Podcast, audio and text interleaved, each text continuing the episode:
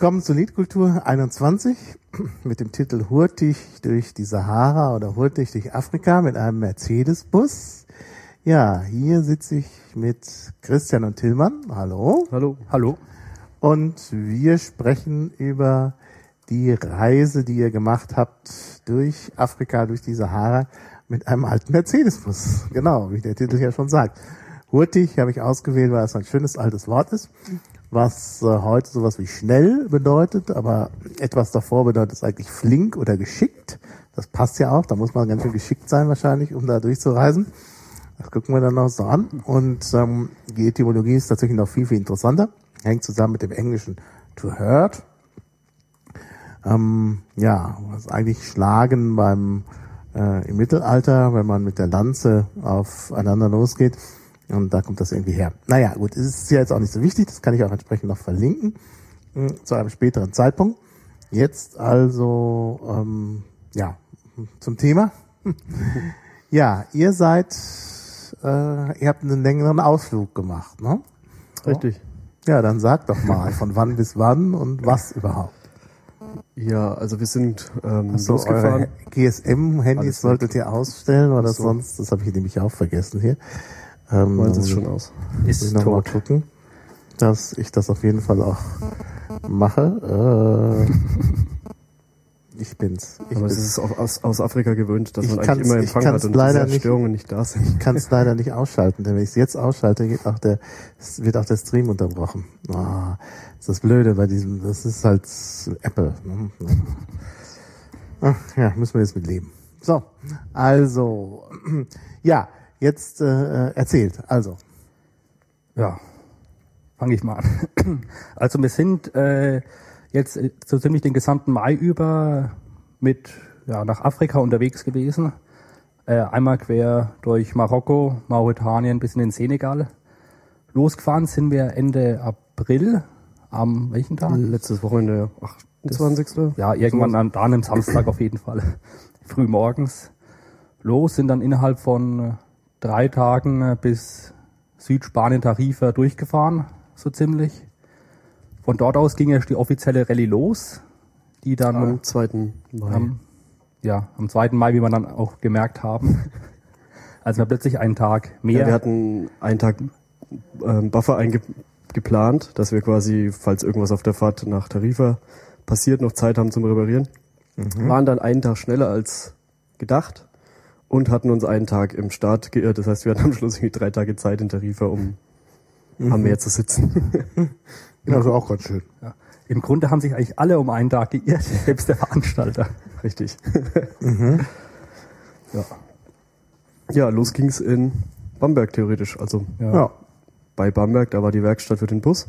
Mhm. Ja, genau, weil vor, los ging's ja eigentlich richtig schon äh, mehrere Monate vorher mit den Vorbereitungen. Genau, ja, ihr musstet ja euren Bus da auch noch. Ja, denn den Bus, den wir gekauft haben, wie gesagt, ein äh, älterer Mercedes-Bus vom äh, Typ MB100 mit dem Alter, der war glaube ich Baujahr 93, den wir relativ günstig erstanden hatten. Mhm. Den mussten wir erstmal über zwei Monate hinweg herrichten. Im Grunde eigentlich mal einmal komplett durchreparieren. Warum, gab, warum muss das denn so ein alter Bus sein? Das hat eigentlich, ja, erstmal eine Kostenfrage. Hm. Alte Busse sind günstig. Und dann hat es auch noch den weiteren Hintergrund, dass äh, die in äh, Mauretanien, können wir nachher noch gleich drauf kommen, wieso dass wir eigentlich da runtergefahren sind, äh, die lieben alte Mercedes-Fahrzeuge. Wenn es alt ist, Mercedes und vor allem Diesel, da sind die total heiß drauf. Und keine Elektronik. Ja, genau, keine Elektronik, unkaputtbar. Mhm. Und dieser alte Mercedes-Bus hat auch diesen äh, berühmten äh, als Taxi-Diesel bekannten Mercedes-Motor drinne, mhm. der aus den 80ern, also Ende der 70er und 80er eigentlich in jedem Mercedes-Taxi eingebaut war und der dementsprechend fast unkaputtbar ist. Also selbst bei uns gibt's da Motoren mit Laufleistungen bis zu einer Million Kilometer. In Afrika kann man da schon mal, zwei, schon mal auf welche treffen, die mit zwei bis drei Millionen Kilometern unterwegs sind. Ja, und außerdem bin ich auch privat in so einem Mercedes-Bus vom Typ MB100 unterwegs und kenne das Fahrzeug dementsprechend eigentlich bis in die letzte Schraube. Mhm. Ja, und da. Also ein Mercedes-Bus-Fan. Ja. Also wir können mal einen Podcast machen über Mercedes-Busse. könnten wir fast mal machen. Wir müssen das auch verlinken. Ich habe den Wikipedia-Eintrag gerade mal ins Pack Kann man den. Ah, Wikipedia-Eintrag, beziehungsweise wenn man noch genauere Infos hat, haben will, gibt es auch ein wunderbares Forum, mbn100.de, in dem ich auch äh, zugange bin, das sich sehr um den Erhalt dieser Fahrzeuge kümmert und auch mittlerweile eine riesige Werkzeugkiste mit lauter Reparaturanleitungen äh, selbst zusammengetragen hat, die übrigens alle frei verfügbar sind. Ja, Das Na ist gut. Piratenpack weg. ach, und das, das ist weg. Ja, das kommt gleich wieder. Ja, Das ist halt das, ist halt das Problem mit dem Piratenbett. Ah! Es ist zurzeit nicht erreichbar, oh Gott. also ich bin wieder drinnen. Aha. Ja. Na gut. Also zum äh, Vielleicht sollten Ja, wir erst mal auch. erzählen, wie wir überhaupt darauf gekommen Ja, sind. ja, Also, kommt, mal- also fangen wir mal ganz vorne an. ganz vorne an. Genau, das haben wir alles noch nicht getan. also erstmal ja, ich bin eigentlich ursprünglich darauf gekommen, da ich da mein einer Teilehändler, bei dem ich des öfteren äh, Teile für den Bus kaufe, regelmäßig die Flyer der Rallye mit in die Kartons legt. Das hat mich schon mal äh, recht interessiert darauf gemacht. Und da ich schon gern mal mit meinem Bus, eine, beziehungsweise mit einem Bus ähnlichen Typs eine längere Reise machen wollte, vielleicht auch mal mehr abseits der Straße, war eigentlich die Sache für mich irgendwann klar, diese Rallye mal mitzumachen. Und jetzt zufälligerweise äh, hat sich dann Ende letzten Jahres das bei mir so ergeben, dass ich eigentlich diesen Mai Zeit hätte. Und dann habe ich kurzerhand einfach mal so aus Spaß äh, rumgefragt, so auf öffentlichen Plattformen. Ja, wir hatten Lust mitzufahren. Ich würde da fahren, ich suche Mitfahrer. Ja, und äh, schon kurze Zeit später hat sich dann der Tillmann so gemeldet, so, ja, ich fahr mit. Kurz entschlossen. ja, das war so eine Minutenentscheidung. Ja, ich meine, kann man ja mal eben kurz entscheiden, ach, ich fahre jetzt mal nach Afrika. So, Wann war das eigentlich? Anfang das Dezember? war Anfang Dezember. Dezember? Wir haben uns, glaube ich, so, äh, das war zweites Dezemberwochenende, wo ich das für mich entschieden habe, ach, ich fahre jetzt da, ich suche einen Mitfahrer. Äh, Und nicht mal zwei Wochen später waren wir dann beim Veranstalter im Büro gesessen und haben die Unterlagen ausgefüllt. Der zufälligerweise bei uns in der Gegend hier in Würzburg äh, seinen Sitz hat. Aber ich könnte jetzt auch nur kurz was zur Rallye selber erklären, weil es handelt sich jetzt da nicht um eine äh, von diesen äh, groß angelegten Offroad-Rallyes aller Rallye Dakar mit äh, riesigen Teams und einem immensen Kostenaufwand, sondern das Ganze ist eigentlich eine Art Charity-Rallye, nennt sich Dust and Diesel, Rallye Humanitar oder wie? Ja, Ja, ja. Klang schon sehr überzeugend. Ja. Ich meine, Französisch ist nicht so gut. Das war Spanisch. Spanisch? Ja. Echt? Ich hätte gedacht, das wäre Französisch. Humanidad ist Spanisch. Aha. Okay. Das war eher fränkisch. Ja, gut. Danke. Auf jetzt eine Charity Rallye, die äh, einzig im Endeffekt zu dem Zweck besteht, ein Waisenhausprojekt in Mauretanien zu finanzieren. Äh, das ganze Waisenhausprojekt wurde unter anderem vom äh, Rallye-Veranstalter äh, mit ins Leben gerufen. Äh, heißt äh, APN e.V. Ich verlinke das auch gleich mal. Ja. Genau, und das Ganze läuft jetzt im äh, Groben so ab. Die suchen sie, die fahren zweimal im Jahr von Deutschland aus nach Mauretanien, suchen hier Leute, die Lust haben mitzufahren, bis, bis zu 25 Fahrzeuge. Äh, die kaufen sich vornehmlich äh, alte Mercedes Dieselfahrzeuge. Mitfahren kann aber im Grunde jedes Fahrzeug. Mercedes Diesel haben halt den Vorteil, dass sie die höchsten Preise erzielen. Man fährt dann halt mehr oder weniger lustig zwei, drei Monate, äh, Monate nicht, das wäre zu schön, äh, Wochen quer durch Marokko, Mauretanien und dort werden dann die Fahrzeuge verkauft. Und der Erlös geht zu 100 Prozent an das Waisenhausprojekt. Also der, der Erlös, äh, der beim Verkauf der Fahrzeuge eben erzielt wird. Ja, genau. Also man selber hat im Endeffekt eine schöne Zeit und kann am Ende noch was Gutes tun. Weil das ist ein sehr sinnvolles Projekt, das direkt von Einheimischen in Mauretanien äh, betrieben wird. Zwar mit diesem deutschen Unterstützerverein, aber im Großen und Ganzen ist es eine wohltätige mauretanische Organisation. Genau, die auch hier in Deutschland eben einen Gegenstück hat. Und ähm, getrennt, also es ist das Ganze sehr getrennt. Es gibt äh, eben diesen gemeinnützigen Verein, der die Waisenhäuser, Waisenhäuser stützt und es gibt den Rallye-Veranstalter, das gibt es eigentlich eine strikte Trennung. beziehungsweise dass der deutsche Verein ist mit dem mauretanischen auch nochmal insofern getrennt, dass der deutsche Verein jetzt nicht bestimmt, ja, ihr macht es jetzt so und so in Afrika, sondern ihr macht es schon, sagt uns einfach, was ihr an Geld braucht. Wir schicken es euch dann. Mhm. Das ist eigentlich sehr interessant, weil gerade Mauretanien eigentlich ein Land ist, das von vielen äh, Wohltätigkeitsorganisationen mehr oder weniger ignoriert wird, weil ja. ist nicht so prestigeträchtig wie andere Länder. Mhm. Und hier, dass hier gerade auch die Bevölkerung selber was aufbaut, ist eigentlich sehr unterstützenswert. Ja. Gerade weil der Mauretanier an sich eigentlich auch nicht so der sozialste Mensch jetzt ist, wie man ihn bei uns kennt. Die, die wirtschaften da lieber gern in die eigene Tasche und da ist es eigentlich echt Vorteil, echt nur zu unterstützen, dass da auch Leute selber sagen im Land, ja, wir machen jetzt was für unsere weißen Kinder. Ja, ja. Gut, und ja, das ist also jetzt im Groben mal die Rallye. Um was es da geht, und ja. Gut. Ja, ja, gut, also jetzt wissen ja. wir Bescheid. Also das ist halt die Rallye. Ja. Gut, also du bist darauf gekommen und dann hast du halt einen Bus gekauft und ähm Ja, genau, also ich habe, wie gesagt, nachdem ich den Tillmann gefunden habe, den ich ja schon schon äh, vorher kannte und mir gesagt haben, wir machen das zusammen, das passt so, sind wir erstmal auf Fahrzeugsuche gegangen. Äh, klar war Mercedes-Fahrzeug, Diesel, äh, für mich stand eigentlich relativ früh fest, ja, MB100 kenne ich mich aus. Mit so einem Fahrzeug macht es gleich richtig Spaß. Also sind wir auf der Suche gegangen und haben erstmal feststellen müssen, dass es eigentlich gar nicht mal so einfach ist, heutzutage einen günstigen, alten, brauchbaren äh, Kleinbus noch zu kaufen. Weil dank Abwrackprämie sind viele Fahrzeuge in den letzten Jahren äh, auf den Schrott gewandert. Oder viele Leute denken auch jetzt, oh, ich habe noch einen, Fahr einen fahrbaren MB100, der ist jetzt Gold wert, kann man gleich mal 2000, 2.000, 3.000 Euro für verlangen. Beziehungsweise die, die ihre Fahrzeuge für günstig angeboten haben, die konntest du eigentlich mehr oder weniger direkt verschrotten, weil sie fertig mit der Welt waren. Und wir haben ja eigentlich nach einem Fahrzeug gesucht, das noch 7.000, 8.000 Kilometer durchhält. Vor allem pannenfrei durchhält. Ja, nach also die ersten zwei Monate war ich die Suche relativ erschwerlich. Meistens war es so, wenn wir mal ein Fahrzeug gefunden haben, haben wir angerufen, oh, das ist schon weg. Schon nach zwei Tagen, wo es auf den verschiedenen Internetplattformen zu finden war.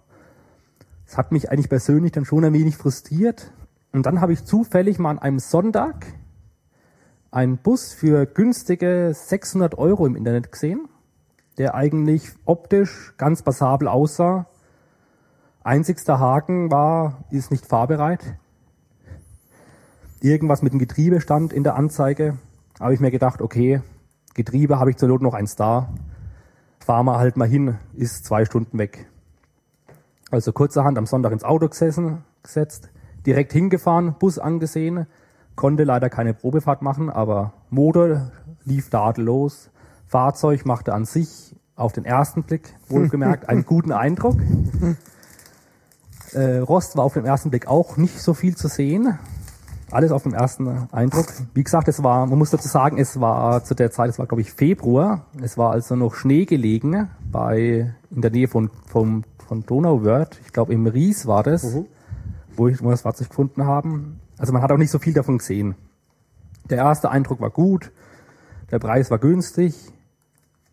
Also war schnell das Geschäft äh, abgeschlossen. Eigentlich wollte ich das Fahrzeug gleich mitnehmen, hatte auch vorsichtig einen äh, Autotransporter mitgenommen, Anhänger. Und dann kam erstmal die erste Ernüchterung mit dem Fahrzeug. Denn die Bremsen waren so festgegammelt, dass sich der Wagen keinen Millimeter bewegt hat. Also da, natürlich, wenn man jetzt mal überlegt, die Situation, Sonntagabends, es ist dunkel, kalt, Mann allein irgendwo äh, unterwegs, äh, man will ein Auto kaufen, mit dem man nach Afrika fährt und man bekommt es noch nicht mal auf den Hänger aufgeladen. Hm. Ja, also sind wir eine Woche später nochmal hingefahren, haben es, nachdem der Vorbesitzer die, Gäng, die äh, Bremsen einigermaßen gängig gemacht hatte, da haben wir ihn dann, wenn auch mit der Hilfe eines Traktors, dann en endlich gängig. aufgeladen bekommen. Gängig heißt, es hat genau bis auf den Anhänger gereicht. Ja, genau, und dann waren wir da fest.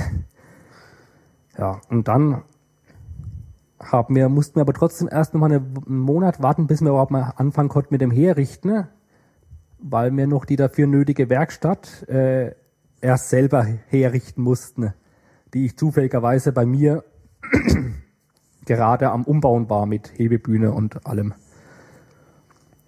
Genau, und im Endeffekt haben wir angefangen mit dem echten Restaurieren, so Mitte März, oder? Ja. Ja. Da ging es ja daran, das ganze, den ganzen Wagen einfach mal komplett zu zerlegen. Also Ja. irgendwie alles, was äh, unter der Karosserie hängt, kam raus. Ja. Nee, das war eigentlich, am Anfang habe ich mir gedacht, okay, wenn Bremsen gängig machen, das mit dem Getriebe, mal Ölwechsel und dann müsste das Ding laufen. Ja, war aber nicht so. Am Ende haben wir dann im Endeffekt Getriebe komplett ausgebaut, Ölwanne mal abgenommen, äh, die Bremsen komplett zerlegt bis auf die letzte Schraube, komplett äh, general überholt, sämtliche Bremsschläuche neu.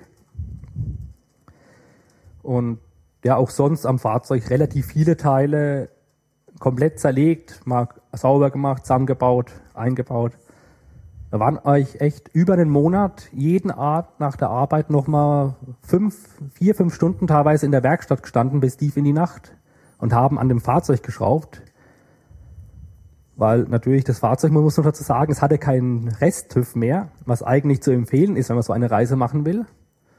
Da man das Fahrzeug ja auch noch irgendwie anmelden muss, idealerweise mit einer äh, normalen Anmeldung, zwecks vorheriger Probefahrt.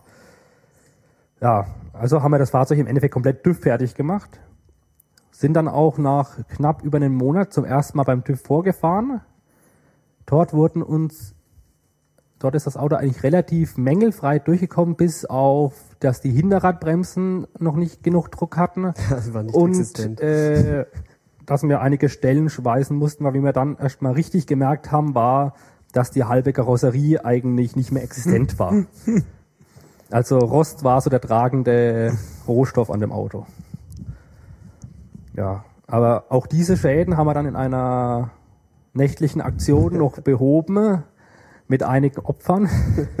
Einigen Opfern, was für Opfer? Ja, Ja. wir hatten, also ich habe geschweißt und der, der, der Ach so. Sichtschutz Ja, ja, genau. ich war wohl nicht mehr mich. der Jüngste und dann war Ja. ich zwei Tage blind. Ja, und das Ja, ja. Schweißgerät war vor allem auch Na, nicht mehr auf, das dem, Jüngste. auf dem Easter Hack hast du noch irgendwelche Halluzinationen gehabt. Ja, stimmt. Da mussten, musste erinnere Christian mein Auto nach, nach Basel fahren, weil ich selber nicht fahren konnte und auch, also da war so ein CCC-Event echt ziemlich gut, weil ich äh, Licht nicht unbedingt brauchen konnte und Licht gab es auch nicht so viel und deswegen hat das ganz gut gepasst. Ja. Ja. Also es war nicht schlimmer. Man ist halt verwirrt, wenn man nachts um vier aufwacht und nichts mehr sieht. Ja, ja. Vor allem, wenn man eben Schutz hatte und das schon oft genug getan hat. Ja, also naja gut. Also ihr habt es jedenfalls hingekriegt, das mit dem Auto. Genau. Genau, wir hatten dann noch ein bisschen Spaß mit dem TÜV, wie gesagt, mit den Bremsen, ähm, die wir dann auch, das war glaube ich das einzige Teil, was wir nicht selber reparieren konnten, weil man da für diese Bremsen irgendein so ein Spezialteil Ja, weil man die braucht zum Einstellen. bei, bei der Hinterradbremse noch der äh, Bremskraftregler äh, fachgerecht äh, justiert werden musste. Da kann man dann gleich mal noch ein Danke nach Bamberg schicken an den Mercedes-Händler, der uns das eingestellt hat, glaube ich, noch Ja. am gleichen Tag, hat äh, das hinbekommen, so dass wir gleich am nächsten Morgen nochmal zum TÜV konnten und das alles Ja. funktioniert hat. Nee, ich bin sogar am selben Oder am Abend selben noch. Abend noch, genau. Wir Und als äh, der dort erfahren hat, was wir mit dem Bus vorhaben, hat er uns einfach mal die Hälfte der Rechnung erlassen. er fand es dann so toll, was wir da, Ja. welchen Plan wir da hatten und dann hat er uns einfach mal die Rechnung halbiert. Wer war das äh, hier? Nein, äh, findet jeder. Genau. Nein, also man hat eigentlich gemerkt, egal wo man hingegangen ist, jeder, der irgendwie, von dem irgendwie Unterstützung braucht, wenn es um Teile ging oder um Reparaturen oder sonst was, sobald die Leute irgendwie so mitgekriegt haben, was wir vorhaben und sich das alles wegen angeguckt haben, hat man eigentlich überall echt super Unterstützung bekommen. Das war schon großartig. Ja, das ist doch gut. Also ich glaube, ich aus ganz Deutschland irgendwie Mercedes-Teile von Christians MB100-Kreis äh, zugeschickt bekommen Ja. und also es hat an nichts gefehlt im Endeffekt. Ja, wenn ich Wobei man auch dazu sagen muss, wir haben extrem viel Arbeit in den Bus gesteckt. Also wir waren, glaube ich, die meisten Teams haben nicht mehr als eine Woche mal hier und da ein paar Teile aus. Also die Notteile hat irgendwie jeder getauscht, aber das, was wir getan haben, war halt schon Vollpaket. ja, Aber dass sich das lohnt, hat man dann auch während der Rallye gesehen. ja. Nee, wir dachten uns einfach, wir machen, wir schrauben lieber daheim eine Woche länger, Genau. Naja. oder als dass wir oder irgendwo in der Wüste rumstehen. Ja. bei 50 Grad und da Sachen reparieren müssen. Nee. genau. Lieber in der gemütlichen Werkstatt überdacht. Ja. Also ihr habt dann hinterher nicht mehr so viele Probleme gehabt, oder? Hm, Gar Zum nix. Glück nicht. Eigentlich Na, Kleinigkeiten super. war's. Naja, ihr könnt Ja. ja dann vielleicht auch nochmal von den Problemen der anderen berichten. Genau. Also wir, wir können ja auch noch kurz von unseren eigenen kleinen Problemen dann errichten. Das waren aber echt nur eigentlich Kleinigkeiten, beziehungsweise Teile, die wir vorher nicht gewechselt haben. Ah ja. Also Tipp für die nächsten, die das machen. Wir wollen ja hier die Leute auch animieren, das zu machen. Ja, so. definitiv. Die müssen dann eben dran denken, vorher alles auszuwechseln. Nichts. Also wenn nichts man während dem auslassen. Reparieren unter dem Bus hängt und Christian meint, das Teil müssten wir eigentlich wechseln, aber das lassen wir jetzt mal, dann kann man sich sicher sein, dass es kurz nach Darmstadt wegfliegt. Ach so, gut, nach Darmstadt. Das Genau, geht ja wir sind noch. dann losgefahren an diesem Samstagmorgen. Also erstmal war der Gag noch, dass ich noch ein Zelt kaufen musste. Also sind wir noch über Ja. Würzburg gefahren, haben noch ein Zelt besorgt. Du musst sagen, dass ich vorher noch äh, Keilriemen nochmal Samstagmorgens ja, genau. gewechselt habe. Weil unser Bus irgendwie auf den ersten, ersten Probefahrten irgendwie äh, die Keilriemen relativ schnell verschlissen hat. Wir wissen nicht wieso, hat sich dann zum Glück ergeben. Bis drauf, Keilriemen sollte man ja sowieso in seinem Gepäck haben. ja, hatten wir zum Glück auch welche dabei. Ich habe dann sicherheitshalber nochmal vorher gewechselt und habe dann Braucht haben wir dann aber nicht mehr. äh, Ich bin auch, also als ich in Frankreich studiert habe, ist mir der Keilriemen gerissen. An meinem alten Renault, äh, nicht Renault, ähm, Fiesta, den ich damals hatte. Und da werde ich nie vergessen, also ich, ich hatte bis dahin den Status in meinem Französisch erreicht, dass ich Französisch so akzentfrei gesprochen habe, dass die Leute erst nicht gemerkt haben, dass ich nicht dazugehöre, also ich Deutscher bin. Das haben sie nicht so schnell gemerkt. Sie haben irgendwann gedacht, ich sei Belgier. Aber wie auch immer, auch Belgier wissen, was Keilriemen heißt. In jedem, jeder weiß das in jedem Auto. Und ich war an so einer Werkstatt und wusste nicht, wie man Keilriemen sagt. Ich habe das dann umschrieben und der, der Inhaber hat mich irgendwie für verrückt gehalten. Gut, also so viel zum Thema Keilriemen. Also Courroie heißt es auf, auf Französisch. Ura. Das ist eigentlich gut zu merken, da in Marokko ja auch viel Französisch Genau. wird. Ja, das stimmt. Ja. Ja, losgefahren sind wir dann Samstagmorgen, nach ein paar Reparaturen und Zeltkauf und solchen Geschichten. Ähm, wann wollten wir losfahren? Um acht, ich glaube um zwei sind wir dann losgekommen. ähm, erster Stopp war Uzès, ein Uz- Kloster Ja. in Frankreich. Also das war Uzès. Uzès. Das war das Ziel quasi, an dem wir eben übernachten wollten. Weil es da die Möglichkeit gibt. Genau, da gibt es die Möglichkeit eben, dass man so einen PIN-Code für das Tor bekommt, wenn man die Leute da kennt oder jemanden, Ja, in einem, der dort arbeitet, so wie Christian. in einem Kloster, um genau, Genau, also die bieten das einfach an für Leute, die am, am Durchreisen sind, dass man da einfach sich nachts in den Hof stellt, dann ist man nicht offen im Land, sondern hat ein bisschen Schutz, kann dann auch Mhm. Ja, morgens da gut. frühstücken und duschen. Bin ich ja auch immer für die Zusammenarbeit von Staat und Kirche. Nein, von Leuten und Kirche, zumal in äh, Frankreich das sowieso getrennt ist. Ja. Gut, dadurch, dass wir so spät loskamen, waren wir dann natürlich auch wesentlich später. Ich glaube, wir waren irgendwann nachts um vier. ja, so gegen vier irgendwann. Das lief aber ganz gut. Es war dann natürlich permanent am Regnen, aber alles ist gut gelaufen, auch wenn hinten ein leichter Wassereinbruch äh, Es war. war ein Orkan. Kannst du sagen, wir sind auf der Autobahn, die zum Glück frei war, äh, wurden wir von Spur zu Spur geschleudert, regelrecht. Und überall flogen Äste über die Autobahn und es hat einen Heidenspaß gemacht, da zu fahren. Genau, und bis dahin hat man eigentlich, der, der, unser erster Schaden, der war dann schon bei Darmstadt. Da ist uns so ein kleiner Leckschlauch am Motor weggeflogen und der Sprit unten rausgelaufen. Sah wunderschlimm aus, aber war im Endeffekt nach fünf Minuten gefixt. Ja. Ja. Ja. Ähm, es war immer ganz nett anzusehen, wenn wir irgendwo angehalten haben und uns lief unten der Sprit in Litern aus dem Auto. Und alle immer dachten, wir würden ja, aber wir hatten ja die ganze Zeit nur Pflanzenöl drin. wir sind ja mit Rapsöl gefahren, von daher konnte man den Leuten mit einem Fingerabschlecken zeigen, dass man hier keine Sauerei veranstaltet hat. Ah, ja. Weil wir standen ja mitten auf einem Parkplatz, als uns das, äh, als wir das bemerkt hatten. Hm. Und ja, dann waren wir ein paar Stunden Verspätung, waren wir dann an dem Kloster und da war dann auch die Tür war offen, alles war gut, da haben wir dann übernachtet. Am nächsten Morgen haben wir dann beim Kaffee Reservisten getroffen. Ja. Es waren drei alte ja, Rentner, Reservisten, die zu irgendeiner Veranstaltung fuhren. Ja, nicht mehr. Militärveranstaltung Also sind in- sie irgendwo als Ehrenkiste eingeladen in gewesen. voller Uniform waren die da unterwegs. Mit denen haben wir uns auch ganz gut unterhalten und dann ging es weiter. Dann sind wir gefahren, Erstmal ans Meer. Côte d'Azur, genau. Ja. Gegen Mittag waren wir dann Côte d'Azur. nicht. Nee, das, nee wie heißt Côte- die? Ja Äh, klar, Südfrankreich. wie, wie heißt die die? Côte d'Azur ist aber auf der anderen Seite. Ihr wart schon, ich weiß nicht, wie die heißt. die also die, also mehr, also im Languedoc müsstet ihr schon gewesen sein. Languedoc heißt das. Ich weiß nur, dass da Meer war und schön und man Da Montpellier. Montpellier, ja, Ja. genau. Genau. Und zwar wegen, äh, östlich davon. Ja, ja, okay. Haben wir einen sehr schönen Strand gekriegt, konnte man sich super hinsetzen und ein wenig, erstmal wenig leckeren Käse und Salami essen. Genau, also wir saßen gegen mittags eins äh, am Strand, äh, barfuß im Sand und haben den Kitesurfern zugeguckt, während wir. Mittag äh, Pause gemacht haben. Dein Dann- Mikro ist zu weit unten. Man hört dich schlecht. Danke. Und ja, so besser? ja, super. Okay. Gut, also barfuß im Strand, am Strand gegen Mittag und dann ging's, sind wir eigentlich, wir haben nicht lange Pause gemacht, sind wir gleich weitergefahren und weil wir die Chance hatten, sind wir über Andorra gefahren. Also es hatte nicht wirklich einen Zweck gehabt, es ging einfach ist darum, ziemlicher Umweg. einfach mal äh, in Andorra gewesen zu sein. Wobei so groß ist der Umweg gar nicht mal. Ist da die Fahrt rauf? Ja, ist es kostet viel? Zeit. hm, Und- denk mal, Man sieht eigentlich relativ wenig, weil das denk mal, ja, ja. ist nicht so hübsch das Land. Ja, es ist wirklich, also es gibt wohl noch eine Strecke, auf der man mehr sieht, aber wir haben eigentlich nur Hotelruinen, Hotels in Betrieb und Hotelneubauten. Also es war so ein Drittel, Drittel, Drittel Aufteilung eigentlich. Und ja, gegen Nachmittag, späten Abend, ja, sieben rum war es, glaube ich, stand ich dann barfuß im Schnee auf dem Pass in Oh. Andorra. Warum denn barfuß? Ach, weil ich, weil ich meinte, ich war jetzt um, um eins äh, barfuß im Strand, im Sand gestanden, jetzt stelle ich mich auch noch in den Schnee. War Mhm. einfach so Ja, Gag. genau. Auf 2400 Meter war das oben in Andorra. ja, wobei wir sind ja nochmal auf 2900, glaube ich, sogar raufgefahren. Fast, oder nicht? 2400? Muss man das Bild raussuchen. Auf jeden Fall schön hoch, innerhalb von zwei, drei Stunden. Das war ein Spaß. Das war auch einfach so ein Test fürs Auto.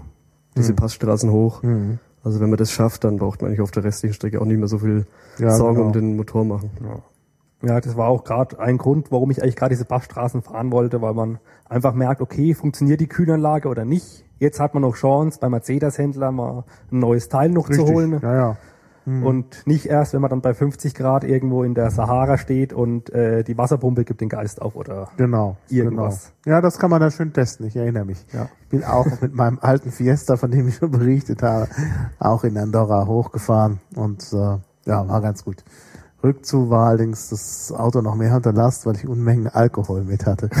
Das war gar nicht für mich. Ich musste für alle meine äh, Mitbewohner des Studentenwohnheims da Alkohol einführen nach Frankreich. Das war noch vor, vor der äh, vor Schengen, also Ja. vor der Zollunion. Ja. ja. okay, wir haben Andorra nur genutzt zum Tanken. War immerhin mit einem Euro 18,9 pro Liter Diesel äh, recht günstig. Mhm. Und ja, und sonst sind wir eigentlich nur durchgefahren. Genau, wir haben dann einen schönen Parkplatz mitten im Gebirge gefunden, In da haben Spanien wir übernachtet, dann? in Spanien dann schon. Und dann ging es am nächsten Tag eigentlich komplett durch. Also wir, wir haben eine Strecke gefunden, die nicht viel Maut kostet und sind quasi für 3,50 Euro, glaube ich, durchgekommen. Andere Teams sind die Küste gefahren, also Barcelona nach unten, Mhm. um Spanien rum und da geht's dann schon in die 200 Euro, was man dann an, an Maut zahlt. Wir sind gefahren rüber nach Madrid, also von Andorra rüber nach Madrid und dann eigentlich nach Süden runter. Mhm. Ähm, Eigentlich wollten wir Spanien auf zwei Tagen fahren, aber irgendwie so nach Tillmann ist da an dem ersten Tag gefahren und irgendwie nach, mal, nach Madrid hat er gesagt, ach, ich bin jetzt irgendwie müde, jetzt darfst du auch mal fahren. Wie nach Madrid seid ihr gefahren? nicht, Madrid, oder? ja. Doch, wir sind über Madrid gefahren. Ja, Nach Madrid? Ja. ja. Das ist doch ein riesiger Umweg. Ja, aber es kostet nichts. Äh, äh, so, Wieso? Kostet nichts. Keine Maut, weil du permanent so, ähm, neben, ja. der, neben der Autobahn die mautfreie Bundesstraße fährst, die Oh. ausgebaut ist wie die Autobahn. Von Andorra nach Madrid, also nochmal so richtig nach wobei das ist, West, Das ist Nordwest. kein wirklicher Umweg. schaust du mal Also. auf der Karte an, weil sonst fährst du Ja, ja, schräg ich runter ja und so schon, rüber und dann Ich habe gerade. ja hier schon Stichpunkte für eure Das Strecke. ist eigentlich echt kürzer, als man denkt. Und wie gesagt, wir haben die Strecke mit einem alten Mercedes-Bus, der Mhm. eigentlich nur so 120 läuft, innerhalb von einem einen Tag geschafft. Mhm. Und waren dann nachts um eins, Zwei, zwei, eins, zwei waren wir in Tarifa. Ja. ja, am, am Campingplatz gestanden. Also Tarifa ist der nächste, die nächste Station. Ja. Genau. Okay. Weil, wie gesagt, in Tarifa waren wir dann zwei Tage vorher, als wir eigentlich hätten. Es sind Sein 20 müssen. Kilometer Unterschied. Ich habe gerade mal nachgeguckt, ob man über Madrid fährt oder über die Küste. Ja, und halt mal ein paar hundert Euro Maut, Genau. wenn man es richtig macht. Ja. Genau, und dort haben wir dann erstmal auf die Rallye-Teilnehmer gewartet, haben noch einen, am nächsten Tag einen, oder am übernächsten Tag einen Ausflug nach Gibraltar gemacht. Ah, Gibraltar, ja. Sind wir auf ja, dem Felsen hoch, Auch mit dem Bus, Ja. soweit man konnte. ja, haben da irgendwo an einer alten Geschützstellung gewendet. Das war ein Spaß. Haben die Affen angeguckt. Ach, in Gibraltar gibt's Affen. Ja, Die, Doch. ich glaube, einzige Affenkolonie Europas. Die einzigste, in Anführungszeichen, freilebende Einzige. Affenkolonie, Einzige. einzige, ja, Affenkolonie in äh, Europa. Und Mhm. es gibt ja auch die, äh, also die Geschichte, die Sage, dass wenn die Affen aus Gibraltar verschwinden, ne, dass dann die Spanier es schaffen, Gibraltar wieder einzunehmen. Ah, Darum geben die Engländer alles daran, dass da die Affen bleiben. Mhm. Weil sonst verlieren sie. Ist auch, äh, Gibraltar ist echt interessant. Das ist auch das einzige Stück Großbritannien, auf dem man rechts fährt, oh. weil sich's auf den zwei Kilometer Das war einfach aber, nicht glaube ich, die nicht Leute. immer so. Ich glaube, das haben die mal geändert. Ja, es ist aber, haben sie aber schon vor 50, 60 Jahren geändert. Relativ.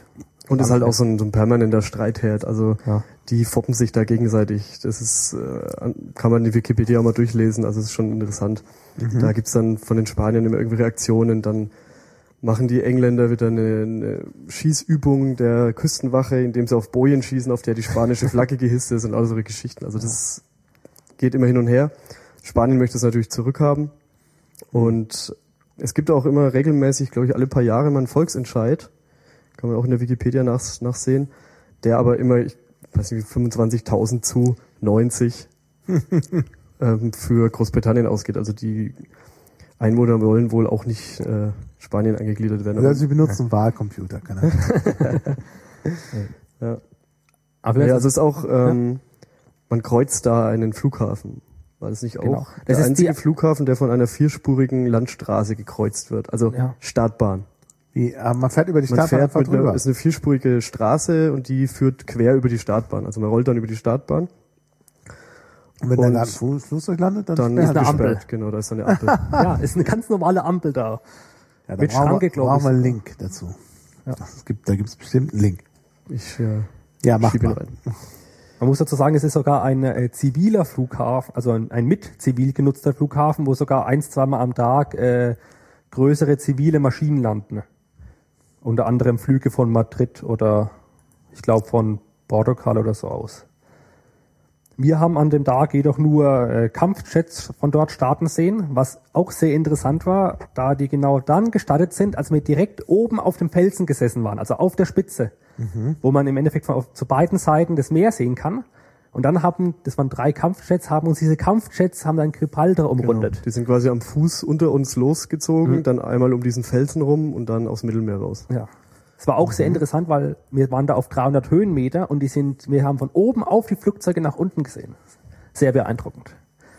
Ja. Aber wie gesagt, das war ja nur so ein kleiner Tagesausflug. Genau, ja. Wir müssen ja langsam mal hier Richtung Afrika kommen. Ja, ja gib mal einen Überblick über die weitere Tour. Wir können Genau. ja dann die Einzelheiten.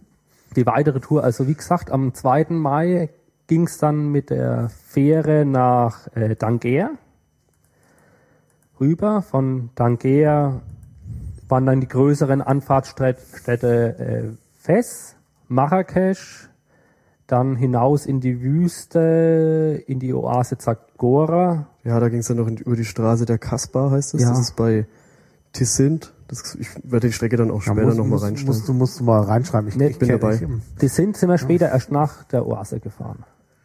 Das sind waren diese Wasserfälle. Genau, und dann auf jeden Fall ging es von Ting, äh, Ting hier ist Ja, Ting hier. Der Kaspar. Genau. Mit der Dade-Schlucht. Sehr eindruckend, da komme ich auch noch einmal drauf zu sprechen. Das ist echt sehr ja, beeindruckend. einfach reinschreiben, dann können wir es Ja. verlinken bei der Wikipedia oder so, dann können die Leute das sehen. Genau. Dann ging's von der Oase Zagora raus ans, wieder zurück, also von der Wüste zurück ans Meer, dann über die Westsahara, Takla runter nach Mauretanien, äh, nur Dipur, dann in die Hauptstadt Nouakchott bis an die senegalesische Grenze bei St. Louis. Das ist eigentlich so mal der grobe Verlauf, den man im Endeffekt in äh, drei Wochen fährt. Also der größte Teil ist natürlich in Marokko selber, Hm. weil es da einfach viel, viel anzusehen gibt und es ist ja immer noch ähm, die Kombination eben aus Rallye und dem guten Zweck am Ende. Also es ist schon eine Art Urlaub, also definitiv Urlaub. Also Rallye Also ist jetzt heißt nicht- jetzt nicht, dass ihr besonders schnell Genau, fahren. Rallye ist einfach nur, nein, es gibt, es gibt keine Plätze, es gibt keinen Sieger, es geht eigentlich darum, dass alle zusammen ankommen. Es, alle Autos sollen Mhm. ankommen, alle Leute sollen ankommen, man soll viel sehen, das Land kennenlernen, weil man halt eben auch sehr viel abseits der Touristen unterwegs ist. Also Marrakesch ist man mal einen Tag und Fes Und ansonsten bist du eigentlich auf äh, Strecken unterwegs, wo du niemanden, keine Touristen siehst. Also du, dadurch, dass eben der Veranstalter auch viele ähm, Ortsansässige da kennt, ist man natürlich auch immer schön, hat man immer jemanden, der einem Strecken zeigt, die man sonst nicht sieht. Ja, ja, klar. Und vor allem auch hier so, also Sagora ist so ein legendärer Stopp der Paris-Dakar Rallye, wo die früher noch in Marokko gefahren wurde. Und da muss man halt auch erstmal hinfahren. Hm, also da geht's wirklich klar. über Stock und Stein. Es gibt zwar mittlerweile eine Straße, die übers Tal, aber es ist halt definitiv kein Touristenort. Also Hm. wie Marrakesch. Marrakesch ist ja voll mit französischen Rentnern und da muss man schön aufpassen, dass man auf dem äh, Campingplatz nicht so schnell rennt, weil sonst wird es ähm, gute Kaffeeservice staubig und dann kriegt man Ärger und das ist schon, also man merkt es schon extrem. Hm. So, ich habe die Strecke mal rein. Genau. Aber ich kann jetzt ja kurz noch was zu der Gruppe selber sagen. Ja, mach Rallye. mal. Äh, also wir waren jetzt insgesamt 24 Fahrzeuge, 23 Mercedes-Fahrzeuge, ein VW und insgesamt 48 Mann. Äh, also von den Teilnehmern selber war jetzt eigentlich äh, relativ alles dabei. Ich glaube, der jüngste war 23, der mit seiner Schwester gefahren ist, über Ehepaare verschiedenen Alters bis hin zu dem äh, rüstigen Rentnerpaar, also also nicht also nicht eher nicht Rasen, sondern Ja, rüstig. zwei Kumpels. Ja, Rüstig muss es wohl schon sein. ja, die die beide, ich glaube Jahrgang 39 oder 37 waren, die halt zusammen diese Tour gemacht haben. Also es war altermäßig und so Das ist war auch einer eigentlich der. Rekorde, glaube ich, die, die Ja. diese Fahrt, also 37? Das heißt also, die sind ja nein, nein, nein, das 75. Doch, der Doch. war doch, ja. 75, ja, doch. Das finde ich schon. Ja, das, der hatte auch so eine tragische Geschichte, weil der war nämlich im Dezember schon dabei. Nee, das war der andere. War das, das war ein anderer. aber der war doch genauso alt. Nee, der war äh, irgendwann in den 40, äh, ich glaube Ende 40er Jahrgang. Dann war er alt. Na Zehn gut, Jahre dann ist jünger. er immer Auf noch jeden Fall, ziemlich alt. genau. Also Auf jeden meine, Fall war der im Dezember schon dabei mit seiner Tochter, glaube ich, und hat dann irgendwo in Marokko nicht sein. Doch, ich, das weiß ich nicht, die war nicht dabei. Ähm, der hat dann irgendwo in Marokko seinen Perso, äh, seinen, seinen Reisepass und sein Geld verloren. Oh. Und dann ist die Rallye dadurch vorbei. Und das war jetzt quasi der zweite Versuch.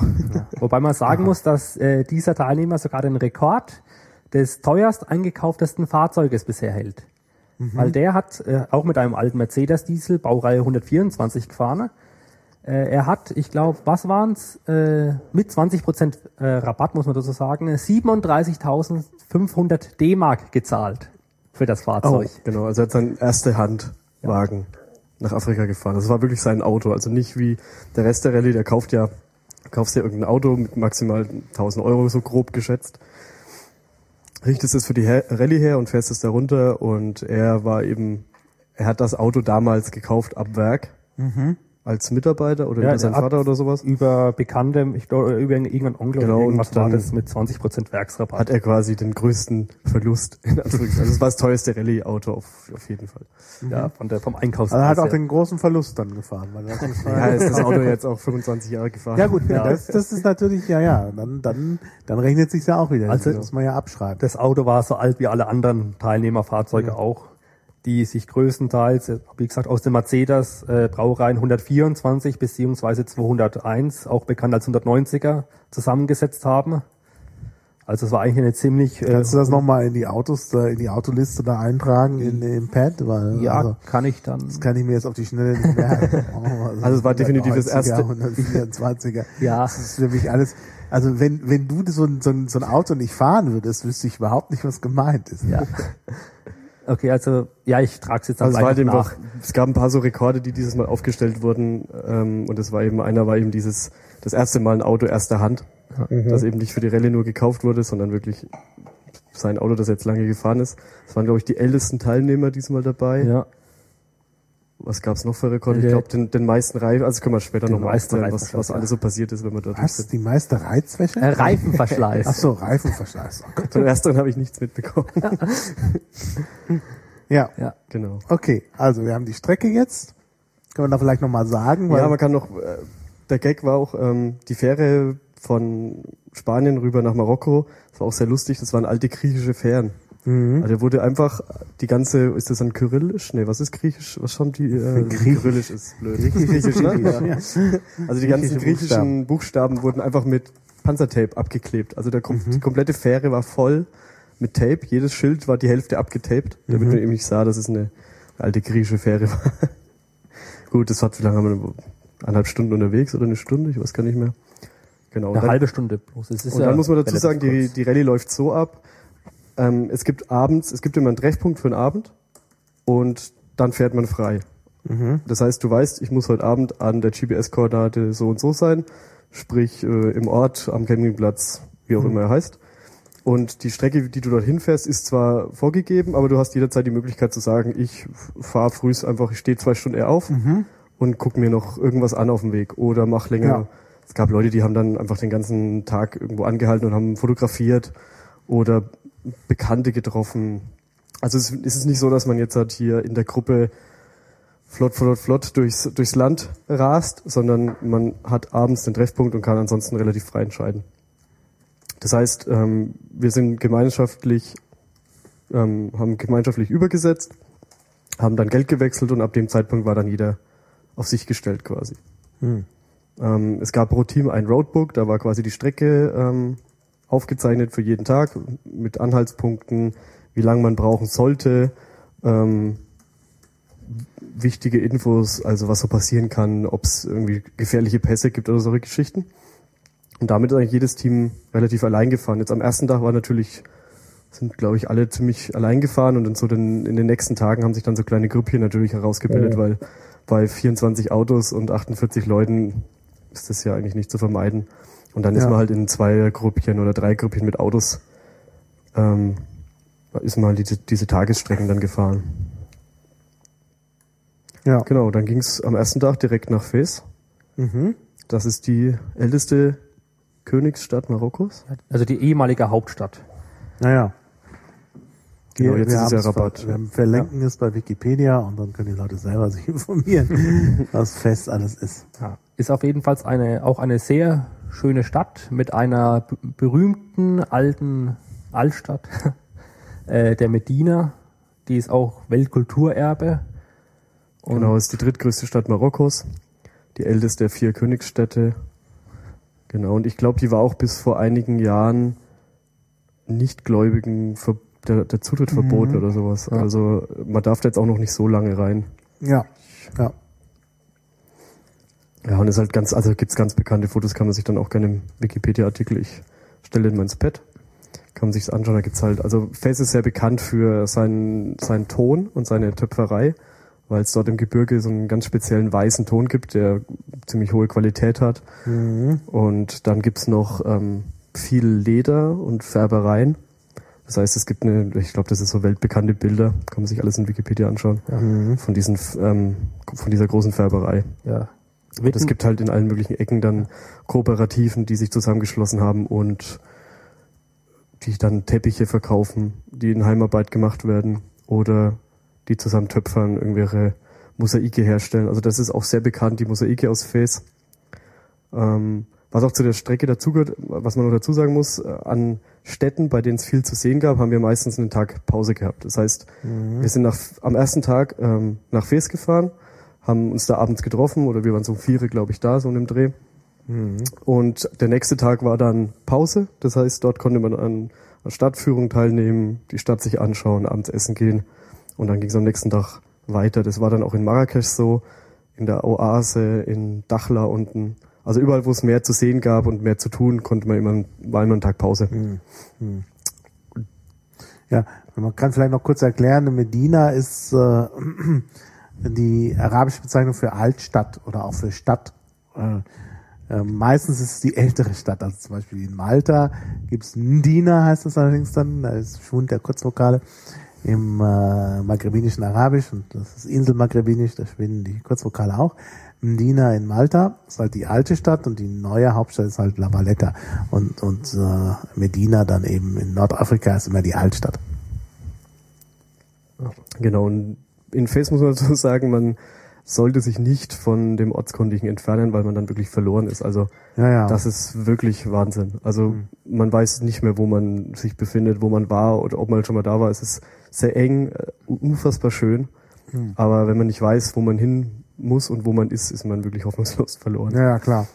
Naja, gut, das ist in deutschen Städten auch so. Wir sind vorhin mit dem Auto hierher gekommen durch die Innenstadt von Bamberg, als wir da so rumgekurvt sind, auch mit einem Mercedes-Bus, das ist auch ein MB100. Ja, richtig. Gleicher Ja, Typ. Da habe ich auch gedacht, meine Güte, gut, dass wir Ortskunden sind. ein Fremder wäre hier vollkommen verloren. Wobei es in Fest noch mal ein Stück krasser ist, weil einige von diesen Gassen in dieser Medina sind äh, echt nur so 40 Zentimeter breit, dass man da gerade so durchlaufen kann. Und dann die Häuser so vier, fünf Stockwerke hoch. Man hat überhaupt keine Orientierung eigentlich. Und ja, aber wie gesagt, wir haben diese Stadt mit äh, einer Stadtführung gemacht, einer organisierten.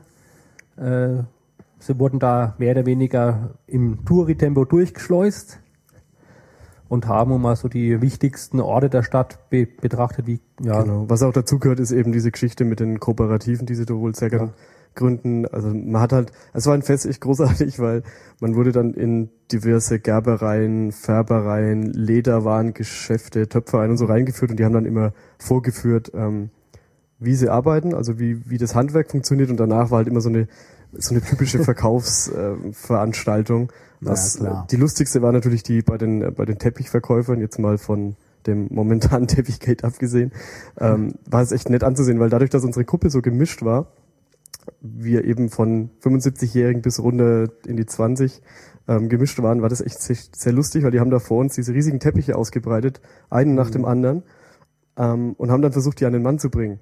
Allerdings wurde, ich glaube, niemand, der aussah wie unter 40, auch nur angesprochen. Also wir waren anscheinend so finanziell nicht die Zielgruppe, waren da recht in, entspannt da gesessen, haben uns das angesehen, während die ähm, das, das Paar neben uns wirklich eine halbe Stunde behagt wurde, hier einen Tepp dass sie doch einen Teppich kaufen sollten. Also klingt jetzt äh, wegen blöd, aber es war echt lustig. Es ist eine halbe Stunde maximal ging da, glaube ich, dafür drauf. Kriegt man noch einen Tee serviert, schaut sich dann da- das alles mal an, ähm, ist ganz nett. Also würde ich auf jeden Fall nochmal machen, weil ist spaßig gewesen. wobei man auch sagen muss, das war jetzt echt so ziemlich die einzigste genau. klassische Touri-Veranstaltung, die man eigentlich während der ganzen Reise mitmacht. Aber es ist halt, gehört halt dazu und ist halt bei diesen Stadtführungen äh, alles fest mit eingeplant. Ja, was, was, was ich auch extrem beeindruckend war, war die Töpferei mit dem Mosaiklegern. Oder, ja. Ähm, die behauen mit der Hand, mit einem kleinen Hämmerchen diese Mosaiksteine, sortieren die nach Farben und dann wird das Mosaik über Kopf gelegt. Das heißt, du legst die Farbe nach unten auf den Boden. Also du hast einen, einen Holzrahmen, da legst du diese Größe fest, dann denkt er sich ein Muster aus und dann legt er blind dieses Muster. Er sieht nicht, was er, also er hat eine Farbe und legt die hin und legt die nächste Farbe. Aber während dieses Mosaik entsteht, sieht man das Muster nicht. Weil man kann ja natürlich das nicht, man muss sich vorstellen, so ein Stein hat halt einen Quadratzentimeter vielleicht. Und der hat das Muster im Kopf, das es später geben soll. Das Mosaik ist vielleicht zwei auf drei Meter groß, liegt auf dem Boden, wird zwischen drei bis sechs Monaten, legt er dann an so einem Mosaik. Am Ende wird dann ähm, Gips, Zement äh, aufgeschüttet. Das er, ha- härtet dann aus. Und dann hebt man das Mosaik, Mosaik an und sieht, ob man einen Fehler gemacht hat, ob man irgendwo einen Pixelfehler hat oder Wenn man Pixelfehler also man sieht hat, wirklich mehrere Monate während der Arbeit nicht, wie das Muster aussieht und ob man noch die richtigen Farben legt. Und wenn man sich dann so mal ein- so ein Mosaik ansieht, man sieht es hier im Wikipedia-Artikel ziemlich gut, also dieser ähm, Königspalast ist natürlich voll damit. also im, in dem Also- Fest. In Face, genau. Ja. Man sieht, der sieht, der muss man vorstellen, der arbeitet drei Monate jeden Tag zwölf Stunden an diesem Mosaik und geht ja dann auch heim und er muss ja am nächsten Tag noch wissen, wo er war und legt blind weiter und sieht nach drei Monaten dann, ob er irgendwo rot und blau verwechselt hat. Hm. Also es ist unfassbar, wenn man das Ja. mal sieht. Also es ist echt irre. Genau. Das war dann Fes. Genau.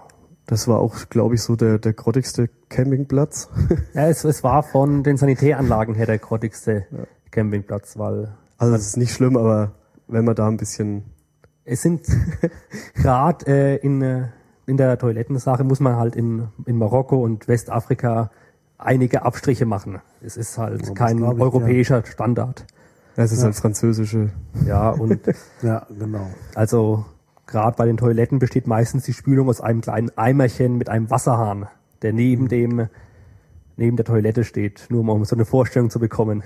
Also ich sag mal so, wer, wer schon mal irgendein Festival durchgestanden hat, hat da überhaupt keine Ja, Probleme. ja, es ist- Also man, es ist nicht schlimm, aber es ist jetzt nicht so, wie wenn man bei uns auf, in Italien auf einem Fünf-Sterne-Campingplatz sitzt. Ja, man gewöhnt sich Aber aber genau. schnell dran.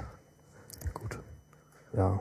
Und sonst war ich, finde ich, der Campingplatz relativ schön. Der war in einem kleinen Wäldchen gelegen, vielleicht ein bisschen feucht, weil der halbe Campingplatz äh, unter Wasser stand, aber angenehm. Genau, dann ging's weiter. Genau. Von Fes ging's dann direkt nach Marrakesch, Über den, über den Schwarzwald. das Atlasgebirge. Ja, Das ist völlig, völlig äh, skurril. Man fährt durch Marokko bei 40 Grad im Schatten, sehr trocken, also sehr angenehm. Und wenn man aus dem Auto aussteigt, äh, erschlägt einen quasi die, die Wärme. Und dann fährt man von Fes Richtung Marrakesch hoch in dieses Atlasgebirge. Und ähm, am Pass oben ist ein Skigebiet, also ist alles ist ein riesen Skigebiet. Und das ist quasi voll mit französischen Rentnern, die dort zum Skifahren hingehen, hinfahren oder sich dort ähm, Häuschen, Apartmenthäuser oder wa- irgendwas in der Art hingestellt haben und es sieht aus wie im Schwarzwald. Also man steht auf einmal, man ist zwei Stunden, drei Stunden vorher steht man noch an diesen typischen viereckigen roten Ziegelhütten, die in Marokko halt überall neben der Straße stehen. Und auf einmal steht man vor völlig für unsere für Schwarzwälder Verhältnisse normale äh, zweistöckige, dreistöckige Häuser mit geschnitzten Balkonen und Schindeln und äh, also es ist man, man, man denkt, man ist irgendwo völlig, völlig falsch. Überall Tannenbäume und Ja, also Es es ist, es ist wirklich marokkanische Schwarzwald. Ja. Ähm, und eine Stunde später steht man wieder in der Wüste. Naja, also ja, das ist schon irre. man muss ja das, Das geht aber Ja. durch ganz Marokko so eigentlich die ganze Zeit. Also man Ja, ist halt fährt, mor ja, man halt- fährt morgens los in, in kurzen Klamotten, wenn überhaupt ein T-Shirt, weil es eigentlich wirklich warm ist. Und dann steigt man zum Tanken aus und merkt, dass es zwei Grad hat. Mhm. Und zwei Stunden später ist man wieder bei 45. Ja. Und dann kommt man im Anti-Atlas und dann geht's wieder in der Richtung. Also es ist, es ist interessant. Ja, ist halt so eine Art Alpen, die da plötzlich Ja. sind. Ja, also Marok- man stellt sich Marokko immer völlig anders vor. Auch man stellt sich eigentlich flacher vor. ja. So hatte ich es in ist Erinnerung. extrem. Aber es ist eigentlich sehr hügelig und hoch. Also wie gesagt, dieser Schwarzwald, der liegt auf 2200 Höhenmeter. Und auch später dann äh, die Oase Zagora liegt, glaube ich, auch auf 1000 Höhenmeter. Also es ist eigentlich alles relativ hoch, Ja. wo man sich da die ganze Zeit bewegt. Und auf, okay, auf der Karte sieht man das nicht so, ist einem das nie so bewusst. Genau, dann sind wir in Marrakesch gefahren, wie gesagt, ähm, über dieses, über dieses Atlasgebirge. ähm, kurz vor Marrakesch haben wir auch, glaube ich, das erste Mal den Bus im Gelände getestet. Weil wir dachten uns irgendwie, ähm, wir fahren jetzt hier auf der Strecke rein, das GPS sagt, rechts ist der Campingplatz, wir probieren es jetzt einfach mal nach rechts zu fahren. Und dann sind wir so kleine, ähm, kleine Straße, so ein Waldweg, Schotterweg reingefahren und waren auf einmal in einem, in einem ähm, Palmenwald. Ja. Also auf einmal waren die Straßen weg, es war nichts mehr zu sehen und wir sind einfach durch, muss sich vorstellen, dicht wie bei uns ein, ein, ein, irgend so ein Mischwald in der Richtung, aber es sind Palmen und wir sind mit diesem Bus links und rechts an den Palmen vorbei durch ausgetrocknete Bachläufe rauf und runter und ähm, an dem Tag wa- waren wir das erste Mal zusammen und sind mit einem zusammengefahren, der ist mit seinem Mercedes einfach irgendwie blind hinter uns her, war dann auch etwas verstört und irgendwie so nach einer halben Stunde sind wir aus so einem Bachtal rausgefahren und auf einmal standen drei Bauarbeiter vor uns. Die haben da ein Loch gegraben für eine künftige Hotelanlage, die da in Planung waren, Ah, war. Und äh, ich glaube, die waren genauso überrascht wie wir, weil man sich vorstellt, wir sind eine halbe Stunde durch den Wald gefahren, auf einmal stehen da drei Bauarbeiter und graben. Da war keine Straße, kein Haus, nichts. Ja, ja. Und die dachten sich wahrscheinlich auch, wir sind jetzt hier eine halbe Stunde in den Wald gefahren, um Loch zu graben, jetzt kommen da ein paar verrückte Deutsche. Naja, einem das spricht sehr, sehr für das gefahren. Hotel. Da haben wir dann auch das erste Mal gemerkt, dass das Französisch dort unten zwar sehr verbreitet ist, aber eben auch ähm, eine aufgezwungene und gelernte Sprache. Also Naja. die Bauarbeiter waren eben nicht, waren halt Unterschicht. Haben sie Ja, jetzt, also der, der, der Friedrich hat es versucht mit denen, aber es war halt, konnten halt nicht mit denen sich nicht unterhalten, weil die halt kein Französisch konnten. Hm. Und die haben uns dann ähm, am Campingplatz eben auch damals erklärt, dass es eben, wie gesagt, nur so die, die, die Oberschicht, sage ich jetzt mal blöd, wie es klingt, ähm, Ja. das Französisch eben lernt. es aber auch nicht unbedingt angenehm findet, es zu sprechen. Es ist halt immer noch so ein Hm. ähm, so eine ja, Klar. Besatzersprache im Endeffekt. Ja, ja. Genau, und dann waren wir in Marrakesch. Das war so der prachtvollste Campingplatz, würde ich mal sagen, mit Pool und allem drum und dran. Mhm. Und den französischen Rentnern. Da haben wir dann noch eine andere Rallye getroffen, Mhm. die in Renault R5. R5, genau. Also ja, das war eine Gruppe Franzosen. noch die Renault R5? Genau, die sind mit dem R5 da runtergefahren. ganz kleine Autos. ja. War es ein R4 sogar? Nee, es war R5. R4 oder R5? Ich weiß es gar Ich- nicht mehr genau. Auf jeden Fall, ähm, Na, R4 War das- diese etwas mit diese etwas höherem. Ja, das waren die Minikombis. R4. Das waren die R5 sind so, so, so flachere. ja, ich meine, das war ein R4. Das waren, glaube ich, R4, diese. Allerdings war das ein leicht anderer Zweck. Also die, das war nicht eine Rallye, die da runterfährt und die Autos dann unten lässt, sondern die sind quasi auch wieder zurückgefahren, weil es alles ähm, R4-Bastler So ein waren. Ja, doch, R4 will man ja nicht mehr verkaufen. Ja. Das will da unten auch keiner kaufen, weil das keiner mehr kennt. Ja, und weil du es nicht Ja. repariert bekommst. ja, ja. Vor allem, die waren richtig äh, Rallye hergerichtet, die haben auch sich dementsprechend angehört. Also die haben jetzt nicht so ein altes äh, Knattern gehabt, wie normal so ein R4 oder dergleichen, sondern da war richtig Dampf. Bums dahinter. Kann man vielleicht noch kurz sagen, die noch R4 müssen wir noch verlinken. Ja, gleich mal. Christ. Autos hab- macht Christian. Ich habe ja schon den Ähm, Wikipedia-Eintrag. Was man vielleicht noch kurz dazu erwähnen kann, die, die eigentliche Rallye-Vorbereitung bei den Autos, mit denen wir unterwegs waren, war Höherlegung, also dass man ein paar Zentimeter höher, höher legen musste, um mehr Bodenfreiheit zu kriegen und ein Unterfahrschutz, sprich ähm, unter der Ölwanne und im Motorraum quasi war bei allen Autos eine, eine große ähm, Stahl, ein Stahlblech geschweißt. Was man auch schnell, schnell gemerkt hat, dass es wirklich notwendig ist, weil man setzt dann doch ziemlich häufig auf dem Felsen auf. Na klar. Und in Marokko gibt's ja an sich kaum Weichsand, das heißt, man ist eigentlich die meiste Zeit in Steinwüste unterwegs. Und da hat man dann halt ähm, Felsbrocken in allen möglichen Größen und da tut's dann auch so den ein oder anderen echt deftigen Schlag. Also das war eigentlich alles, was so nötig ist für, für als Vorbereitung für die Autos, was Ja, jetzt wirklich klar. um die Rallye geht, mal abseits von äh, Reparaturen, die man halt haben sollte oder Mhm. machen sollte, sowas Mhm. wie wenn man dann zur Dades-Schlucht kommt, wo wir zum Vergleich kommen, dann sollten halt die Bremsen repariert sein. Mhm. Na klar. Genau. Wobei man zur Höhen Höherlegung auch sagen muss, dass das Einfachste ist, ein Fahrzeug höher zu legen, es leichter zu machen. Möglichst wenig Gepäck dabei zu haben. Was auch, äh, ja, was heißt, uns, ja, zum Verhängnis kann man es nicht sagen, aber es war halt äh, so, dass relativ viele Re Teilnehmer mit sehr viel Gepäck angereist sind, auch viele Sachspenden dabei hatten für die Weißen Häuser. Und dementsprechend den ihre Fahrzeuge teilweise am, im Kofferraumbereich relativ tief hangen. Da halt Und- auch der Tank hängt. Ja. Und wir in unserem Bus, der von Grund auf schon relativ hoch war und nochmal ein paar Zentimeter von uns mehr Bodenfreiheit bekommen hat, eigentlich im Grunde leer war, weil wir mit eigentlich keinem Gepäck angereist sind. Genau, wir, Wir hatten- immer im Hinterkopf, wir müssen ja auch zurückfliegen. Und da ist das Gepäck halt doch beschränkt. Und deswegen waren wir echt mit minimal Gepäck unterwegs, aber hatten halt bei weitem das größte Auto. Also äh, wir hatten Platz ohne Ende. Und die anderen waren ausgestattet bis ins, also was die alles an Geraffeln mitgeschleppt hatten, das war, wir haben halt einen Gaskocher gehabt und die sind mit einem halben Küchenstand unterwegs gewesen. Naja, klar. Und das ging halt dann auch schon in Tarifer los, dass sie angekommen sind. Ja. Ach, ihr mit dem Bus können wir hier die Kiste vielleicht für euch und die Kiste und die. Ja, ja. Und im Endeffekt waren wir halt dann der Packesel für alle. Also es, der Bus war am Ende wirklich voll, komplett voll und davon waren zwei Koffer von uns und das Gepäck der anderen. Ja, also wir hatten äh, echt an jedem Campingplatz kam jemand anders zu uns, der vom Veranstalter zu, also der, also die sind meistens zum Veranstalter gegangen und haben gesagt, wir, haben- wir haben zu viel Gepäck, können wir es irgendwo anders unterbringen und der Veranstalter hat immer nur gemeint, ach, geh doch mal zu den Jungs mit dem MB100 da.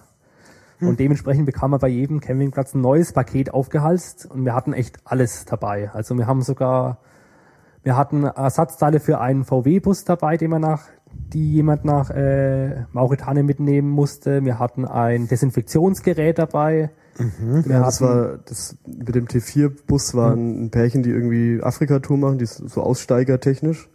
Und die waren in Nuadhibu, nee, in Nouakchott in äh, Mauretanien liegen geblieben. Und ähm, wie gesagt, äh, solche Teile findet man da unten halt nicht. Und die standen da halt dann schon vier Wochen und haben auf äh, die Ersatzteile für diesen T4-Bus gewartet. Und dann haben die es irgendwo in Deutschland gemanagt bekommen, dass da diese Rallye, also wir runterfährt und haben dann irgendjemanden diese Teile auf, aufgeschwatzt quasi. Und äh, wir haben dann drei Wochen lang diese Teile da runtergefahren, um dann am ganz am Schluss, das war ja kurz vor Ende der Rallye, haben wir dann die Teile da unten übergeben. Also so lange mussten, das ist halt auch dieser das Problem, wenn du eben ein Auto hast, das da unten nicht ähm, gängig ist, dann stehst du halt, wenn es blöd läuft, mal zwei Monate irgendwo. T4 für ein Auto. Das ist so ein VW-Bully. Ach so. Ja, diese mit der schrägen Schnauze. Ja, ja, vorne. verstehe. Äh, Und das ist, in, ja, das war halt so Synchro-Teile oder, also Allrad. kriegt man halt nicht ein Allrad, Ja. genau. genau. Und man Die muss, standen halt dann zwei Monate und haben auf die Ersatzteile gewartet. Und das ist halt Afrika, also wenn man jetzt gerade jetzt Marokko oder Mauretanien fahren will, wenn wir ein Auto haben, mit dem man überall Ersatzteile bekommt, dann geht nichts über einen alten Mercedes PKW. Weil die fahren, die, die wollen da unten im Grunde nichts anderes, weil diese Autos unkaputtbar Ja, genau. und leicht zu reparieren.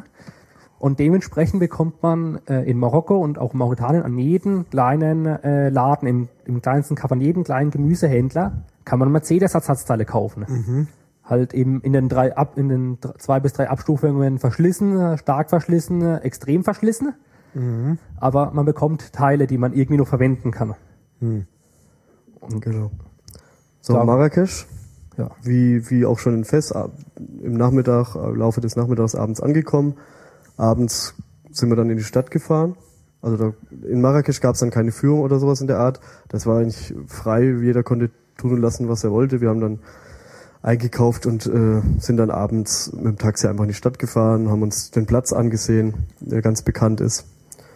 Ähm, und sind einfach durch die Stadt Genau. marschiert, relativ alleine und frei. Und am nächsten Tag dann eigentlich das Gleiche, da sind wir dann am Tag schon rein und haben uns einfach die Stadt an, an, angeschaut. Den Markt und das ist schon, das ist schon großartig.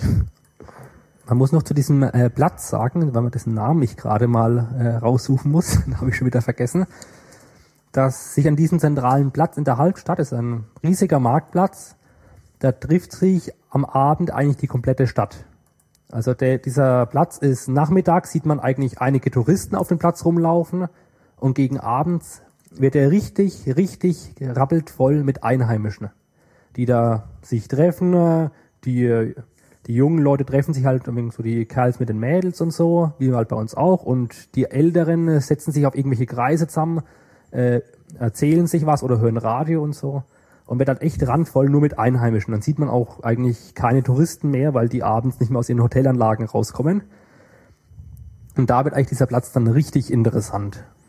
Also es ist einfach, du wirst eigentlich erschlagen von Farben, Gerüchen und, und Geräuschen, wie man es eigentlich noch nie vorher. Von verschiedensten Hat- hatte- Menschen, die über diesen Platz Ja, klar. wuseln. Das ist absolut, absoluter Wahnsinn. Ja. Weil gerade am zweiten Tag haben wir uns dann einfach mal zwei, drei Stunden neben einem äh, Orangensafthändler hingesetzt, wo wir uns äh, Plastikstühle erkauft haben mit Orangensaft und haben da einfach mal diesen Platz beobachtet. Und es, diese zwei, drei Stunden, das war einem nie langweilig, man hat immer was zu sehen gehabt. Das ist extrem faszinierend.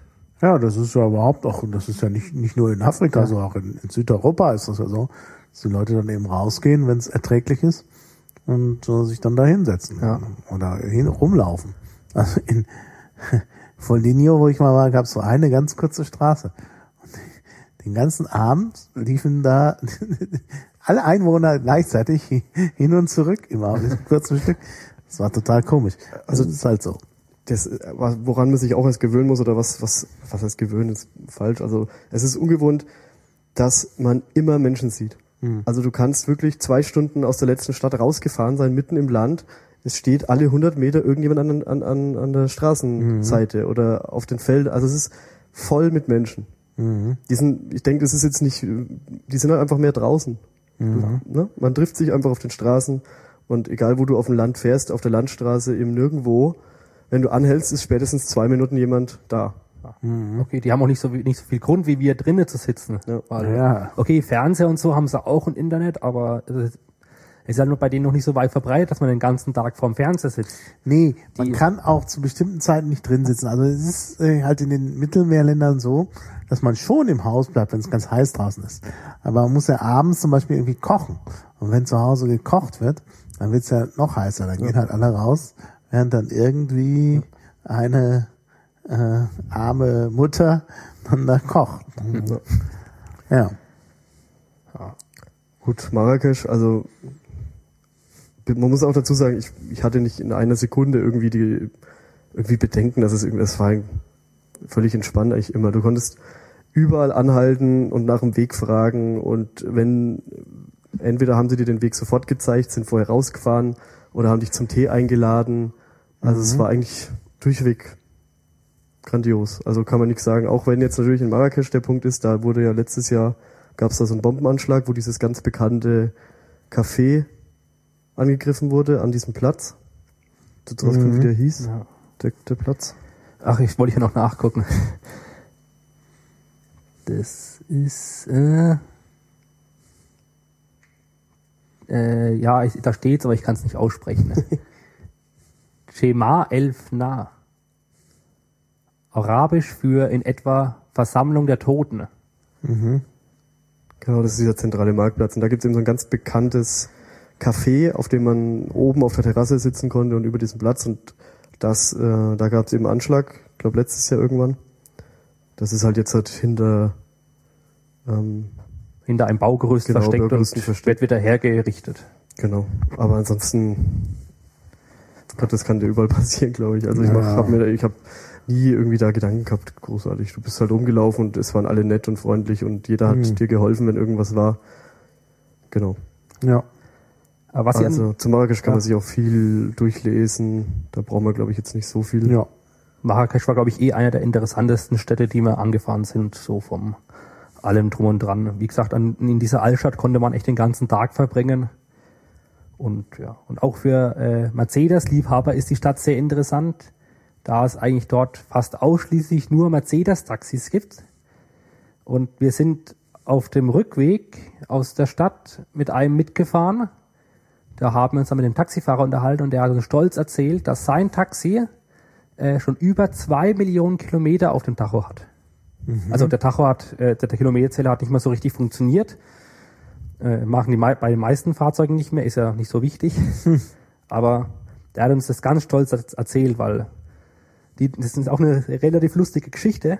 Wir waren mit, äh, also noch einem, wir waren noch mit äh, zwei Autoverrückten unterwegs in dieser Gruppe an dem Abend. Der eine total Mercedes verrückt und der andere so am Rande.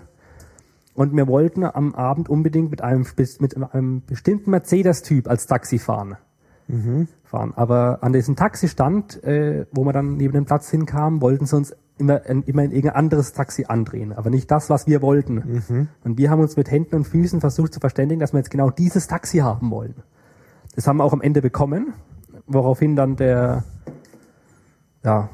Also die dachten zu dem Zeitpunkt, es ging uns um den Fahrer. Ja. Also wir wollten nicht mit Fahrer X fahren, sondern mit Fahrer Y. Die haben einfach, wir konnten, also war, keiner von uns konnte wirklich Französisch. Wir haben halt brockenweise versucht, uns irgendwie verständlich zu machen. Aber es kam irgendwie nicht durch, dass es uns ums Auto ging. Also wir wollten halt mit diesem alten Mercedes fahren und nicht mit dem, der bei uns in Deutschland eh überall an jeder Ecke mhm. rumfährt. Und sie dachten halt, äh, wir wollen nicht mit dem Fahrer fahren. Und dann gab's halt irgendwie ein bisschen, äh, wurde dann etwas laut und, und bis dann einer von den Fahrern das so mitgekriegt hat und das dann alles aufgeklärt hat. Und dann haben wir eben dieses alte Taxi gekriegt mit diesem Fahrer, der anscheinend selber so ein äh, Autoliebhaber ja. war, weil der hat uns dann am Campingplatz äh, aus, rausgelassen, hat dann sein, seine Motorhaube geöffnet, hat uns alles gezeigt, was er poliert, also es war, das Auto war poliert von hinten bis vorne. Ja, innen zumindest. Innen im dem Motorraum. Und es war dann auch nochmal 20 lustige Minuten da vom Campingplatz. Mhm, mhm. ja. Man muss jetzt diese Taxis sehen natürlich von außen so auf, wie man sich in so einer Großstadt vorstellt, recht verbeult und mhm, äh, drei verschiedene äh, äh, P, ich glaube, die waren auch beige, die Taxis bei denen, oder? Ja. Äh, drei verschiedene B-Stöne dran von den Kotflügeln und alles. Aber innen drinnen war das Fahrzeug top hergerichtet. Mhm. Also das denkt man gar nicht. Der Motorraum wie geleckt bei einem Fahrzeug mit über zwei Millionen Kilometer auf dem Tacho. Mhm. Mhm. Man muss auch dazu sagen, da unten wird da viel repariert. Bei uns mhm. wird ja kein ja, Auto klar, repariert. Natürlich. Also Reparatur heißt bei uns ja rausrupfen, neues Teil rein. Mhm. Also wirklich reparieren macht man bei uns ja nicht mehr. Wo wir gerade bei den Autos ja. sind, warum wart ihr eigentlich die Einzigen mit dem MB100? Warum waren wir da die Einzigen? Denn ja. wenn ich das jetzt hier in die Liste so sehe, dann sind die anderen doch. Ja. Gibt es ein paar so technische also eigentlich eine, einer der Hauptgründe ist, äh, dass gerade dann in Mauretanien, wo dann die Fahrzeuge später verkauft werden, äh, bringen einfach äh, normale Limousinen-PKWs am meisten Geld. Ja, klar. Geld. Und äh, der MB100 an sich ist auch ein ungewöhnlicheres Fahrzeug, sieht man bei uns auch nicht mehr so oft, hat auch wegen der mhm. eigenständige Technik. Äh, ist auch weniger eigentlich ein Mercedes, äh, ist von der Technik her auf einem alten TKW-Transporter aufgebaut. Ganz wilde Geschichte. Und ja, wir waren halt zufälligerweise die einzigen mit MB100 dabei, wo man mal sagen muss, dass in der Dezember-Rallye davor ein MB100 mitgefahren ist und in der Mai-Rallye 2010 auch. Hm. Also ja, man muss einfach sagen, dass, das, dass der MB100 einfach wesentlich seltener ist. Also ja. von diesen äh, Standard-Mercedes-Limousinen fahren halt bei uns auch noch etlich, also ist, du siehst dann die alle ja. paar Straßen ein, auch jetzt hier, jetzt nach der Rallye fällt es einem natürlich noch viel mehr mhm. auf, weil man mhm. einfach einen Blick dafür hat und alle fünf Minuten denkt, ah, ein Rallye-Auto, da, ein Rallye-Auto. Aber den, den gibt's halt einfach viel seltener. Und auf der anderen Seite muss man auch sagen, man kann diese Rallye mitfahren, wenn man überhaupt keine Ahnung hat, wenn man noch nie eine Motorhaube offen hatte, mhm. kann man theoretisch mitfahren. Also es, wer Lust hat, es zu machen, der soll sich einfach dort melden und sagen, er hat da Spaß dran, er will mitfahren. Entweder man findet jemanden, der alleine fährt, der noch Mitfahrer sucht, mhm. oder man fährt einfach zu zweit mit und äh, lässt sich helfen. Also es ist einfach großartig, wie dieses ganze Team einfach zusammenarbeitet. Also wenn irgendwo jemand stehen bleibt, dann sitzen halt alle 40 Mann drumherum und versuchen irgendwie dieses Auto weiterzukriegen. Mhm. Oder dich in die nächste Werkstatt zu schleppen. Mhm. Oder aus dem Sand zu schieben. Also es geht wirklich darum, gemeinschaftlich da durchzukommen und anzukommen und äh, mit den Autos einen guten Preis zu erzielen, damit man das weitergeben kann. Aber man muss jetzt kein, kein, kein Schrauber sein, um da mitfahren zu können. Naja. Also wenn man Lust auf so eine Fahrt hat, mal auf das Abenteuer, dann einfach anmelden oder, oder mal zu dem Vortreffen kommen oder ins Forum schauen. Das können wir dann, ist alles verlinkt dann ja. im Pad. Also man ja. muss jetzt hier kein Autoschrauber sein. Und wenn man das bedenkt, dass eben weit, ich denke mal, dass es die Hälfte der Leute oder mehr waren, die ja, in ihrem kein Autoschrauber-Hobby haben oder in der Art. Also Autoschrauber waren relativ und wenig. Deswegen eigentlich. hast du natürlich auch die Autos, die empfohlen werden, weil natürlich die Veranstalter sagen, kauft euch die Standardlimousine mit dem Motor, ja. weil dann braucht ja, man umso weniger Ersatzteile und mhm. man hat alles drei, doppelt und dreifach dabei und deswegen mhm. nimmt man halt an auch das Auto, was alle fahren. Also das, denke ich, erklärt es dann. Ja. Wobei wir ja nicht die einzigsten Exoden waren. Es war ja auch noch ein Bassar dabei, der, ja, das kann ich eigentlich direkt mal an, ansprechen, der eigentlich überhaupt nicht dem entspricht, was der Mauretanier kaufen will. Weil der Mauretanier will keinen VW fahren. Der will Mercedes. Mhm. Der Mauretanier will, ich muss sagen, es war ein Passat-Kombi. Will der Mauretanier muss erst erzählen, auch, was nicht sein darf. Ja, genau. Es darf, äh, was sehe ich so. Also, ich sag lieber, was der Mauretanier will. Der Mauretanier will Mercedes, Diesel, Vierzylinder, braucht weniger Sprit, äh, Limousine, äh, Kombis sind Leichenwägen, die fährt da keiner, ja. also kriegst du echt nicht. Hm. Dann siehst du keinen. idealerweise eine dunkle, äh, schick aussehende Farbe. Definitiv kein Rot. Das ist im Arabischen eine Unglücksfarbe, Farbe des Blutes. Und äh, vor allem Schaltgetriebe. Die wollen kein Automatik. Ja. Und äh, dieser Passat hatte jetzt einen, war also wie gesagt ein Kombi, hatte einen Benzinmotor, war rot und hatte ein Automatikgetriebe. Und Sechszylinder. Nee, Sechszylinder, nee, war, war nicht mal. Der war nur sogar nur ein Vierzylinder. Okay, also. Aber er hatte eigentlich alle Kriterien erfüllt, die eigentlich nicht hätten sein müssen. Mhm. Normalerweise würde eigentlich in Mauretanien kein Mensch dieses Auto kaufen. Aber da das Ganze mit der Rallye und der Verkauf schon vorher so halb vororganisiert ist, hat dann der Händler dann doch das Auto noch zu einem einigermaßen vernünftigen Preis genommen. Ja. Auch wenn er gefragt hat, okay, wie viel Geld gibt er mir dafür, dass ich das Auto nehme? Das war Gelächter, als er es sah. Ja. ja aber Na gut. Also dem Autoverkauf kommen wir durch. Wir schweifen ab, lass uns doch mal eben die Strecke. Lass genau. uns wieder nochmal ja, weitermachen. Gut. Also nach Marrakesch ging es dann äh, Straße der Kaspar. Ah ja. Kaspar. Kaspar. Das sind ähm, Zitadellen, ich habe schon verlinkt. Okay. Genau, das sind diese Kaspar sind diese äh, Kaspar, alten. Hat er mal gesagt? Ja, Kaspar. aber auf, auf Deutsch Gibt's auch diese Übersetzung, also kenne ich. Egal. Ich habe gerade in Wikipedia nachgeschaut. es sind auf jeden Fall äh, diese alten äh, Berberfestungen. Mhm. Stehen genau. überall am Wegesrand, also kleine Ruinen, halb verfallen, sehr schick, also schön anzusehen eigentlich. Ja, und diese Straße war eigentlich auch dann das, hat mir sehr gut gefallen. Weil dann fährt auf dem Stück war ja auch die, die Dadesschlucht. Genau. Weil dann fährt man so erstmal so richtig Richtung Wüste wobei man sagen muss, dass wir eigentlich nie in diese Sandwüste richtig reingefahren sind, die man überall aus Film und Fernsehen kennt. Mhm. Die, von der gibt's ja eigentlich nur relativ wenig. Ja. Sondern die hauptsächliche Sahara ist ja größtenteils Stein- und Geröllwüste. Ja. Und da sind wir zum ersten Mal in diese Stein- und Geröllwüste, wo also überhaupt keine Vegetation mehr ist. Ab und zu steht mal noch ein vertrockneter Busch oder vertrockneter Baum rum. Und konnten zuerst mal miterleben, was eigentlich Wüste richtig ist. Ich verlinke auch die Dadeschlucht gerade. Genau, mal. und die Dadeschlucht, das ist, ah, das hat mir am schönsten gefallen fast von der ganzen Rallye.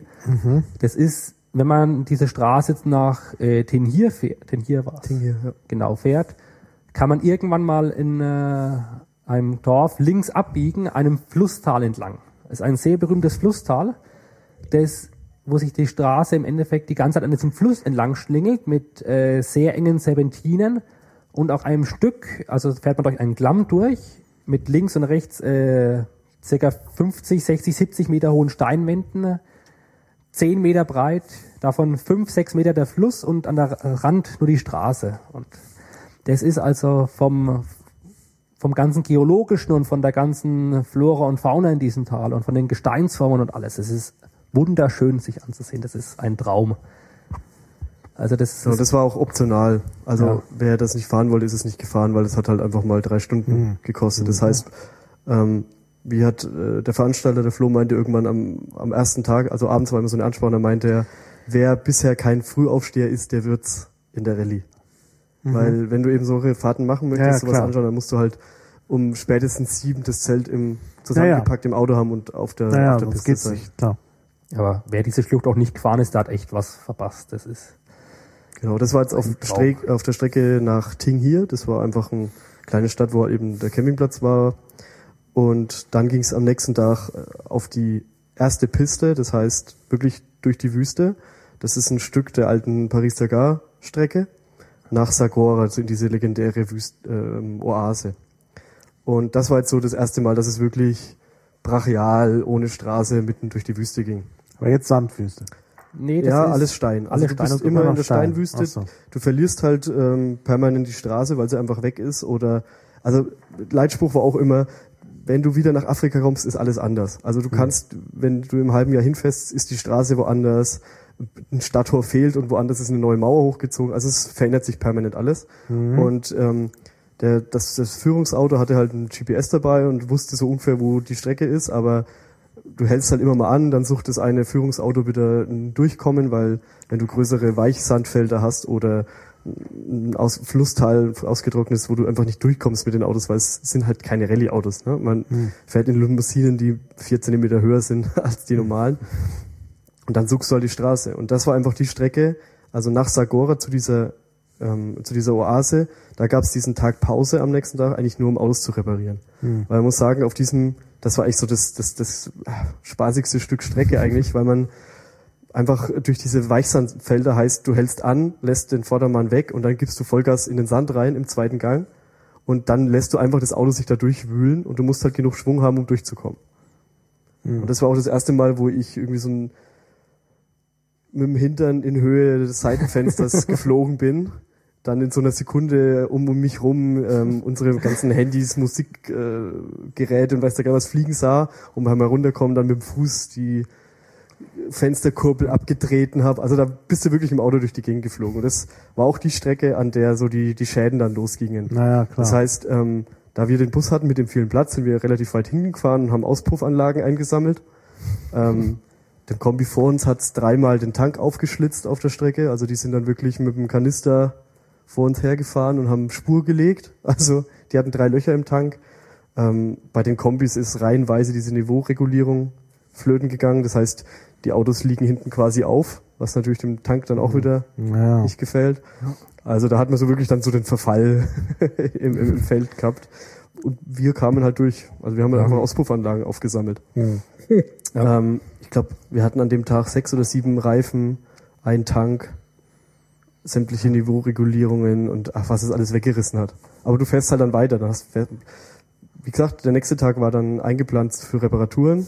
Das heißt, die, die es ganz schlimm ha- äh, erwischt hatten, das war dieser weiße Kombi, die hatten zwei Platten, Auspuff verloren, Tank aufgerissen, Niveauregulierung kaputt. Und das Auto wurde dann abends ähm, zur Werkstatt gebracht. Und es ist halt über Nacht dann zusammengeschweißt worden. Und das ist der Gag in Afrika.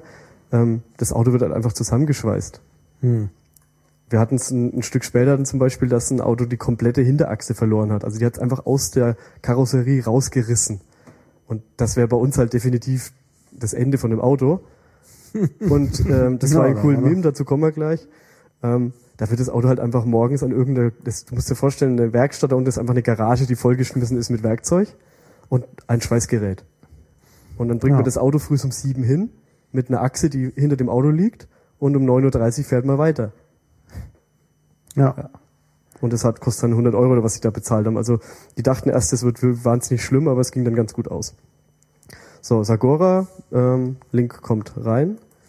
Das ist eben legendärer Stopp von dieser Paris-Dakar-Strecke. Also die Strecke nach Sagora rein und, und rauswärts. Das sind so die Strecken, wo ja, in der Mai Rallye am meisten, wo man halt wirklich mal querfeld einfährt. Man muss ja sozusagen in Sakura gibt es, glaube ich, auch die einzigste komplett sauber eingerichtete Werkstatt, die ich in ganz Marokko gesehen habe. Garage Irigi, Ja. ich glaube, das verlinke ich auch. Ja, genau. Das ist, weil dadurch, dass da früher die Paris-Dakar Rallye Stopp gemacht hat, haben sich da einige Ah, ja. Mechaniker niedergelassen und haben sich halt auf äh, Allradfahrzeuge spezialisiert. Und haben auch dementsprechend Werkstätten da, dort eingerichtet, die einer europäischen Werkstatt in nichts nachsteht. Und hat sogar noch den Vorteil hat, dass da Afrikaner drinnen sitzen als Mechaniker, die halt noch improvisieren können. Ja, klar. Und also auch sehr beeindruckend diese Werkstatt, die einmal die ganze Wand überall hängt voll mit Fotos von äh, irgendwelchen äh, alle von irgendwelchen Rallyes und Paris Dakar Teilnehmern und echt allein diese Werkstatt ist schon eine Reise wert. Also wert, ja. Genau, und durch Sagora ging auch die alte Karawanenstrecke nach Timbuktu. Also du siehst dann immer auf dem Weg ähm, gemalte große Schilder, auf denen dann steht ähm, Timbuktu 52 Tage. Das war so in Sagora, wo halt die alten Karawanen unterwegs waren. Und das ist auch so das erste Mal, dass man durch die Wüste fährt und wenn man irgendwo Pause macht, kommt am Horizont, siehst du, bewegt sich was und äh, eine Viertelstunde später ähm, steht jemand neben dir mit acht Kamelen im Schlepptau und fragt halt, was du da so tust. Und lässt dann Fotos machen für ein paar, paar Geld. ähm, genau, das ist dann mit, also wie man sich, das ist kein, ähm, wir reiten auf Kamelen, sondern du bist halt irgendwo unterwegs und auf einmal kommt eine Karawane vorbei. Von Sakura weg, die Strecke war auch sehr interessant. Von dieser Oase, man muss kurz noch zu dieser Oase sagen, das ist eine richtige Oase, wie man sich sich vorstellt, mit lauter Palmen und mittendrin in der Stadt mit Palmen umgeben, aber nur so am Rande. Aber man diese Piste ist auch sehr interessant, denn normalerweise geht da eine, ein befestigter Damm als Straße weg. Also Schotterpiste. Nur diesen Damm hat äh, ein, so eine halbe Stunde nach der Stadt äh, war eine Baustelle an diesem äh, Damm und der hat einfach aufgehört. Also da hat einfach die Straße aufgehört, weil die ja gerade repariert haben. Und äh, kein Mensch, auch nicht der Bauarbeiter, hat jetzt gewusst, wie man jetzt weiterkommt, den sie da gefragt haben. Also mussten wir von dieser Stelle an dann auch einfach wieder rechts von diesem defekten Damm quer durch die Geröllwüste fahren und den Weg suchen. Das war eigentlich auch recht Ja, interessant. das war dann so ein Strike für die Teilnehmer, weil es da den, den, den, das Führungsfahrzeug hat sich festgefahren. nee, das war am Tag vorher. Das war an der Anfahrt, ja. ja, und eine Bei der Anfahrt. Suche nach der Strecke quasi. Und dann waren wir mit, dann waren wir wieder am Zug, weil wir haben dann einfach acht Mann in unseren V, in den, in den, in den ähm, MB100 reingeladen und sind quasi dann zu dem festgesteckten Auto gefahren und haben den rausgeholfen. Weil ähm, ein paar Stunden vorher war halt immer der Gag, dass irgendwie fünf Autos dann zu dem Auto gefahren sind, das sich im Sandfeld festfuhr, um dann auch festzustecken. So, Sagora ist auch verlinkt. Genau. Und Ähm, Weil ich noch dieser Piste sagen muss, was man sich eigentlich gar nicht so richtig vorstellen kann. Man fährt durch über diese Geröllepiste, dann auch über diesen Damm wieder, und plötzlich steht da ein Schild, äh, so ein äh, Achtung Bodenwellenschild. Man muss sich jetzt vorstellen, diese ganzen Pisten bestehen aus sogenannten Waschbrett. Das sind also so Querrillen, die sich mit äh, Windverwehungen und so bilden. Ja, ja. Und drüber zu fahren macht eigentlich keinen Spaß, weil es da, da, da, da, da, da, da die ganze Zeit geht und die Stoßdämpfer geben eh schnell den Geist auf. Und da steht dann echt mitten in der Wüste ein Achtung Bodenwellenschild.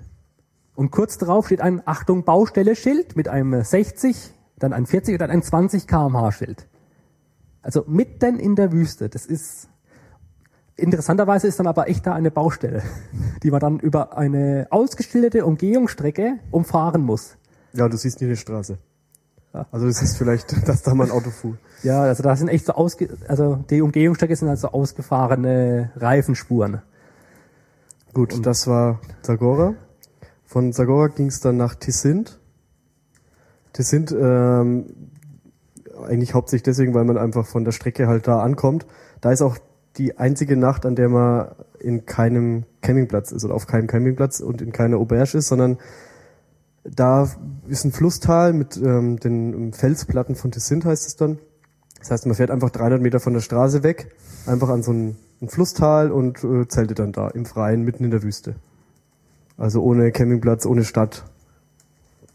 Ähm, quasi im Freien. An Mhm. allen anderen Tagen ist man auf einem Campingplatz. Ja.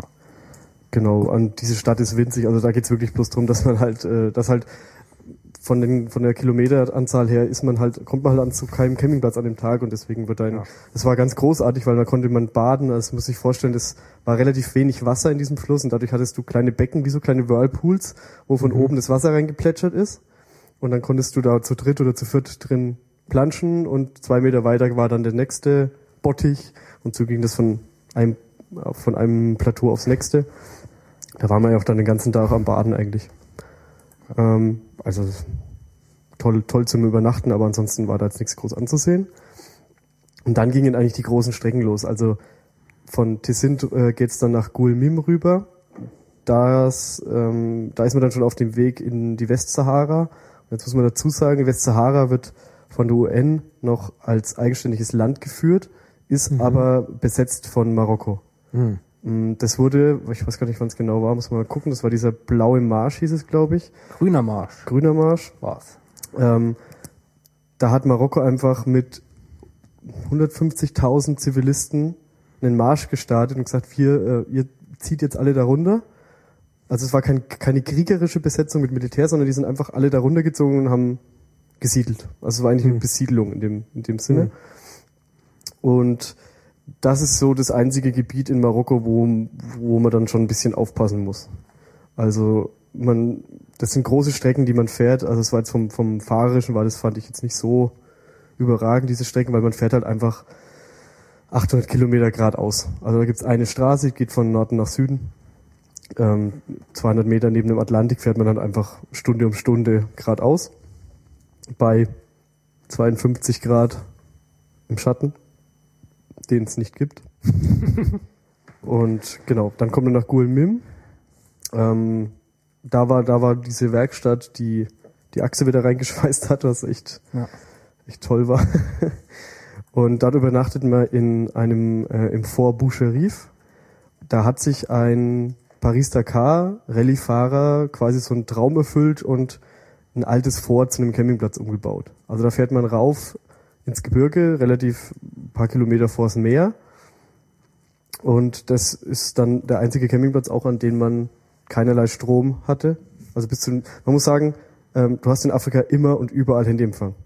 Also es gibt keinen Flecken, wo du nicht äh, anrufen kannst oder angerufen werden kannst. Ah ja. Also wir hatten es, der, der eine, der mit uns die meiste Zeit gefahren ist, der wurde mitten auf dieser Strecke vor der Wüste, in der Wüste, äh, in, der, in der Steinwüste, auf der Strecke nach Sagora oder raus, ich weiß es nicht mehr genau, von seinem Steuerberater angerufen, mitten in der Wüste. Und er hat irgendwie uns dann abends erzählt, dass er das überhaupt nicht gepackt hat, weil du fährst da mitten durch die marokkanische Wüste, auf einmal klingelt das Telefon. Also du hast wirklich immer Empfang. Und das kommt daher, dass es einfach ähm, wesentlich einfacher ist, Masten aufzustellen, als Ja. Kabel zu verlegen. Und da das alles erst in den letzten Jahrzehnten nachgebaut wurde, setzen wir halt auch viel auf Handyempfang. Ähm, Gulmim, das war halt einer der Campingplätze oder der einzige, wo es halt keinen Strom gab, wie gesagt. Da war es dann eben so, dass es hieß, ähm, von sieben bis elf läuft der Generator, dann kann jeder sein Handy aufladen und seine Taschenlampen und Ja. dann ist es wieder aus. Dafür gab's einen Pool. Dafür gab es einen Pool. ja.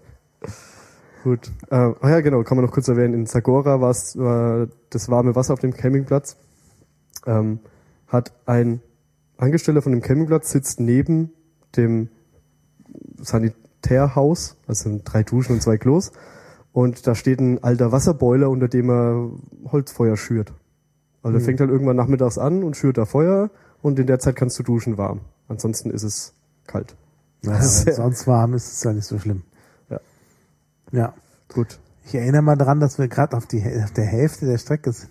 Nee, nee, das ist, Wir wir, müssen- äh, wir sind eigentlich Ach so. durch. Also wir so. sind eigentlich Also durch. jetzt geht's ja eigentlich dann relativ schnell. Guelm, Guelmim war eben Anfang Westsahara und jetzt geht's eigentlich durch. Du fährst dann einfach nur diese Westsahara durch. Daher ist es dann auch so, dass man innerhalb von einem Tag, also man übernachtet dann nochmal Layun. Also das sind einfach, äh, was jetzt in der Strecke aufgezählt ist, sind Übernachtungsplätze. Mhm. Aber da ist nichts mehr groß. Also, weil Westsahara mhm. ist halt leer. Du fährst quasi den ganzen Tag geradeaus die Küste entlang. Es sind irgendwie 2000 Kilometer, nur Westsahara. Und siehst quasi in Abständen von x Kilometern Musterdörfer. Also die Marokkaner haben, sind hergegangen und haben einfach mitten in die Wüste Städte hingestellt. Also du mhm. fährst dann an fertigen, bezugsfertigen Städten vorbei, in denen niemand lebt. Das heißt, du hast irgendwie 100 Häuser, eine Moschee in der Mitte, eine Autowaschstraße mit Werkstatt, eine Tankstelle, Einkaufscenter, alles da, aber da wohnt niemand. Es war eben das Teil dieser Besiedlungsstrategie. Sache auch, ja. Genau. Also es ging einfach darum, die wollten alles, also äh, Ziel der Marokkaner ist es wohl auch zu sagen, ähm, uns kann niemand was die Westsahara mit wegnehmen, wenn da so und so viel Marokkaner leben. Mhm. Deswegen ist ja. die Westsahara extrem subventioniert. Das heißt, du zahlst da für den Dies äh, Liter Diesel noch irgendwas um die 40 Cent. Essen ist sportbillig, weil es einfach darum geht, äh, du, da ist nichts. Und wenn du die Leute, wenn du irgendwie Menschen dahin bekommen möchtest, dann musst du natürlich irgendwie Anreize schaffen und deswegen wird das über Subvention mhm. gemacht. Mhm. Und jetzt kann man eigentlich sagen, dass von Guelmim, wo man aus der äh, großen Wüste oben raus ist und dann in die Westsahara fährt, da geht's einfach geradeaus durch. Also Layun ist äh, so der kritischste Punkt, weil da ganz gerne mal Aufstände sind. Also wenn irgendwas ist, dann dort. Mhm. Da fährt man eigentlich durch.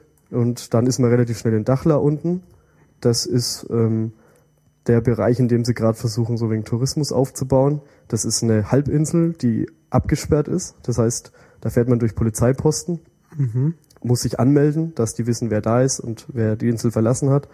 Und da äh, ist jetzt im Moment so ein, so ein ähm, Spot, wo die Kitesurfer ganz viel sind, weil es da eine tolle Lagune gibt und also da läuft sogar der Tourismus an. Und das war jetzt eigentlich so die, die Rallye an sich. Jetzt kommen eigentlich nur noch die kurzen, also relativ kurze Stücke nach Mauretanien. Er war ja noch gar nicht in Mauretanien, wo das ja, so eine genau. besondere Rolle gespielt hat. Mauretanien ist das Ziel, aber das äh, Sightseeing, also der Spaß der Rallye, sprich durch die Wüste brettern und Offroad fahren, dieser ganze, das ist alles in Marokko. Mhm. Weil Mauretanien halt doch, Mauretanien, also sagen wir es jetzt mal so, Dachla ist äh, letzter, letzter ähm, Übernachtungspunkt in Marokko und von da geht's dann im Konvoi weiter. Mhm. Sprich, da fährt man dann geschlossen bis an die Grenze und innerhalb Mauretaniens ist man immer mit Polizeischutz unterwegs. Das heißt, da fährt vor dir ein Pickup mit Militär oder Gendarmerie National oder äh, wie, wie hieß sie dann? Da drüben Royal, hat Gendarmerie. Oder war das Armee? Oder was nur Gendarmerie? Also, ich weiß du bist nicht. immer in, in Begleitschutz und fährst im Konvoi, weil Mauretanien halt dann, also in Strich, äh, in Anführungspunkten, äh, Anführungszeichen gefährlicher ist als Marokko. Mhm. mhm. Das und das ist dann eigentlich relativ von der Strecke relativ kurz. Wobei wir jetzt kurz nochmal den äh, Grenzübertritt erwähnen sollten. Der ist ja. nämlich von Marokko nach Mauretanien sehr interessant. Ja, die Mauretanier sind schon sehr anstrengend, das habe ich ja gemerkt. Ich habe ja für, ich habe ja für Tillmann das Visum besorgt, der mauretanischen Botschaft. Das war Wobei, weil sie während meiner Visumsantragsfrist, äh, also als mein schon abgeschickt war, die Gebühr 50 Prozent hoch und ich danach zahlen musste und das alles mit Postweg nicht mehr machbar war, hat man dann dort persönlich vorgesprochen. vorgesprochen. Na, da konnte ich auch so ein bisschen Afrika erleben.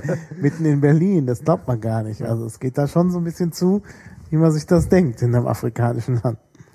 Ja. Wobei jetzt dieser Grenzübertritt, der war ja eigentlich interessanter eigentlich eher auf der marokkanischen Seite noch, weil äh, jetzt das Problem ist, aus Marokko rauszukommen wieder und der Marokkaner an sich, also gerade der Beamte, doch noch relativ korrupt ist. Das heißt, es geht auch nur mit ein wenig Backschisch und alles. Kommt man dann irgendwann raus. Und wenn man mal aus dieser marokkanischen Trennstation rauskommt, fährt man erstmal fünf Kilometer lang durch Niemandsland, durch ein Minenfeld. Mhm. Das ist eigentlich gerade eine, das sind eigentlich die interessantesten fünf Kilometer, die ich fast mal, ich in meinem Leben bisher gefahren bin. Weil das ist, man, man fährt echt in diese Grenzstation in Marokko rein, der Veranstalter macht die ganzen Formalitäten, gibt da wegen, wegen, Backschisch und dies und jenes, schüttelt, schüttelt, diese, schüttelt diese Hand, die jene Hand, damit man halt irgendwann durchkommt. Wir sind sogar relativ schnell durchgekommen, haben, glaube ich, nur zwei oder drei Stunden gewartet. Und dann nach der Grenzstation hört einfach die Straße auf und man fährt über einen unbefestigten Weg. Links und rechts liegen dann irgendwelche Haufen von Fernsehern rum und Faxe und Drucker, aber ausgeschlachtete Autos stehen alle im Nasenlänge. Es ist eine, ein ganz surreales Bild und man fährt im Warum Endeffekt. ist das da im Niemandsland? Das Deshalb- Niemandsland ist eigentlich so, also die Westsahara wurde ja besetzt, also Mhm. so hat es damals erzählt. Ähm, und es gibt natürlich noch die Einwohner der Westsahara, dieser Stamm, der da eigentlich lebt. Saoris. die, Und genau, und um man konnte, man hat ihnen quasi 2000 Kilometer Wüs- äh, ähm, Küste weggenommen. Also alle Fischgründe, alles besetzt, alles weg. Und damit es nicht ganz so viel Ärger mit der UN gibt, hat, gibt, hat man denen den 5 Kilometer Korridor ans Meer zugestanden. Aber da die dann irgendwie angefangen haben, ähm, Schiffe, Fischerschiffe, marokkanische zu beschießen, hat man die fünf Kilo dann, verm- fünf Kilometer wurden dann vermint. Also es ist alles so ein, ja, wir haben euch aber ja fünf Kilometer Küste, also muss man vorstellen, die könnten 2000 Kilometer Küste haben und haben fünf Kilometer bekommen und das wurde vermint. Also es ist so ein Pseudo, äh, ihr habt doch Zugang zum Meer, äh, was wollt ihr denn so auf die Art? Das ist halt dieses Niemandsland zwischen Mauretanien und Marokko. Und da verschwinden dann halt, was verschwinden muss. Also da stehst du dann auf der Grenze und wirst von fünf nagelneuen Porsche Cayenne überholt, die an dir vorbeirollen mit polnischen Exportkennzeichen und dann vorne drei Hände schütteln und durchgewunken werden. Also Ja. Kannst du es nochmal reinschreiben ins Pad irgendwie, Sauri oder wie du das genannt Ja, hast? ich kann es mal kurz mal auf Wikipedia genau nachgucken, Ja. wie die heißen. Genau, und das muss man eigentlich die ganze Zeit ist es so, ähm, man ist auf der ganzen Strecke, also man kommt mindestens alle 50 Kilometer in eine Polizeikontrolle. Das ist in ganz Marokko so. Ähm, alle, es ist, wird ständig kontrolliert und dabei geht es eigentlich die meiste Zeit darum, dass man kurz angehalten wird. Dann äh, wollen die natürlich einen Pass sehen und äh, Kulis, äh, T-Shirts, was auch immer, je nachdem wie eilig man es hat. Beschleunigt das ein oder andere äh, Präsent, äh, Special Present from Germany, heißt dann auch ganz gern. Oder ähm, wie war immer der Satz? Euro, nee, äh, Dirham, Euro, Souvenir. Das war so die Worte, mit denen der, der, die Polizei dich dann in den, in den äh, Kontrollen begrüßt. Und dann äh, hat man halt ein paar Kulis und kommt weiter. Also man muss da, man, es ist am Anfang etwas verstörend, dass man ständig von äh, Gendarmerie angehalten wird oder von Gendarmerie Royale, die dann dem König unterstellt ist. Und teilweise stehen die auch in 50 Metern hintereinander und jeder kontrolliert dich. Der eine lässt sich halt nach einer Minute weiter. Es hilft immer ganz gut, wenn man keine Sprache spricht, also gar keine. Also du kannst nichts, du guck, freundlich grinsen, nichts verstehen, dann kommt man eigentlich durch, weil sie dann auch genervt sind. Oder man rückt halt irgendwie ein paar Kulis raus oder so. Also Also wichtig, Kugelschreiber mitnehmen. genau. Mal endlich die ganzen Piraten Also man- Kugelschreiber. Man, man, wie gesagt, man kommt auch gut durch, wenn man halt einfach klar macht, dass man nichts rausgibt. Dann Man muss genau. hartnäckig sein. Genau, und dann geht's Mauretanien. Jetzt kommt eigentlich dieser humanitäre Teil. Man fährt dann nach ähm, Nuadhibu, das ist die zweitgrößte Stadt in Mauretanien. Dort ist das erste Waisenhaus. Ähm, da waren wir dann auch einen Tag, glaube ich. Genau, da waren wir einen Tag, haben uns das Waisenhaus angeguckt und die Projekte und haben auch vor doch, Ort nur die Bu, ja. einen Tag mit den Waisenkindern verbracht und haben so eine kleine Veranstaltung mitgemacht mit äh, die Kinder singen ein wenig ein Lied und man bastelt irgendwas mit denen und Genau, einfach, dass man sieht, was dort, dass, dass sie was tun und was sie tun, weil es eben auch vielen Leuten sehr wichtig war, dass ähm, sie es, es, das ist ja der Gag an der ganzen Geschichte ist, dass du dann, wenn du spenden möchtest, es nicht irgendwie in Deutschland an irgendeine Organisation tust, sondern dass du direkt Ja, ja, genau. da vor Ort bist und dann willst du natürlich auch sehen, ähm, dass das alles rechtens ist und das war echt ganz lustig. Also es, ganz viele Kinder, die ein, eine riesen Gaudi hatten mit uns, also es war ganz großartig. Ähm, Genau. Und dann wird halt besichtigt, ähm, gibt es noch ein Grundstück, da baut jetzt die IPN, diese Organisation, die bauen dann ein neues Haus, wofür sie noch Spenden suchen, ähm, um diese Kindertagesstätte zu erweitern und nicht mehr mieten zu müssen, sondern ein eigenes Grundstück zu haben. Und das ist eigentlich so ein Besichtigungstag. Das gleiche ist dann am nächsten Tag nochmal in Nouakchott in der Hauptstadt. Da gibt's dann auch wieder eine Schule und eine Kindertagesstätte. Und da hat dann, nee, nur die Bu war das so, da durften wir dann Fußball spielen gegen die lokale Mannschaft. Irgendwie hat, glaube ich, die Rallye noch nie gewonnen. doch die Rallye hat auch schon mal gewonnen. gewonnen. Also immer eine Gaudi für die, wenn halt, ähm, die Deutschen da bei 50 Grad über den Platz rennen sollen. Über Kunststraßen. über Kunststraßen. Im zweitgrößten Stadion Ma äh, Mauretanien, so genau zu sein. Sehr amüsant. Aber da ist eigentlich die, der fahrerische Teil ist da eigentlich dann ja, Ja, klar. rum. Also das ist alles in Marokko. von, Weil, wie gesagt, du, es gibt da eine Straße, die geht von der Grenze nach Nouadhibou und von Nouadhibou dann nach Nouakchott. Und das war's an Straße. Ja, klar. was in, Und die fährst du Ja. in Kolonne mit äh, Eskorte. Genau. Aber was jetzt in Mauretanien eigentlich noch äh, Hauptbestandteil der Rallye ist, ist natürlich der Verkauf der Fahrzeuge, was in Ja. äh, Nouadhibou erfolgt. Das Ganze läuft ungefähr so ab. Also alle sind, treffen sich am Abend am Campingplatz. Dann kommt der äh, Händler und geht halt mit der Gruppe Fahrzeug für Fahrzeug ab und für jedes Fahrzeug wird der Preis verhandelt. Äh, jetzt im Schnitt bekommt man da unten für ein Fahrzeug so zwischen 800 und 1200 Euro, so ganz grob. Außer für den Passat, Ja. für den ganz 250. Nee, 400. 250. 250? Echt? Was habt ihr bekommen? Wir haben immerhin äh, einen sehr guten Preis für unseren Bus ausgehandelt und haben äh, sage und schreibe 800 Euro bekommen. Was eigentlich ein sehr guter Preis ist. Was habt ihr bezahlt vorher? 600 Euro. Plus nochmal 4, 5, Ja, fast klar. 600 Euro an Material. Also doch ein Verlustgeschäft. Ja, was heißt Verlustgeschäft? Wir sind mit dem Ja, wir Fahrzeug vorher Ja, ja, 7000 Kilometer gefahren, also. Viel, über Stock und Stein. Genau, Ja. und wie gesagt, dieser Verkauf, der ist vom Veranstalter insoweit äh, vorbereitet und mit dem Käufer abgesprochen, dass der Käufer alle Fahrzeuge kaufen muss, egal was kommt, er muss es kaufen, äh, darf dafür ein bisschen ein besser, also ein zahlt er wenig weniger, als der eigentliche Marktwert ist, aber er muss halt eben auch die Autos kaufen, die er nicht losbekommt in Mauretanien, die er dann selber wieder aus dem Land schaffen muss. Und so haben wir, und dieses Mal war noch eine Besonderheit, der eigentliche Autoverkäufer war nicht da. Er hat diesmal seinen Bruder vorbeigeschickt. Ja, ja. Weil es war, ist natürlich jetzt äh, der Autoverkauf, also der Kauf da unten, das macht eine Berberfamilie, streng gläubig und da ist jeder in der Familie Autohändler und dieses Mal war halt mal der Bruder dran. Und der war ein bisschen anscheinend überfordert, dass dann beim, bei den Verhandlungsgesprächen über 40 Mann um ihn rumstanden, die auf ihn eingeredet haben. Und hat sich halt dann wegen weiter nach oben handeln lassen. Und so haben wir es fertiggebracht. Dieses Mal, ich glaube, was waren es? 21.000 Euro? Ja, 1000 oder 20.200. Also es war auch ähm, das Höchste, was je Ja, so im Schnitt. die Rallye ähm, erreicht hat. an, bei der Anzahl der Fahrzeuge. Also haben wir sehr gute Preise ausgehandelt. Mal so als Vergleich, die MB100s, die davor gefahren sind, haben, glaube ich, nur 600 oder 650 Euro für ihr Fahrzeug bekommen. Also haben wir Das ist doch gut. dieses Mal eigentlich war ein glücklicher Zufall.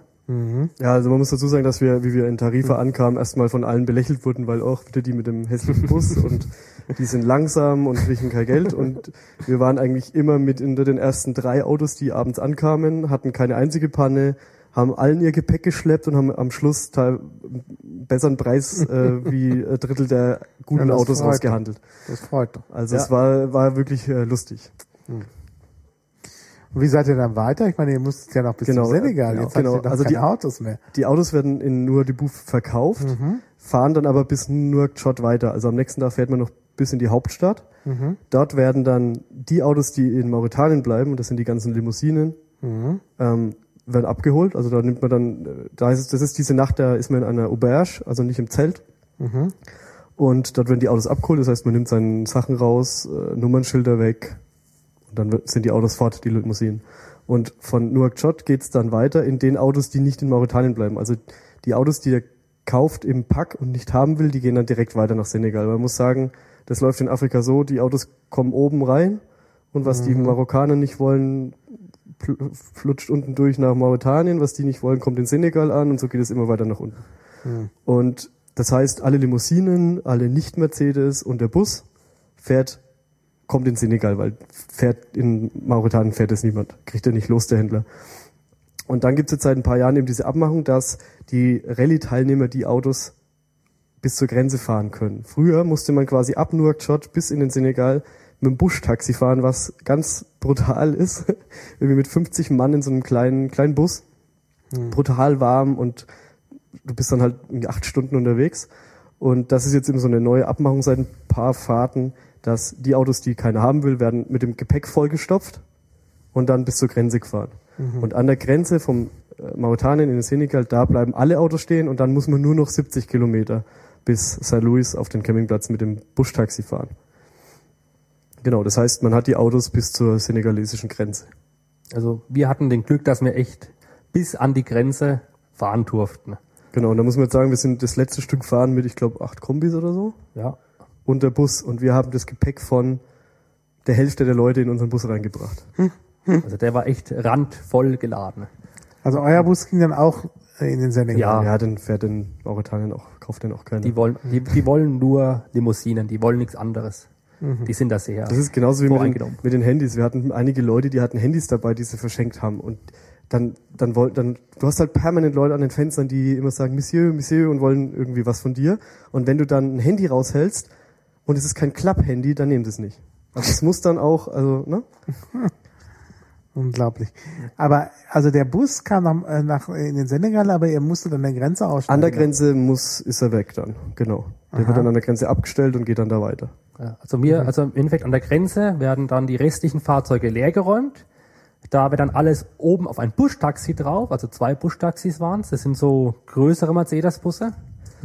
Äh, auch Wild und bunt bemalt mit Girlanden und wehenden Ja. Lametta außen und innen drin läuft Ja. die Reggae-Musik und es ist absolute Gaudi und Ja. ganz Die großartig. werden halt randvoll, Lametta. ja, die werden randvoll beladen und mal, dann geht der letzte, die letzten 70 Kilometer bis zu den Campingplatz. Ich nehme mal ein Bild ins, ins Bett. Ist, ist vielleicht auch wegen ein bisschen eine nervige Strecke, wenn man echt zusammengefercht in diesem Bus ohne Lüftung und alles ist und Ah, das ist ein riesen Gaudi. Also ja. Man ist ja zwei Stunden unterwegs, das geht, aber jetzt irgendwie 300 Kilo bräuchte man es jetzt auch nicht unbedingt. Hier einer fragt im Chat, wie das dann weitergeht. Wenn die da an der Grenze stehen bleiben, wird er dann per Katapult in Richtung Madagaskar geschossen. Ja, ich meine, was passiert da? Ich meine, eigentlich könntet ihr ja noch weiterfahren mit dem. Naja, die Autos sind ja verkauft. Ja, Der hat und dieser Käufer hat uns ja Geld für die Autos gegeben. ja, das stimmt. Und an der Grenze, also er würde diese Autos, da es in Mauretanien nicht losbekommt, sowieso in den Senegal ja, weiterverkaufen. gleich weiterfahren. Und dann lässt er die bis zur Grenze und dann übernimmt der Käufer aus dem Senegal übernimmt an der Grenze die Autos. Ach so. Das Problem ist, wenn du diese Autos jetzt halt, also äh, Bürokratie, Afrika ist alles so, also die Autos sind schon irgendwo im Niemandsland rein technisch irgendwo sch- verschwunden, diffundiert, weg. Kam eigentlich nie in Also Mauretanien theoretisch sind die nie irgendwo in Mauretanien angekommen und deswegen kann man die auch nicht über die Grenze nehmen, weil dann bräuchtest du wieder Einreisepapiere und dies und jenes und deswegen bleiben die Autos da stehen. Also ist alles äh, ein, ein Steuersparmodell zugunsten des Käufers. Und deswegen bleiben die dann an der Grenze stehen und du fährst mit dem Taxi das letzte Stück. Die werden dann erst dann in irgendwelchen Nacht- und Nebelaktionen mit weiß Gott was für Bestechungen dann erst in den Senegal eingeschleust. Aha. Genau, weil in diesen ganzen Ländern gibt es seit einigen Jahren so ein Gesetze eigentlich, dass du keine Autos einführen darfst, die älter als fünf Jahre sind, weil die natürlich auch wollen, dass die, die Autos besser werden. Also du musst dir vorstellen, du, im, im Senegal fährst du zum Beispiel Taxi abends, das hatte hier einer, der mit uns unterwegs war, aus unserem kleinen Grüppchen, der musste abends mit seiner Taschenlampe aus dem Fenster des Taxis leuchten, weil das Auto keine Lichter hat. Also es gibt ein Gesetz, du musst gesetzlich in deinem Auto einen Feuerlöscher dabei haben, aber es gibt kein Gesetz, dass du Bremsen brauchst oder Lichter. Das heißt, wenn du einen Taxifahrer hast, äh, wenn du in der Stadt, also du bist jetzt in St. Louis und willst mit dem Taxi die 25 Kilometer zum Campingplatz fahren, dann winkst du irgendwo an der Straße oder du siehst nur so aus, als würdest du Taxi fahren. Also du hast sofort Taxis, die auf dich zukommen und wenn das Taxi, das auf dich zufährt, kurz vor dir anfängt, immer den Bordstein anzurammen, dann tut er das, um zu bremsen. Das heißt, das ist der Moment, in dem du äh, gehen und das nächste Taxi holen solltest. Weil wenn die mit dem Reifen immer so gegen Gottstein dotzen, dann haben sie keine Bremsen mehr. Und die haben eben ein Auto erwischt, das kein, kein Licht hatte. Und deswegen hat Aber bremsen, ist der, der. Gast, der Fahr Fahrgast, der auf dem Beifahrersitz saß, die Taschenlampe genommen und hat die Fensterscheibe runter, so denn eine da ist, und hat den Weg geleuchtet nachts. Ah, und ja, genau, verstehe. deswegen gibt es eben diese Gesetze, du darfst auch überall nicht mehr Autos einführen, die älter sind als fünf Jahre. Und deswegen ist das mit diesen alten Mercedes und alles so ein. Es gibt dann an der Grenze Carte Rouge und Carte Bleue. Das Mhm. ist halt die Karte, die in deinem Pass liegen muss, damit du schneller über die Grenze kommst. Das ist halt irgendwie 20 oder 50 Euro. Und so läuft es dann halt alles. Und deswegen ähm, musst du das Auto halt irgendwo loswerden oder abgeben, weil du halt äh, bei der nächsten Grenzübertritt dann natürlich. Also es ist auch ganz wichtig, dass du in deinem Pass drin stehen hast, dass du das Auto auch wieder aus dem Land genommen hast, sonst zahlst du in Marokko irgendwas um die 5000 Euro Steuern, die du nachverzollen musst und auch so Zeug. Also du musst, das Ja, ist halt das Schöne, verstehe. dass du die Rallye hast. Du hast jemanden, der weiß, wie es läuft und der das alles wenig koordiniert. Naja, Und das, das ist, ja ist für alle ganz toll. unheimliches Fachwissen. Ja. Genau, und dann sind wir jetzt eigentlich an der letzten äh, Position, die Zebra Bar im, im Senegal. Das ist ein unfassbar schöner Campingplatz auf einer Halbinsel voller Palmen. Dort fährt wir mit den Buschtaxis hin und da findet dann an einen Tag später eine Abschlussveranstaltung statt, also ein großes Barbecue mit Live-Musik, ähm, so die, die Abschlussveranstaltung der Rallye. Und danach kann eigentlich jeder noch so lange bleiben, wie er möchte. Das heißt, du weißt, am 19. Mai, glaube ich, war offizielles Ende der Fahrt. Und die meisten sind dann noch bis 23. geblieben, ein paar noch eine Woche länger. Also du kannst dann da einfach mal wirklich abseits von allem entspannen. Du Ja. kannst, du bist dann an dem, an dem ähm, Flussarm, der reinkommt, an dem, an dem Delta vom, vom Senegal und kannst dann über den Senegal rüberfahren. Du kannst irgendwie jeden Fischer fragen und dem drei Euro in die Hand drücken, also ähm, umgerechnet. Und dann fährt er dich rüber auf so eine kleine Insel und dann bist du am Atlantik. Also du bist allein. Da ist zehn Kilometer in jede Richtung kann niemand. Du hast einen riesigen Sandstrand und kannst einfach im Atlantik baden gehen. Und ja, das ist dann einfach nochmal so die letzten Tage. Ich glaube, wir waren bis zum, ja, am 23. Ja. sind wir geflogen. Also bis zum 22. äh, mittags waren wir auf dem Campingplatz und sind dann mit dem Taxi nach Dakar Genau. Das ist dann also das letzte Abenteuer, ist die Fahrt mit dem Taxi, mit dem senegalesischen Taxi von der Zebra Bar nach da ähm, Dakar zum Flughafen. Das sind, glaube knapp 200 Kilometer in dem 300. Dreh oder 300. Und du rechnest so acht Stunden Fahrt.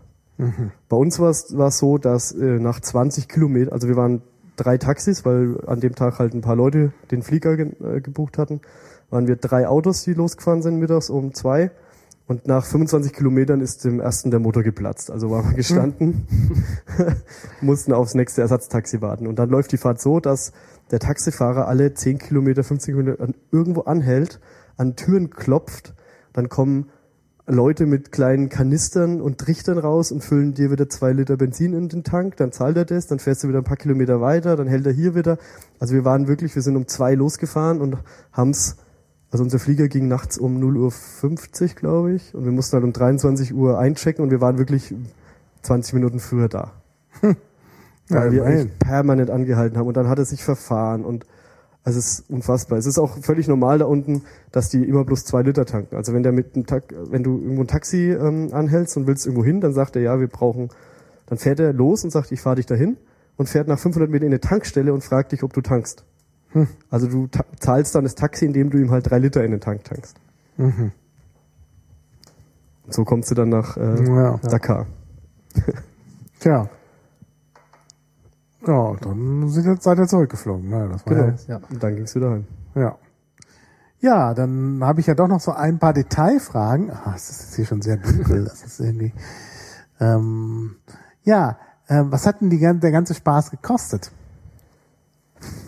Das ist So unterm Strich. Also- also wirklich erstmal Auto. Anmeldegebühr. Ja, die, genau, erstmal kommen die Anmeldegebühren für die Rallye selber, weil es wird ja natürlich einiges organisiert. Es sind, äh, ich glaube, das erste Fahrzeug kostet so um die Also sind 850 Euro für, für das Fahrzeug. Also du, du meldest an ein Fahrzeug mit Fahrer, das kostet sind 850 Euro.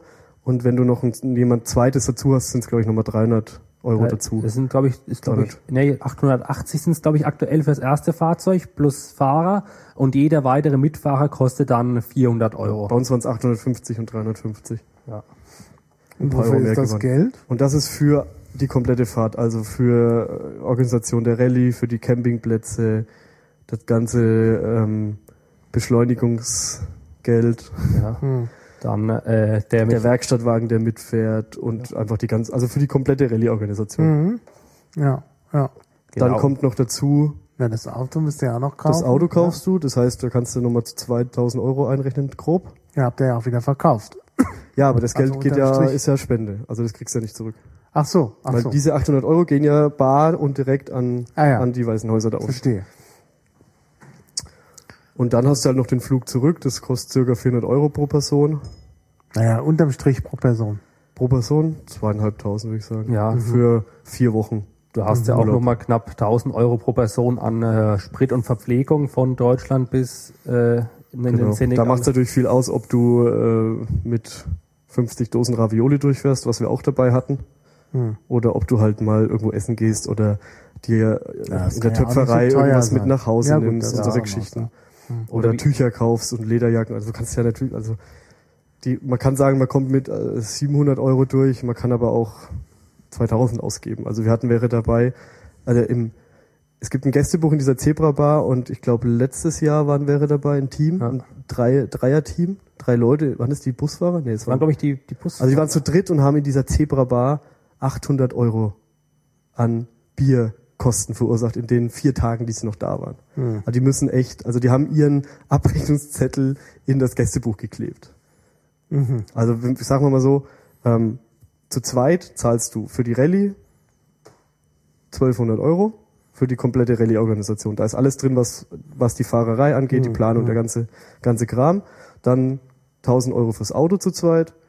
Dann nochmal 400 pro Person für den Flug und dein Bargeld. Also dann bist du bei knapp, sagen wir mal, zwischen zwei und zweieinhalbtausend für die vier Wochen. Hm. Und wie gesagt, du kannst es halt immer noch wegen steuern, wenn du natürlich äh, Ja, klar. günstiger lebst. Also wir haben relativ viel vom Gaskocher gekocht und dann kommst du gut durch. Wie gesagt, es sind halt islamische Länder, das heißt, du zahlst da unten für eine Dose Bier halt teilweise deine 8 Euro. Ja, und wenn du klar. halt 10 Bier am Tag trinkst, dann kriegst du halt schnell 8 Euro zusammen, äh, 800 Euro ja, zu das dritt ist zusammen. nicht gesund bei der Hitze. Richtig.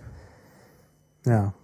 Aber ich muss, also wie gesagt, wenn man es jetzt mal auf einen normalen Urlaub umrechnet, ist es ja völlig nee, okay. Das ist ein Also normaler Urlaubspreis, das stimmt. völlig okay. Und du hast halt mal, hast halt was getan, was äh, unfassbar Ja. spannend ist Ja. und man so nicht, noch nicht gemacht hat und auch nicht jeder macht und Ja.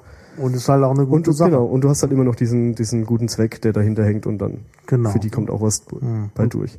Der ist für die Kosten auch ein Vorteil, weil man sich durch diesen guten Zweck Sponsoren holen kann. Mhm. Was man auch tun sollte.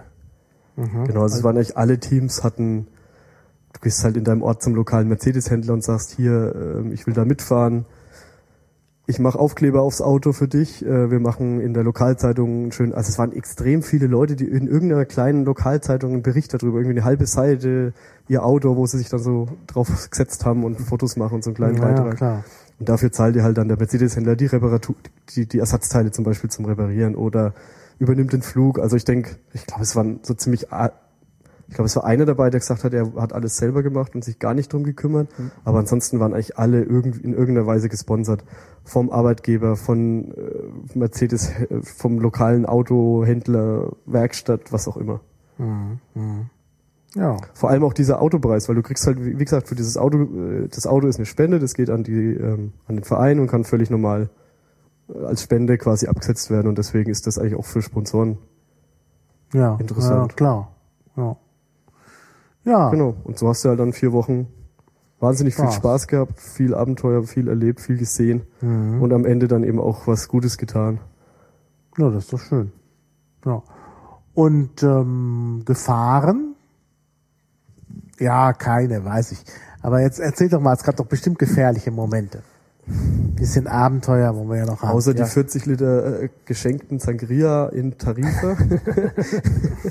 nee, also ich muss echt sagen, Nee, äh, ja, okay, von der Strecke Ihr her. hattet doch irgend so eine Situation, wo ihr eure Hosen ausziehen musstet. na, Ja, das finde ich schon spannend. okay, ja. das war, das also war, Sex äh, and Crime gleich zusammen. Nein, es war eigentlich bloß so, dass äh, wir waren, genau, das war Westsahara, direkt am Anfang bei, bei Layun da oben. Da sind wir gleich am ersten Tag in eine Polizeikontrolle geraten, die bestand aus Gendarmerie und äh, Gendarmerie Royale, die dem König unterstelle, die, naja, gut. ne? Ja, ja. Und direkt fünf, äh, 20 Meter danach steht dann halt die andere Gendarmerie. und der wollte, ich, ich hatte halt eine kurze Hose an, Christian eine kurze Hose und der wollte halt die kurze Hose haben. Also er hat die ganze Zeit an der Hose gezupft und hat gesagt, hier, short, short, short. Und das war halt einfach, ich lasse euch durch, aber dafür will ich jetzt eine kurze Hose. Will halt eine kurze Hose haben. Und dann haben wir, und ich habe ich hab halt die komplette Fahrt immer gesagt, gibt nix. Also wir hatten auch Leute dabei, die haben sofort immer mit ewig den Giveaways um sich geschmissen und Kugelschreiber und weiß der Geier. Und äh, der, der, der Veranstalter meinte irgendwann, ja, man kommt auch durch, wenn man klipp und klar denen sagt, dass es jetzt nichts gibt. Und das haben wir eigentlich komplett durchgezogen, hat auch immer funktioniert. Also immer einfach gesagt, nein, es wird nichts geben bei mir, also entweder wir bleiben jetzt hier Ja, ja. beide eine Hab halbe Stunde auch. in der Sonne. Habe ich auch in Rumänien seinerzeit gemacht, wo es immer hieß, man müsste den Leuten Zigaretten geben. Und ich habe gesagt, ich als Nichtraucher verteile keine Zigaretten und habe am Ende auch alles bekommen. Genau. Also es geht auch so. Weil, wie gesagt, er will ja auch wieder in Schatten auf seinen Klappstuhl und wir wollen Ja, weiterfahren. Und wenn Ja, du ja. klipp und wenn du halt klar, wenn du direkt im ersten paar Sätzen klar machst, dass du nichts rausgibst, dann funktioniert es auch. Bis auf diesen einen Polizisten, der ums Verrecken kurze Hose von uns wollte. Er hat dann noch andere Rallye-Teilnehmer angehalten, die dann den Fehler begangen haben, zu sagen, dass sie Französisch können. Ich konnte ja nie irgendeine Sprache, ich habe ja nie irgendwas verstanden, ich konnte kein Deutsch, kein Englisch, kein Französisch, nichts. Ja. Ähm, ja, Französisch kannst du ja nun wirklich nicht. Ja, ich verstehe es. Ich könnte nicht reden, Ach aber ich so. verstehe relativ gut. Also wenn es um Polizistengespräche geht. So. Also ich komm, kann mich schon also ich kann mich verständlich machen, und hauptsächlich verstehe ich es halt. Sprechen kann ich es nicht wirklich, das ist zu lang her. Ähm, aber mir war klar, dass er die kurzen Hosen wollte. Ich habe halt immer so getan, als wüsste ich nicht, was er will. Und dann kommen die zwei anderen und sagen, oh, wir können Französisch, wir können vermitteln. Und dann hockst halt da, fazialpalmierst, weil du denkst, jetzt wären wir fast durchgekommen. Und jetzt machen die klar, dass er sich ja mit uns unterhalten kann. Und dann war halt klar, dann war ihm auch klar, dass er uns jetzt weiß gemacht hat, dass er die kurzen Hosen wollte. Und ich war halt eine Viertelstunde rum und irgendwann war es mir dann auch zu blöd. Und dann bin ich hinter an meinen Koffer, an den Wäschesack mit der Dreckwäsche, hab eine Chibo Boxershort rausgezogen, hab sie ihm hingehalten und hab gesagt, hier, Short. Und dann hat er gepackt, hat so ein paar Mal dran gezupft, hat genickt und hat uns weiterfahren lassen. Naja, gut. Das ist so eine Möglichkeit. Richtig. Aber es- Und es war echt, äh, das war echt penetrant. Also bei den anderen kamst du immer nach ein paar Minuten durch. Und da stand mir wirklich eine Viertelstunde und es war, Tja. das ist halt, ja. Vor allem ist es problematisch, wenn du ähm, vor dir zehn Teams hast, die dem tütenweise Zeug zustecken. Ja, ja, und klar. wenn du dann das zehnte Auto bist, das diesen Rallye-Aufkleber hat, dann weiß er, Ja, jetzt kriege ich wieder was. Genau. Ja. Und na, zu Gefahren, was, was es da noch zu sagen gibt, gefährliche Strecken, also die, also von, von der Gefahr äh, ausgeraubt zu werden, sind die gefährlichsten Strecken durch äh, Frankreich und Spanien, die Touristenstrecken. Ja. Und äh, von der Gefahr her, einen äh, Verkehrsunfall zu bauen, ist wohl das Stück in, äh, in den Haupt, in den, in den beiden Städten nur die Pur und Nouakchott mit Polizeischutz das gefährlichste. Weil man muss sich jetzt vorstellen, vor einem fährt die Polizei mit, mit so zwei, drei Rollern noch entlang Mo- Motorrädern und Quads und äh, winken dich da durch. Und aller anderer Verkehr muss die Stra muss anhalten und am besten die Straße verlassen, auch der entgegenkommende. Und das machen die mit einer Penetranz, diese Polizisten, und mit einem, ach, mit, mit einem leichtsinnigen Verhalten, ne, dass da eigentlich die Gefahr, dass da irgendeiner mal rechts oder links äh, der entgegenkommende Verkehr, der reinfährt oder rechts am Straßenrand die Kinder mitnimmt, extrem hoch ist. Also es wäre sicherer, ohne Polizeischutz durch diese Städte zu fahren, als so. Weil sonst lässt sich in äh, Mauretanien sehr schön Auto fahren, gerade in Nouakchott, weil da gibt's keine Verkehrsregeln. Da achtet man einfach auf sich gegenseitig. Ja, da kann man klar. auch einfach Das gilt ohne ja für die ganze Strecke eigentlich. ja, da kann man auch ohne zu gucken hier so. einfach in die Hauptstraße reinfahren in den fließenden Verkehr, weil der fließende Verkehr dich reinlässt. Also wir hätten damit bewiesen, dass es eine gute Forderung für die Piraten wäre, mal Ja. die Schilder abzubauen, weil Ja, Shared Space, das will ich ja, Ja, durchsetzen bei den Piraten. Kommt noch ein Antrag von mir demnächst. Ja. Ähm, ja, ich, irgendwas wollte ich gerade noch. Ne. gefährlich. Wir waren bei gefährlichen Genau, Momenten. nee, also wie gesagt, ich hatte auf der ganzen, St ich habe auch in den Wochen, also du meldest dich da an und alles ist gut und dann fängst du halt schon ein paar Wochen vorher, denkst du dann doch mal irgendwie, was wird es jetzt? Aber es war dann, also es, wie gesagt, es kann jeder mitfahren. Mhm. Es gab in den ganzen Fahrten noch nie irgendeinen Vorfall in, in Afrika. Wie gesagt, das auf der Strecke Frankreich, da Barcelona runter, wenn du da angehalten wirst, dann kannst du eigentlich darauf wetten, dass du ausgeraubt wirst. Also da passiert oft was. Deswegen sind, das war auch einer der Gründe, warum wir einfach da innen durchgefahren sind, weil wir halt nicht die Hauptstrecke Ja. ähm, fahren wollten. Also das gefährlichste Stück ist wirklich äh, bis Barcelona, diese Touristenstraße Ja, ja, in klar. Nee, das, Frankreich. äh, ich bin da ja auch oft lang gefahren in Europa und weiß, dass es gefährlich ist. Ja, ja. ja. Ja, Aber in gab. Afrika selbst, also Ja. mache ich mir da echt keinen. Hm. Ich glaube, das Einzige, was wir hatten, war, dass einen im, in St. Louis haben sie einem das Handy geklaut aus dem Rucksack. Das war. Aber du hast ja Das sowieso ein, ja äh, ein. Handy dabei für Afrika, weil du nimmst da dein äh, Smartphone, irgendwas, äh, schaust du, dass du nicht im, aus dem Koffer nimmst, weil das den Sand halt nicht. Ja, klar. Also der Sand ist auch irgendwann echt übel. Ja. der kommt überall raus. Mhm. Mhm. Ja, gab es denn irgendwelche Höhepunkte, wo man sagt, das war jetzt ganz außergewöhnlich? Also was hat euch so besonders beeindruckt? Ja, also mich persönlich hat, ja wie gesagt, diese Fahrt durch diese Tadeschlucht war einer meiner Höhepunkte und auch vielleicht die letzte Strecke zur senegalesischen Grenze. Da fährt man auch eine sehr interessante Strecke über sehr viel, über eine Straße, die eigentlich größtenteils aus sehr weichem Sand besteht, entlang. Macht einen Heidenspaß zu fahren. Ach, da war dann endlich mal die Sand-Sahara. Ja, nicht Sand, nee, das war eigentlich kein, so diese Sandsahara, die haben wir nur am Rande gesehen. Nur das ist, es war eigentlich schon relativ grün da unten, wieder. Das geht dann so in die Sahelzone rein. Aber die Strecke bestand halt aus relativ weichen, trockenen Material. Also da muss man schon mit ordentlich Vollgas durch, wo man sonst einfach stecken geblieben wäre. Und ja, an sich, eigentlich, eigentlich war jeden Tag irgendwelche interessanten Höhepunkte gegeben. Es war eigentlich echt kein Tag dabei, wo man sich gedacht hat, ach, ist langweilig. Okay, langweilig waren vielleicht höchstens die Tage, wo man dann in der Stadt, äh, in den, diese Pausen gemacht hat in den Städten.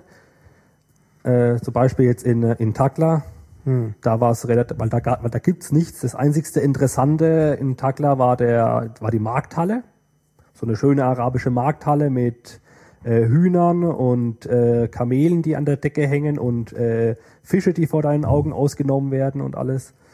Und äh, das Lokal mit dem Internet, mit dem wir sehr viele Stunden verbracht haben. Ich glaube, man kann unsere Strecke ganz gut nachvollziehen, wenn man die ausgefallenen Internetspots anguckt, weil überall, wo dieser Tross eingetroffen ist, ist nach zehn Minuten alles zusammengebrochen, weil alle angehalten, Zelt auf und quasi so im gleichen Zeitpunkt alle die Laptops und Handys angeschmissen haben. Ja, klar.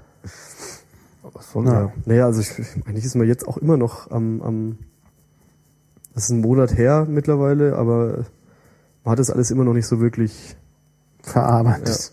Ja. Also auch gerade in, in Mauretanien, wenn du wenn du durch die Städte fährst und links und rechts halt Meter hoch die Kunststoff, also man kann sich man kann sich nicht vorstellen, wie viel Kunststoff rumliegen kann. Hm, hm. Also du siehst, wo du lang fährst, überall alles. Du siehst teilweise keinen Sandkorn mehr vor Kunststoff. Vor Müll. Alles voller Müll und dann hocken da die Ziegen oben drauf und fressen es weg. Hm. Und also es ist schon viel, was man dann sieht und auch gar nicht so auf der Strecke, weil man fährt halt dann doch durch auf solchen Strecken. Das kriegst du dann auch alles erst nachher irgendwie gepasst. Habt ihr eigentlich irgendwo eure Fotos veröffentlicht? Äh, noch nicht. Also es gibt, wir sammeln die gerade. Also ich sammle gerade auf einem Server die Fotos aller Teilnehmer und es wird dann eine Gallery geben demnächst. Könnt ihr das Ähm, dann auch verlinken hier bei den Show Notes? Ja. Also wer möchte, kann auch ähm, auf Identica und Twitter dem Account Dusty Tux folgen. Das war unser Teamname. Du mal eintragen hier ins Pad? damit genau. das, Ähm, da werde ich dann in den nächsten Tagen ähm, mal die Fotosammlung machen. Was man Ja. noch erwähnen kann, wir haben in unserem, also der Mercedes hat ja vorne eine relativ steile Front und einen großen Kühlergrill mit einem großen Mercedes-Stern, also nicht so aufstehend, wie man es von den Autos kennt. Und wir haben das untere Drittel vom Mercedes-Stern rausgebrochen, dieses Gitter, und eine Kamera dahinter gehängt. Also wir, Mhm. Ah, waren, ja. wir waren die kompletten 8000 Kilometer, hatten wir eine Kamera im Kühlergrill, die alle 10 Sekunden ein Foto geschossen hat Hm. die auch auf der ganzen Strecke kein Polizist oder niemand gefunden hat. Also wir waren in sämtlichen Polizeikontrollen mit dieser Kamera gestanden und haben ja, ähm, Fotos gemacht. ungewöhnlich. Und ähm, da bin ich jetzt gerade dabei, ein Video zusammenzuschneiden. Das heißt, da wird es dann so ein, so ein Daumenkino, würde ich jetzt mal sagen, äh, ein Video geben in den nächsten Tagen. Da muss ich noch ein bisschen zusammenschneiden, Musik dazu. Ja, das sieht super aus. Ich kann das ja jetzt schon mal sagen. Da sieht man halt vorne ist so eine Art Zeitraffer. Ne? Ihr habt alle Genau. zehn Sekunden Genau, je nach Geschwindigkeit wird es halt dann Bild größer oder gemacht und kleiner dann hast du das jetzt zusammengefasst äh, auf äh, ganz wenig. Ne? Also, Genau, also zum Beispiel äh, die zehn Bilder pro Sekunde. Ne? Genau. Also alle zehn Sekunden während der Fahrt ein Foto und das, im Video sind es dann zehn Bilder die Sekunde. Mhm. Und so kommt man jetzt zum Beispiel die Strecke von zu Hause bis Tarifa auf 20 Minuten knapp. Das ist auch das längste Stück, deswegen habe ich das relativ schnell gemacht. Bei den ähm, Videos in Afrika werde ich dann auch die, die Rate ein bisschen runterstellen, Ja, damit man das auch ja. sieht. Mhm. Also es sieht sehr beeindruckend aus, weil man bei den geraden Strecken halt schön den Himmel sieht, wie der vorbeizieht und sonst ist das alles, also es ist wirklich schön gemacht, ich habe es ja schon gesehen. Es ist ein bisschen atemberaubend, also das kann man Ja, es ist, vor allem ähm, die Kamera macht äh, breit äh, ähm, 170 Grad Weitwinkelfotos und dadurch hast du so eine leichte Verzerrung nach außen. Siehst auch permanent, dass es so eine Spycam ist, weil halt äh, die, die Umrandung von dem Mercedes-Stern zu sehen ist, weil die halt versteckt war. Mhm. Ja, sieht wirklich gut aus. Also da bin ich sehr gespannt. Also das wird Genau, dann also da, wie gesagt, bin ich gerade dabei. Da geht nochmal ein Danke an Secure vom Raum Zeitlabor, der mir endlich mal erklärt hat, wie man dieses Videoschnittprogramm bedient. Mhm. Und ähm, jetzt werde ich mich dann in den nächsten Tagen mal dran setzen und die dann Mhm. bei Vimeo oder so raushauen. Also das gibt's dann alles auf dem Twitter-Account, äh, oder auf dem Identica oder Twitter-Account, je nachdem. Ähm, zu lesen in den nächsten Tagen und auch die Fotos aller anderen, so ich sie dann Ja. bis dahin zusammen habe. Ja. Insofern ich mal irgendwann wieder an die CD in meinem MacBook rankomme mit den Fotos ja, du drauf, könntest die verschnitten Fotos Ja, hochladen. genau. Christian hat ja auch Ja, die ganze Christian Zeit hat Analogfotos Analogfotos gemacht. geschossen, Ja. ganz viele. Aber er hat von seinem äh, Fotoentwickler seiner Wahl auch so eine CD bekommen. Und jetzt muss er die nur noch, also CDs sind ja auch irgendwie schon so ein bisschen wie Keilschriftplatten. Da muss man dann irgendwie auf, auf Ja, den Computer. Alles mit dieser mit der Kamera vorne drin war, von daher, es war einfach ein, eine Idee, die wir hatten, einfach zu sagen, wir sammeln jetzt mal die Fotos und schauen, was am Schluss dabei rauskommt. Also ich habe auch äh, äh, simultan dazu permanent und immer das GPS mitlaufen lassen. Das heißt, wir haben von, von, von zu Hause bis äh, in den Senegal einen GPS-Track aufgezeichnet. Den werde ich dann immer vor die Videos setzen, damit man sieht, ähm, welches Streckenstück man in diesem Video jetzt sieht. Und dann kann man sich das schön anschauen, wo wir da unterwegs waren. Ähm, das hat also, weil ich ja auch ziemlich viel OpenStreetMap mache, ähm, nebenher für ziemlich viel Verwirrung gesorgt, weil am zweiten und dritten Tag, als wir das erste Mal mit anderen Teams ähm, zusammen unterwegs waren, wurden wir abends gefragt, warum wir jeden zweiten Kreisverkehr zweimal umrannten. Und dann habe ich überhaupt nicht kapiert, was sie von mir wollen. Und dann ist mir eingefallen, ja, ich habe zum Christian immer gesagt, ähm, der Kreisverkehr, auf dem wir gerade fahren, ist nicht im OpenStreetMap drin. Bitte fahr noch mal außen rum, damit ich den später tracken kann. Und das heißt, die sind hinter uns hergefahren und wir sind ständig in irgendwelche Stummelstraßen rein, weil ich halt die Aufzeichnung haben wollte. Oder wir haben irgendeinen großen Kreisverkehr zweimal genommen, weil du halt äh, ziemlich viel Strecken ähm, sich völlig geändert haben, wo halt früher Kreuzungen waren, wenn jetzt Kreisverkehre hingesetzt oder ganze Städte und alles passiert halt extrem viel. Und Sehr es hat bei den ähm, nicht so netzaffinen Leuten für ziemlich viel Verwirrung gestiftet, weil wir irgendwie so. Ja, also das nächste Mal kommt äh, Landvermessungsaufkleber hinten drauf. Okay. Wobei man äh, kurz noch sagen muss, äh, man muss echt mal an der Stelle noch OpenStreetMap echt loben, weil das Kartenmaterial, das wir dabei hatten, echt top war. Also wir hatten äh, auf unserer Garmin routingfähige OpenStreetMap-Karten Quer durch. Afrika. Mitten in der Wüste haben wir die Strecke gefunden, wo selbst der, das Führungsauto nicht weiter wusste. Ja, da hat das Navi gesagt, in 50 Metern rechts abbiegen. Das ist Das werde ich auch nochmal verlinken. Es gibt ähm, eine holländische OpenStreetMap-Seite, wo du dir anhand der Kacheln deine Strecke zusammenklicken kannst. Das heißt, du sagst, ich weiß, ich werde fahren über Madrid nach Tarifa und so weiter. Und dann klickst du dir einfach links und rechts deiner wahrscheinlichen Strecke die Kacheln zusammen, äh, drückst auf OK, kriegst dir fünf Minuten später eine E-Mail mit einem Image-File, schmeißt dir auf dein Garmin und fertig. Ja, äh, OpenStreetMap habe ich hier reingeschrieben, wenn ihr das auch noch verlinken könntet Ja. im Etherpad, das wäre auch sehr gut. Ja, gut. Ähm, die Affen. Ach ja, genau. Das ist, äh, und zwar an Welche? dem, äh, Die in, im Senegal. ja wahrscheinlich, Überall. Also ihr hattet ja mehrfach äh, Zusammenkünfte mit Affen. Und da die Affen ja unsere nächsten Verwandten sind, Primaten so wie wir, ne, müssen wir doch ein bisschen was erfahren. Über ja, also Affen haben wir eigentlich zweimal direkt gesehen. Einmal, wie gesagt, in Gibraltar. Da waren sie aber einfach nur rumgesessen und gelangweilt von den Touristen. Das waren halt diese touristengewohnten Affen. Und äh, auf dem Campingplatz Zebraba im Senegal gab es auch noch eine kleine Affenkolonie, bestehend aus drei männlichen Affen, die äh, keinen Harem haben, die sich halt auf diesem Campingplatz zusammengeschlossen haben und da gucken, was es halt so gibt. Und halt eben auch mal gerne Zelte aufmachen und in Taschen wühlen, was es so Essbares gibt. Aber die haben gelernt, die Reißverschlüsse von den Zelten aufzumachen. Ja, ist ja nicht so kompliziert. Und wir haben auch äh, durch ein Experiment erfolgreich nachgewiesen, dass Affen Bananen essen. Also echt, dass es, dass es stimmt, dass das nicht so, so ein Gerücht ist. Als wir den Fehler gemacht haben, über Nacht an einem Baum eine Tüte voll Bananen hängen zu lassen. Ja, extra auf den Baum kriegen, dass nichts rankommt. Aber, Ja, Ist ja auch dumm. Also Affen können natürlich auf Bäume. ja, klar. Aber es ist halt so wirklich, ähm, wir hatten der Kumpel, der neben uns im Zelt war, der kam halt, macht früh den Reißverschluss auf und drei Zentimeter vor ihm guckt ihn der Affe an. Und dann geht's halt drum, wer zuerst erschrickt. Das ist in der Regel dann der Affe. Dann hauen sie ab. Aber die klauen halt wirklich. Also wenn du nicht aufpasst, dann siehst du deinen Rucksack im Busch verschwinden. Ja. Ah ja, den ganzen Rucksack. Ja, der packt, was er greifen kann und rennt. Wobei sie eigentlich echt die, eher die Taschen aufmachen und, und gucken, gezielt nach Essen suchen. Also die essen, die essen alles. Der eine hat auch eine unserer Tütensuppen geklaut. Ja. Ah. Und hat die dann, wir haben dann später hinten im Gebüsch, wo wir dann auf der Suche nach einem Geocache waren, dann die Verpackung gefunden. Und da hat er die, das waren so diese, diese äh, Yum-Yum-Nudeln oder wie die heißen. Ja, die ASEAN Ja, diese Asiennudeln. Aber er hat vergessen, das Gewürz über die Nudeln zu tun. Der hat die Nudeln gefressen und die das Gewürz liegen. Ja, das, das Beutelchen Ähm, Gewürz.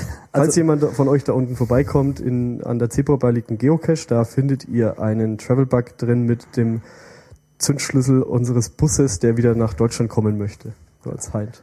genau. Aha, der Zündschlüssel eures Ja, Busses? Genau. Den haben, wir haben einen, wir haben, wir hatten einen Satzschlüssel dabei, also einen Schlüssel, zwei Schlüssel haben wir abgegeben mit dem Auto und den dritten haben wir mitgenommen, den habe ich dann an den, zum Travelbug dran gehangen und in der Zebrabar in dem Geocache versenkt mit dem Ziel, ihn wieder nach Hause zu bringen. Okay, das kennt nicht jeder. Ich habe hier mal Geocaching eingetragen und Travelbug. Das müsst ihr jetzt, da müsst ihr noch Links dazu Ja, stellen im Pad. Wobei Ja. man nochmal zur Zebrabar sagen kann, die ist immer eine Reise wert. Also das Die ist Zebrabar haben wir ja noch gar nicht erwähnt. ja genau, also wir muss haben auch sie noch verlinkt werden. Das ist ein, äh, muss man mal kurz zu dem Hintergrund zur Zebrabar sagen, das ist kein üb- üblicher afrikanischer Campingplatz, der von Afrikanern geleitet wird. Sondern von Sondern- Holländern wahrscheinlich. Nein, von Schweizern, die da vor 16 Jahren ausgewandert sind und dort einen Campingplatz in einem Naturreservat aufgebaut haben. Echt wunderschöner Platz. Also das ist ein Traum. Das ist, ich beschreibe es immer gern so, man kennt ja aus diesen, äh, aus, aus diesen äh, Reisebuchungsprospekten diese äh, Hotelanlagen unter Palme mit Bungalows, die im Prospekt wunderschön aussehen, aber wenn man hinkommt, ist es ein Hotel, ist es so ein Betonklotz mit einer Palme daneben. Und in der Zebra-Bar sieht es in echt so aus wie auf diesen Bildern. Also da echt das Zelt mitten unter Palmen stellen, ja, sich in eine Hängematte unter Palmen drunter legen und einfach das gut ist gelassen. in der Nähe von Dakar, oder? Nee, von St. Louis. St. Louis. St. Louis Also im, im, im äh, Senegal-Delta. ja. Also echt wunderschön. Auch St. Louis, eine wunderschöne Stadt. Da kann man ja auch so hinreisen, obwohl, Definitiv. weiß ich nicht, da muss man, glaube ich, hier äh, ähm, Malaria-Prophylaxe machen. Nee, oder so nee. Also es waren da ein paar dabei, die das gemacht haben, aber du bist ja, du fährst durch die Wüste. Ja, nee, nee, ich rede ja. jetzt vom Senegal. Also vom Senegal.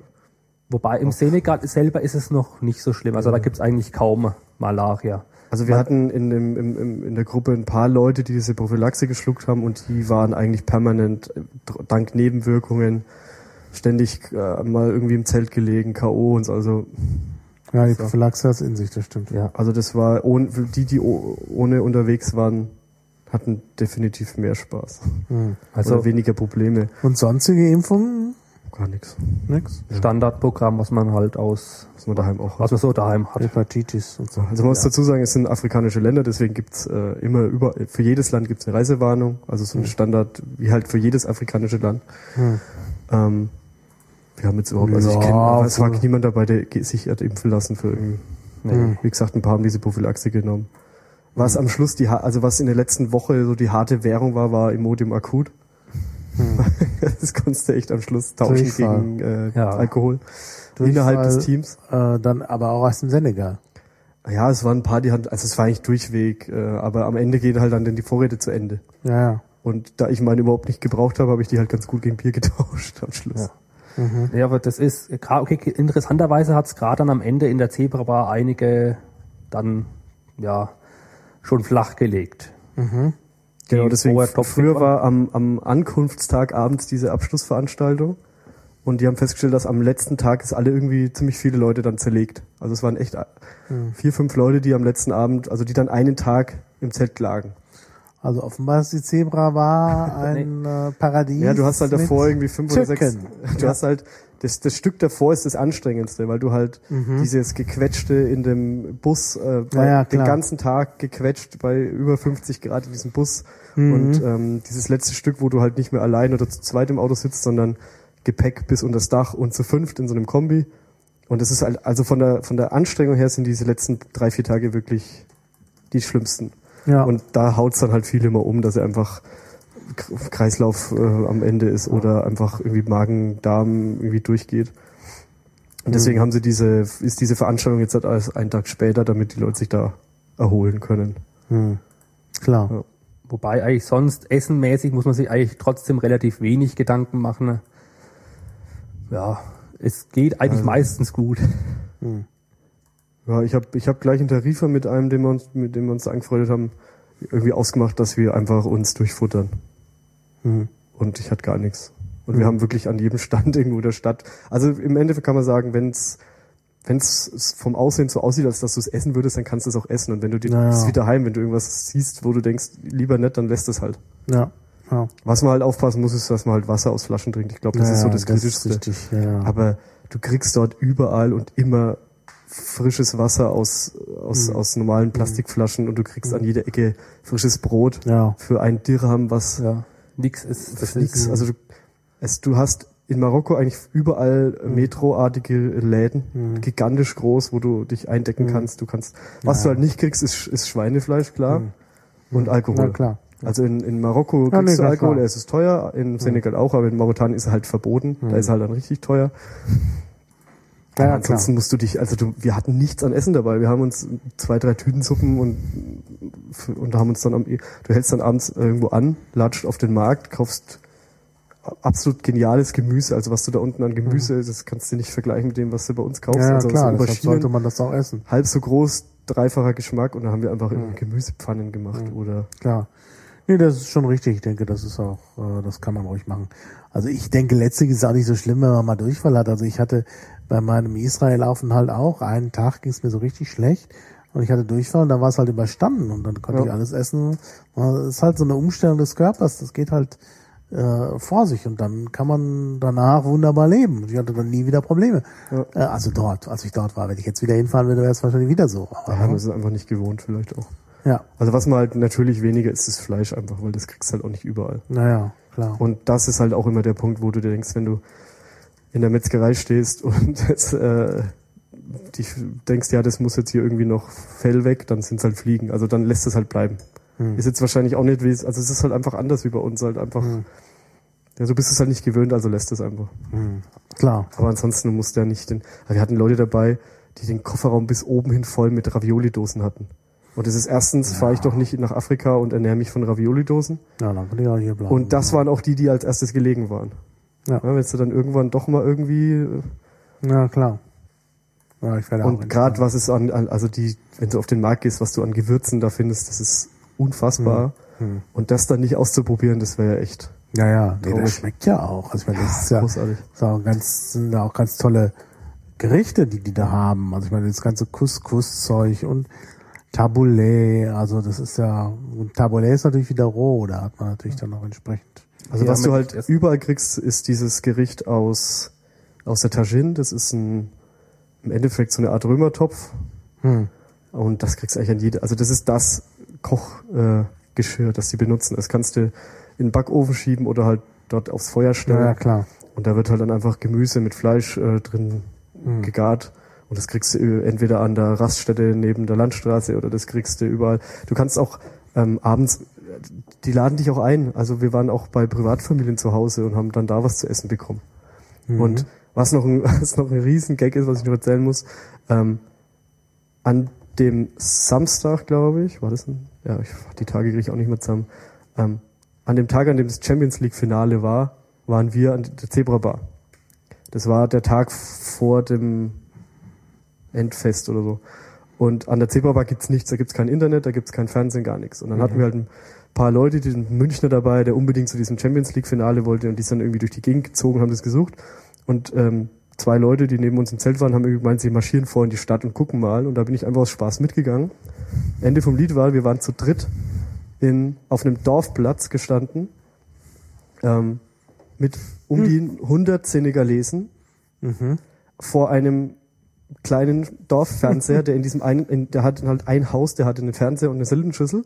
Den haben sie raus auf die Terrasse, äh, auf den, ähm, auf die Veranda gestellt, auf einen Stuhl vor dem Dorfplatz. Und dann lagen halt 100 Leute, saßen da im Sand und standen in einem riesen Pulk um diesen kleinen Fernseher, der ein bisschen größer war als mein Laptop. und haben dieses Spiel angeguckt und wir haben uns da stundenlang mit denen unterhalten. Also wir waren erstmal eine Riesenattraktion, weil es auf einmal da drei äh, rein, reinmarschiert Ja. kommen und die wussten ja gar nicht, was wir wollen, bis sie gemerkt haben, dass wir Fußball gucken wollten. Also Mhm. ich, und das war einfach Wer ein denn da? großartig. Äh, Äh, fragt nicht mich. Bayern München, Chelsea. Genau, sowas. Ach Und ja, Champions League. Spiel. Und Ja, der ja. Gag ist, ähm, die Senegalesen sind ganz stark verbunden mit England und mit Großbritannien. Hm. Und deswegen waren drei Viertel der Leute dort äh, für Chelsea Und ihr und ein Viertel, nee, nee, und ein Viertel war für Bayern. Und es hat mit meinem gebrochenen Französisch und mit der Hilfe von einem der von den Schweizern, die bei uns im Team war, der ganz gut konnte, ähm, haben wir dem dann beigebracht, dass äh, uns das eigentlich völlig wurscht ist. Wir wollten einfach mit denen zusammen Fußball gucken, einfach weil wir gerade im Senegal sind und irgendwie Lust drauf hatten, einfach mal Mhm. da bei denen mitzugucken. Und dass es uns gar nicht wirklich ums, ums Spiel ging. Und es war halt großartig. Wir haben äh, man hat da, und dann, dann kommen die halt an und laden dich für den nächsten Tag zum Essen ein. Da konntest du halt am nächsten Mittag sind die da hin und haben dann bei denen zu Hause was zu essen bekommen und es war toll. Also Ja, kann ich mir gut vorstellen. Das ist bestimmt eindrucksvoll. war echt großartig. Gut, für den Münchner war es jetzt nicht so spaßig. Aber sonst. Stimmt, ich glaube, England hat gewonnen, ja, die, die Leute Ja. aus Chelsea. Ja, umso besser. Das können nicht immer nur die Deutschen gewinnen. ja, ähm, habt ihr noch Empfehlungen für Leute, die so eine Fahrt machen wollen? Was müssen die noch beachten, was wir noch nicht erwähnt haben? Überlegen. Im Grunde muss man ja eigentlich echt nichts beachten, einfach alle möglichen Informationen bekommt man gerade bei dieser Rallye vom Veranstalter. Ah, der macht also echt Ja. großartig gemacht. Also wirklich toll. Es keine Probleme, es war immer Riesengaudi, alles ist perfekt gelaufen. Was man vielleicht sich von vornherein im, im Vorhinein ähm, klar machen muss, ist, dass in Afrika alles ein wenig anders läuft. Also was man oft und, und äh, permanent hört, ist Inshallah. Also wenn Ja. du da hockst und denkst, ich habe vor zwei Stunden Essen bestellt, weil diese diese Taschin bestellt man vor. Also in aller Regel sagst du, ich möchte heute Abend ähm, die Kameltaschin essen, also Dromedar. Dann Mhm. sagst du das halt, oh, ich möchte auf sieben haben, um, um vier. Ja, und dann hockst du halt um halb neun oder um neun immer noch da und dann denkst du halt irgendwann, und das in den ersten Tagen bist du ein genervt, weil du halt Hunger hast. Und äh, später würde dann äh, denkst du dann einfach, ja, in, so gut, irgendwann, irgendwann kommt das Essen. Gott will. Ja, Inshallah heißt so Gott will, ja. Genau. Aber, aber es ist auch noch, ich weiß nicht, ob das in Nordafrika auch ist. Ich kenne das aus äh, dem eigentlichen Arabien. Ähm, da gilt es als schick, wenn man die Gäste warten lässt. Also die Okay. Gäste müssen halt warten. Wenn die so richtig Hunger haben, dann schmeckt's denen halt besser. Und das ist halt positiv für den Gastgeber. Also das habe ich wirklich, äh, wirklich erlebt mit äh, äh, Leuten, also gerade eben auch aus, also von der arabischen Halbinsel, bei denen ich eingeladen war, die mich dann so richtig gequält haben mit Hunger, bis es dann so viel zu essen gab und dann schlägt man gleich zu und hat ist gleich satt und dann gibt's halt immer noch mehr und mehr und mehr und dann ist irgendwie auch eine Beleidigung, dass man nicht mehr alles isst. Ja. Also man kommt da schnell in Not zu tun. Also ich hatte den Eindruck, dass es viel Verpeilung war. Na, es war, glaube ich, nicht so vorbei. Es war einfach auch so ein bisschen, also wurde mir dann erzählt, ich war da ja zusammen mit Arabisten unterwegs, die dann genau wussten, was es damit auf sich hat und die haben dann gesagt, ja, also ich sollte mich darauf einstellen, vorher schon mal was essen. Es dauert lange. Ja, und das ist irgendwie sie jetzt uns nicht erzählt. Also der meinte einfach, ja, es dauert Ja, halt. das kann ja anders sein, aber Das ich ja glaube, in Nordafrika ist das auch ähnlich, da muss man auch immer warten. Ja, und Ich weiß es nicht, war da nie. Ich Bei der Zebrabar ist es natürlich wieder anders gelaufen. Also da hast du, wenn du da äh, dein Zelt hast und übernachtest, dann kriegst du Frühstück und du kannst, es gibt immer ein Mittagessen, es gibt halt eine Speise. Hm. Dann kannst du halt sagen, ich will heute Mittag mitessen oder ich will nix und abends ist es genau das Hm. Gleiche. Das heißt, du kannst in der Zebrabar dich einfach Ja. mal, dir es einfach mal gut gehen lassen, einfach mal das Internet, das Internet sein lassen und Buch in Ja. die Hand nehmen. Also wir haben eine schöne Bibel, so, so ein Buch in Bücherregal. die Hand nehmen, wahrscheinlich dann Und Kindle viel- in die Hand nehmen. Ja, den hatte ich auch dabei. Siehst. ja, auch Ist in der Buch. Wüste draufgegangen. Ach, draufgegangen? Was ist eigentlich aus meinem Computer geworden, den ich dir gegeben Ja, habe? der hat uns, der ist noch zu Hause, der läuft Das perfekt. siehst du dann, ist doch super. Der hat uns so wegen gerettet, denn die, ähm, die Kamera im Mercedes-Stern hat 37.000 Fotos produziert. mhm. Ähm, du kannst den Fotomodus nicht umstellen, das heißt, du hast immer Full HD, irgendwie 8, Ja, ja. 15 Megabyte pro Bild oder was. Und dann habe ich, Gott sei Dank, ähm, als wir den Schaden nach Darmstadt hatten und Christian diesen Schlauch repariert hat, habe ich aus GitHub noch mein Skript runtergeladen, mit dem ich Bilder resizen kann. Und dann haben wir immer während der Fahrt einen Ordner kleiner gemacht und dann weggeschmissen, weil wir nicht genug Speicherkarten dabei hatten, um diese ganzen Fotos aufzuheben. Ah ja. Also es war echt so ein Glücksfall, dass ich daheim noch irgendwie diese paar Minuten hatte, um im, im Internet noch, um noch Leitung zu haben, weil unterwegs war es halt recht wackelig. Also du konntest zwar an fast jedem Campingplatz gab es irgendwie so Internet, aber es hat halt wenig zum Tippen gereicht, aber groß, groß Bandbreite war nicht. Und dann haben wir halt immer diesen kleinen Laptop laufen lassen. Der hat halt dieses IPC hat, also diese GoPro macht immer 1000 Bilder pro Ordner und der nächsten sind 1,6 Gigabyte und die habe ich runtergerechnet auf 130 Megabyte pro Ordner und da war Ah. der Laptop halt 90 Minuten beschäftigt. Und da haben wir halt Ja, während der klar. Fahrt immer gerechnet. Und Ah, deswegen haben wir die Fotos gerettet, weil ansonsten wären wir mit dem Speicherplatz nie hingekommen. Ja, ja, klar. Ja, das ist doch schön. Das freut mich, dass da, dass, dass ich dann auch einen Beitrag leisten konnte mit meinem alten E-PC. PC, Ach, der ist im Staub und Dreck und 53 Grad aber der durchgelaufen. geht immer. Das ist, das ist wirklich auch so ein unverwüstliches Gerät. Er hat vor allem keine Festplatte. Ja, das ist ein großer Vorteil. Da kann er nichts kaputt gehen. Weil bei dem Geschuppel im Auto waren welche Ja. dabei, die haben sich so eine Laptop-Halterung aufs Armaturenbrett und da geht halt das, also das, das Gewackel im Ja, Auto ist schon großartig. Also Ja. das ist echt heftig. Ja, also ich sehe, ihr wart begeistert. Da fragt man sich ja gleich, nächste Tour. Ja, wir sind angemeldet. Also auch Also man muss dazu noch sagen, ähm, die Tour ist zweimal im Jahr. Mhm. Einmal im Dezember, da geht's am ersten Weihnachtsfeiertag oder am 28. ist, glaube ich, offizieller Start. Das heißt, da fährt man am ersten Weihnachtsfeiertag äh, los nach Tarifa, damit man eben zum Start unten ist. Das geht dann bis Mitte Januar und dann gibt's noch die zweite Fahrt, die ist immer im Mai. Mhm. Die Strecken weichen ein wenig voneinander ab, deswegen wollten wir jetzt gerne noch mal im Dezember mitfahren. Im Mai fährt man diese Strecke über die Oase, also durch die Wüste. Das fehlt im Dezember. Dafür fährt man im Dezember irgendwie zwei Tage am Atlantik entlang. Das heißt, du fährst irgendwie mehrere hundert Kilometer mit dem rechten Reifen im Wasser und dem linken in der Wüste einfach die Atlantikküste entlang. Mhm. Und am Abend fährst du einfach möglichst schnell nach links weg vom Wasser, bis du stecken bleibst, baust dein Zelt auf und übernachtest da. Das sind die Unterschiede zwischen den Strecken. Und deswegen würden wir gerne auch nochmal den Dezember mitfahren. Hm. Oh, die Mac-Nutzer tauschen Netzteile. Ja, so auch ein Ich habe noch fünf Stunden. Ja, du. du hast ja auch so ein Militärgerät. Ja, und das ist ja schon ein wenig älter hier. Ja, Ja. ja naja, gut, aber wir brauchen, glaube ich, die fünf Stunden jetzt nicht mehr. Nee. Ja, Nee, also wie gesagt, wer, wer, wer daran Interesse hat, kann uns fragen, kann die Veranstalter fragen, kann einfach mal die Website ansurfen, die ist ja verlinkt im Pad. Mhm. Mhm. Und wie gesagt, man muss kein Abenteurer sein, man muss nicht Auto bis ins Detail kennen. Also es kann jeder mitfahren, der darauf Lust hat. Was Mhm. dazu gehört, ist halt Vorbereitung. Das heißt, entweder du kennst jemanden, der dich sich um das Auto kümmert, oder du machst es selber. Mhm. Oder lässt dir von den Veranstaltern helfen, die vermitteln da auch immer ganz gern. Mhm. Machen jetzt aber nicht die Reparatur vom Auto, das wäre auch zu viel. Naja, klar. Mhm. Ähm, und ansonsten ist es halt wichtig, sich frühzeitig drum zu kümmern, weil so ein Visumsantrag für Mauretanien kann Ja, halt äh, zwei Wochen dauern oder zwei Monate. Und wenn du halt zu Ja, spät ja. dran bist, dann Ja, ich helfe auch halt da. gerne. Also wenn jemand genau. schnell noch ein Visum, ich habe da jetzt schon gute Kontakte. Visumsproxy. Ich, ich habe da jetzt schon gute Kontakte zur mauretanischen Botschaft. Ach, das war sehr witzig. Vor allem hat dieser kurze Aufenthalt in der mauretanischen Botschaft schon tiefe Einblicke mir verschafft in die Gesellschaft dort. Ähm, das ist nämlich so, äh, also ich habe das hinterher auch gelesen über Mauretanien in der Wikipedia, ähm, dass es da so eine Zweiklassengesellschaft gibt. Dass äh, äh, sozusagen die Armen meistens schwarz sind und die Führungsschicht ist meistens ziemlich weiß. Und genauso war es in der Botschaft. Je, äh, also am Anfang äh, an der Tür, dieser Bodyguard, der ja schlecht damit rechnen musste, da auch erschossen zu werden oder sonst was, der war natürlich tief schwarz. Und dann musste ich mich halt weiter hochdienen bis zur Visumchefin und sie wurden halt immer weißer. Und die Visumchefin, die hätte auch aus äh, Berlin-Spandau kommen können. Ne? Also hatte zwar dunkle Haare, aber ne? also es ist also wirklich ziemlich Siehst deutlich. unten das gleiche Bild. Also du hast Ja. die Berber, die quasi so, Arabisch, europäisch, da war es Genau. aussehen.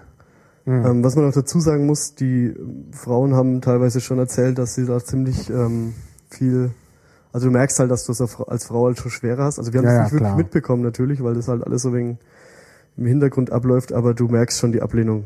Also in Mhm. Marokko muss es ganz schlimm gewesen sein teilweise. Ähm, wenn du zum Beispiel, also die eine hat erzählt, dass sie schon mal früher in Marokko war und alleine an einer Bushaltestelle saß und nicht mehr weiterkam den ganzen Tag, weil du halt kein Ticket verkauft kriegst und dir auch keiner hilft, ein Ticket zu kaufen. Und dann musste sie halt auf ihren Mann warten, der nachgereist ist, Mhm. der dann Tickets kauft. Also du, es ist schon noch alles, Mhm. ja, Hallo Religion. Ja. Zum, Und ja, Ach, ich wollte noch kurz was zu Mauretanien Ja, so. sagen. Nee, weil zu Mauretanien, gerade zu dieser Zweiklassengesellschaft, sollte man noch erwähnen, dass in Mauretanien 2005 war es, glaube ich, mal wieder die Sklaverei abgeschafft wurde. Wohlgemerkt mal wieder. Das haben die in den letzten Jahren schon zigmal gemacht. Und äh, die Sklaverei gehört da unten, bös gesagt, immer noch zum guten Ton. Es ist völlig normal an jeder Ecke. Also es ist schlimm und du, man kann sich da, also in den letzten Wochen gab es da auch hier im Netz einige Artikel dazu. Also Sklaverei Ja. ist da an der Tagesordnung. vor allem auch so Sklaverei, die dann halt eben so am Rande der Legalität abläuft, so nach dem Motto, der Sklave, der Leibeigner ist, der keine eigenen Rechte hat, bekommt halt am Tag so umgerechnet einen Euro Gehalt, damit er halt ein Angestellter ist. Trotzdem muss er seinen äh, Besitzer fragen, ob er jetzt heiraten darf, ob er dies Naja. oder jenes machen darf. Also das ist da unten Ja, das ist in noch in der Gesellschaft Ländern ganz so. Das tief ist, drinne. Äh, das ist schon ein großes Und Problem. auch ganz nach oben, auch äh, höchste Regierungsangestellte Angestellte und äh, Politiker, äh, von denen ist damals äh, bekannt, dass die einfach zu Hause ihre Leibeigenen haben. Das ist sehr bekannt und ein großes Problem immer noch menschenrechtlich. Das, ist, das ist erst zehn Jahre her, die letzte Abschaffung. ja, Und ist halt, die nächste kommt mal wieder, wobei zurzeit ja ein relativ totalitäres Regime an der Macht ist seit 2008, glaube ich. Wenn ich jetzt richtig informiert bin. momentan, Marokko muss man sagen, dass der Moment, der, der momentane Monarch oder König, König, ja. der relativ geschickt äh, das hinkriegt, quasi seinen Posten zu retten. Also wie diese ganzen arabischen, äh, diese äh, arabische Frühling letztes Jahr losging, hat er quasi irgendwie jeder Familie so und so viel Geld Mhm. überwiesen und damit war das äh, Ja, das ist natürlich auch eine Möglichkeit. gut, Also ich meine, nicht, dass ich jetzt da ein großer Verfechter dieser seltsamen Herrschaftsstrukturen bin, aber immerhin, also das ist ja schon mal ein, ein Schritt in die richtige Richtung, dass die was abgeben. Ja, Wobei der Marokka Marokkaner eigentlich auch relativ viele Freiheiten hat. Also im Land geht's eigentlich doch schon an vielen Stellen recht europäisch zu. Es wird zwar auch langsam, wegen dieser Islamisierung nimmt ein wenig zu. Die Frauen tragen keine kurzen Röcke mehr und so sind halt so diese ersten Anzeigen. Aber es ist trotzdem noch relativ westlich. Also auf Frauen fahren Auto und wo? äh, was? In Marokko. In Marokko? Ja, Frauen, da waren sehr viele Frauen am Steuer gesessen. Ja.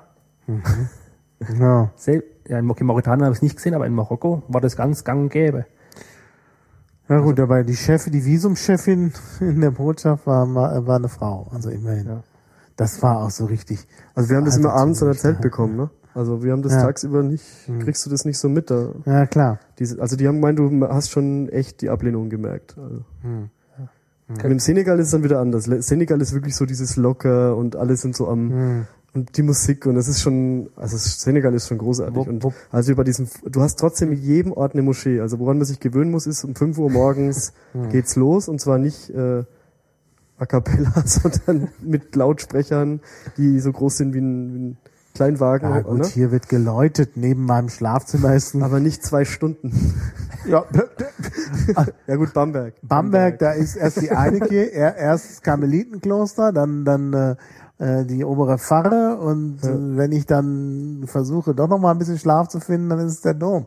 Also, Also was, was, auch nicht voneinander was- was- was, also es hat ähm, jedes Land irgendwie seine Besonderheit. was ganz cool war, war, während des Fußballspiels ging auch der Muezzin los. Also so, du hast in jedem Dorf irgendwo eine kleine Hütte, die diese Lautsprecher drauf hat. Das ist halt dann die Moschee. Und mitten im Spiel ging das los. Und diese komplette Jugend auf dem Platz hat weiter Fußball gegrölt und dann kam so die, äh, die Dorf, Ober, wie nennt man das dann? Also du hast halt gemerkt, dass es so die Frau im Ort ist, die, die das Sagen hat. ja, die kam dann an, hat sich hinter den Fernseher gestellt und hat, hat so klar gemacht, immer so wegen nach unten gewunken und auf diesen Lautsprecher gedeutet und wollte halt klar machen, dass jetzt äh, nicht mehr hier so Fußball, sondern jetzt ist Muezzin. Und dann haben wir uns den, den äh, ich weiß gar nicht mehr, wie er hieß, den Senegalesen, mit dem wir uns die ganze Zeit unterhalten haben, mal gefragt, wie es ist. Und er meinte so, ja, also theoretisch sind alles Moslems hier, aber die Jugend äh, nimmt es nicht mehr wirklich so ernst. Also er meinte, ja, die, jetzt hier, er hat dann immer auf die Frau gedeutet und meinte, so, ja, die sieht das jetzt alles natürlich nicht so gern, wenn wir hier im Fußballtrikot grölen und den, den Muezzin übertönen. Aber es ist schon so, dass die Jugend da nicht mehr so streng hinterher ist. Ja. Vor allem auch im Senegal sieht man eigentlich auch kaum Frauen, vor allem die Jungen überhaupt nicht mit Kopftuch. Was auch äh, sehr von Vorteil ist, da gerade die Senegalesin doch sehr ansehnlich ist, so die durchschnittliche. Also das geht ja eigentlich sehr locker zu. Ha? Nix. Nix, was? Es ist leider so. Es sind sehr viele Ja, bildhübsche Frauen und auch Männer unterwegs. Also das ist, Also wenn du verschwinden willst dort, dann zieh ein Fußballtrikot an. ja. Die haben alle Also- Fußballtrikots an. Neun von zehn lauf, laufen im Fußballtrikot rum. In, völlig egal, Ja, wer als aber ich Hauptsache. kann nicht verschwinden, weil ich weiß bin. Ja. naja, es ist wirklich cool. Ja, die nehmen Senegal das macht da Spaß. sehr locker. Ist auch an sich ein lockeres Land und lockere Atmosphäre Ja, ja. und Senegal macht Spaß. Aber die waren, glaube ich, auch beim Fußball nicht schlecht, ne? Also, Ja, die haben auch sehr, die haben auch eine gute Fußballmannschaft. Man merkt auch gerade so die jungen Senegalesen, die sind eigentlich alle top durchtrainiert athletisch. Also das ist nicht so wie bei uns, wo dann halt die, die Leute mit Bierbauch über einen Fußballplatz hetzen, so im Dorfverein, sondern die sind da unten alle athletische Ausmaße. In, in Mauretanien bei diesem Freundschaftsfußballspiel war es auch so, dass wir ja eine Mannschaft hatten aus der Rallye, wer halt Lust hatte mitzuspielen und die haben dann gegen diese örtliche Mannschaft gespielt. Vom, also es war eine Mannschaft von dem Waisenhaus, die älteren Jungs. Und ähm, das waren halt nur für die Jungs.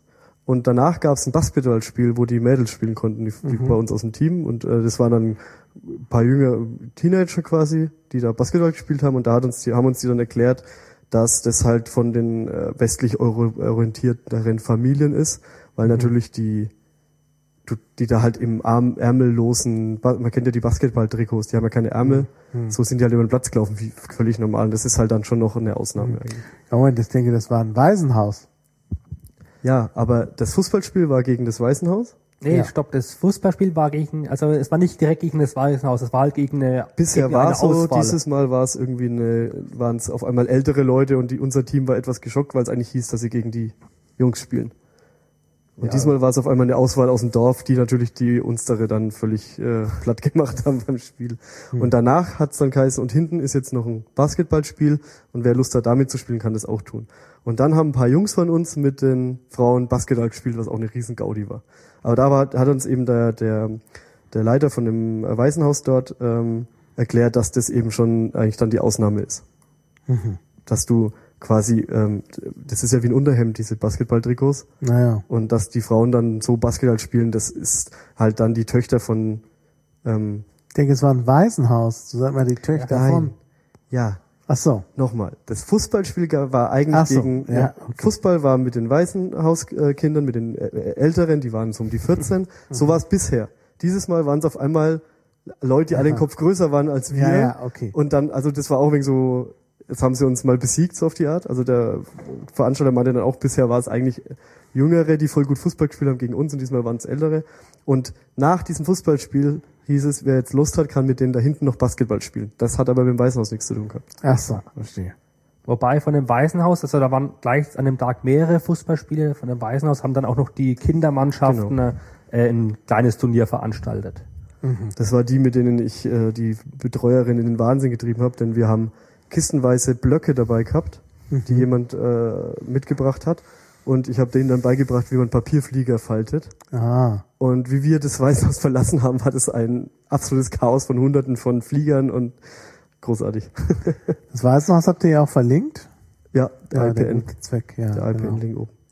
Da Ja, findet dann man das man alles. das Da kann auch aussehen. jeder, der Lust hat, was äh, zu spenden, gern hin. Ja. Da Ja. kann man auf jeden Fall sagen, dass das gute Sache ist. Wir waren dort. Ja. Und vor allem das Geld kommt auch vollständig da an und, und wird nicht in irgendwelchen großen Bürogebäuden äh, veruntreut, wie, bei, wie es bei uns der Fall ist. Naja, diese Hilfsorganisation. Ja, mit ihren Prachtbauten. Das Ah. gibt's zum Glück bei dieser kleinen Organisation nicht. Oh, das ist ja positiv. Oder man fährt einfach mit und guckt sich's an. Ja, also Genau. mit, mit, kann, man- da wollte ich auch noch mal sagen, mitfahren kann wie gesagt jeder. Äh, anmelden kann sich jeder. Äh, nächste Termin, wo man mitfahren kann, wäre jetzt im Mai. Die, die, die aktuelle Dezember-Rallye ist äh, aktuell ausgebucht. Man kann sich zwar für Nachrückeplätze anmelden, falls was Dauert auch einen Monat. Ja, die dauert- die ist ungefähr genauso lang, auch drei. ja, Also, so also die reine Rallye sind nie- immer so drei Wochen. ja. Knapp, nicht ganz drei Wochen, aber mit der Anfahrt kommst du dann hin. Genau, und also Hier geht, glaube ich, wie gesagt, vom 28. Dezember bis 16. 15. Mai, 15. 16. Mai. so in dem Dreh. Und wenn du dann Lust, noch Urlaub hast Januar, und Lust, dann bleibst du halt noch ein paar Tage in der Zebrabar. Ja. Genau. Sollte man auf jeden Fall machen. So drei, vier Tage Zebra war. Genau, und wie gesagt, die nächste Rallye ist dann die Mai-Rallye. Nochmal zur äh, Info, die Mai-Rallye ist die, mit der, wo man durch die Steinwüste fährt. Und die Dezember-Rallye ist die, wo man dann auch wegen Sandwüste am Ende hat. Also da fährt man keine Küste, Steinwüste, Strand. Sta Strand und auch Sandtünen zur, zur Küste hin. Wo man also auch mal richtig über Sandtünen fahren darf. Und man muss ähm, bedenken, dass die Dezemberrallye immer weit früher ausgebucht ist, da die dank der Ferien natürlich für die Leute einfacher ist, weil man diesen Urlaub besser zusammenbringt. Also das, man muss schon sagen, Ja. dass man, eigentlich muss man den Mai frei nehmen. Hm. Also wir haben Glück gehabt, dass das letzte Aprilwochenende eben direkt vor der Abfahrt war. Aber im Endeffekt hatten wir vom 1. Mai bis 25. Urlaub oder so. Ja, Ja, Und im geht Dezember ja. hast du halt viel Feiertage, die du mitnutzen kannst. Und deswegen ist die immer schneller ausgebucht, weil es da den Leuten einfach leichter fällt, Mhm. so viel Urlaub zu bekommen. Ja, es gibt ja auch äh, Feiertage im Mai. Das ist ja noch nicht. Ja, also das, da waren auch einige, aber urlaubstechnisch ist der Dezember bei vielen, Dezember, Januar bei den Arbeitgebern beliebter. da geben die eher mal frei und drücken Und der Mai Auge ist zu. heißer. Also im Ja, Dezember-Rallye klar. kann es auch sein, dass du morgens eine ähm, Scheibe kratzt. Ja, beziehungsweise der, im Mai hat man eigentlich dann ein relativ trockenes äh, Wüstenwetter. Und im Dezember kann es dann gerade auch dann südlicher an der Sahara-Küste, also an der Westsahara-Küste, dann schon unangenehm äh, schwül feucht werden. Da Also- gab's doch auch irgendwie eine Doku über diese Rallye. ist das genau, da? beim ZDF.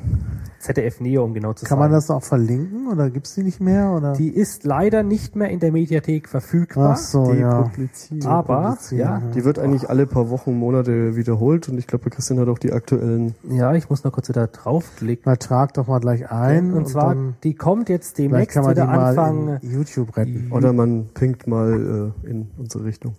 Anfang äh, Juli kommt die wieder.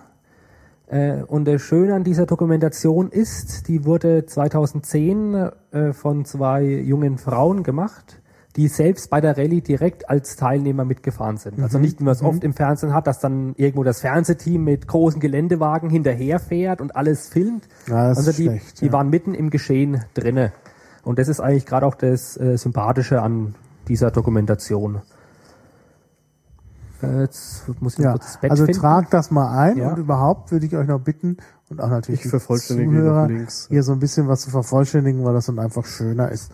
Und wenn man Fragen hat, kann man uns ja auch einfach noch auf. Genau, da müssen Twitter wir erreichen. euch auch nochmal verlinken, wenigstens die Twitter-Accounts oben.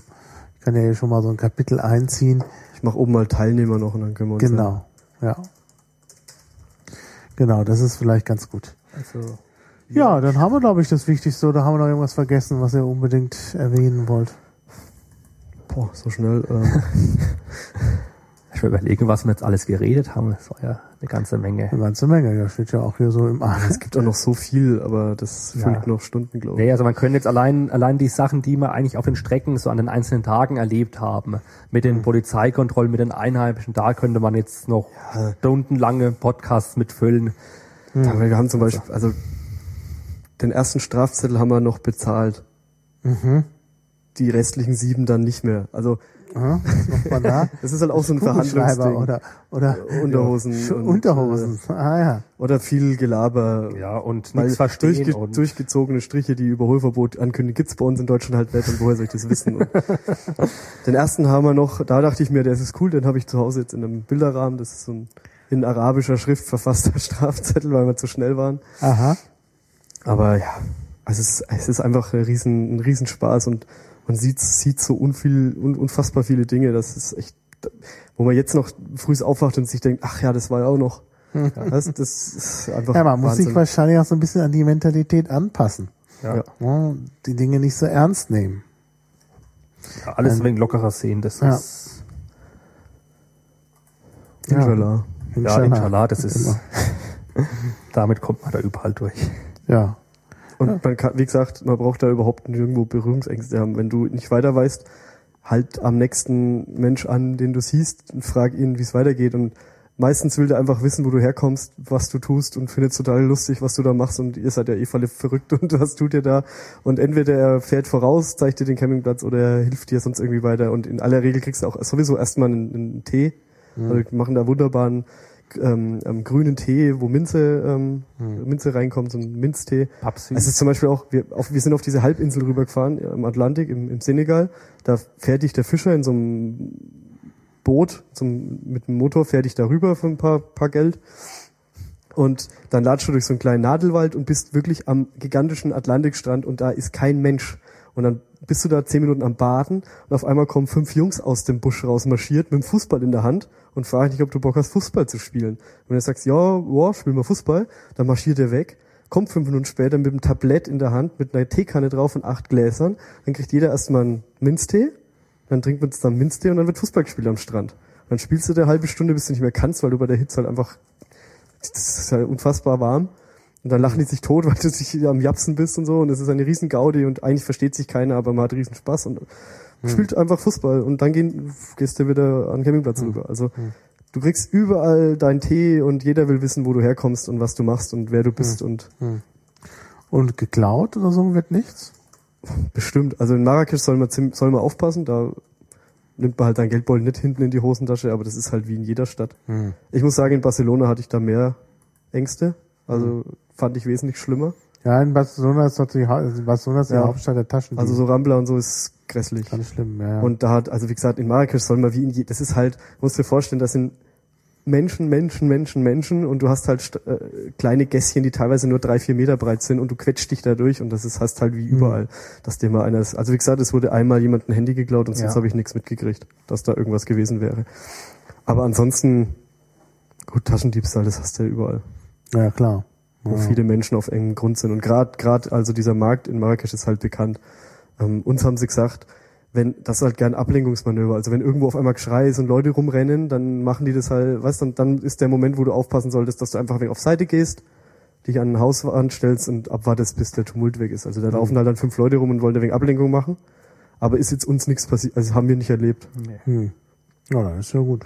Ja. Wir haben es wirklich so, dass dich, du wirst halt permanent angequatscht. Mhm. Also, mhm du kannst und, und du kannst davon ausgehen, dass jeder irgendwas will am Schluss. Mhm. Also wenn du in St. Louis rumläufst und irgendeiner latscht neben dir her und fragt, wo du her bist und so weiter und du sagst ihm nicht von vornherein, also erstmal so unterhältst dich und sagst, wo du herkommst und einer von uns hat, war im Dezember schon dabei und der hat dann einen in St. Louis getroffen, den, der hat den noch erkannt, hat geschrieben, hey, hi, du und wusste noch, dass er im Dezember schon da war und wenn du dann mit denen durch die Stadt läufst, dann will der auf nach 15 Minuten, sagt auf einfach mal hier so und jetzt 10 Euro war Stadtführung.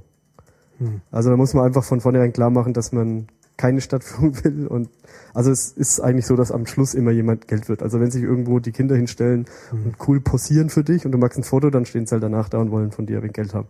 Ja, klar. Das ist halt, daran muss man sich halt gewöhnen, dass eigentlich jeder immer überall irgendwie was von dir will. Ja, klar.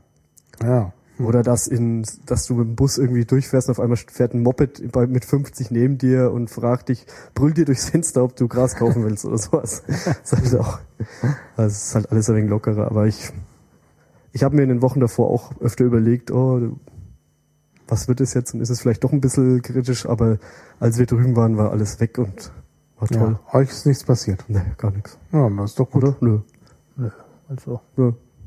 Zumindest ist, haben wir nicht gemerkt, dass uns das abhanden gekommen wäre. Bisher ja, nicht. Das ist ja die Hauptsache. Wenn man es merkt, ist es ja, ist es ja egal. Ja. Ja.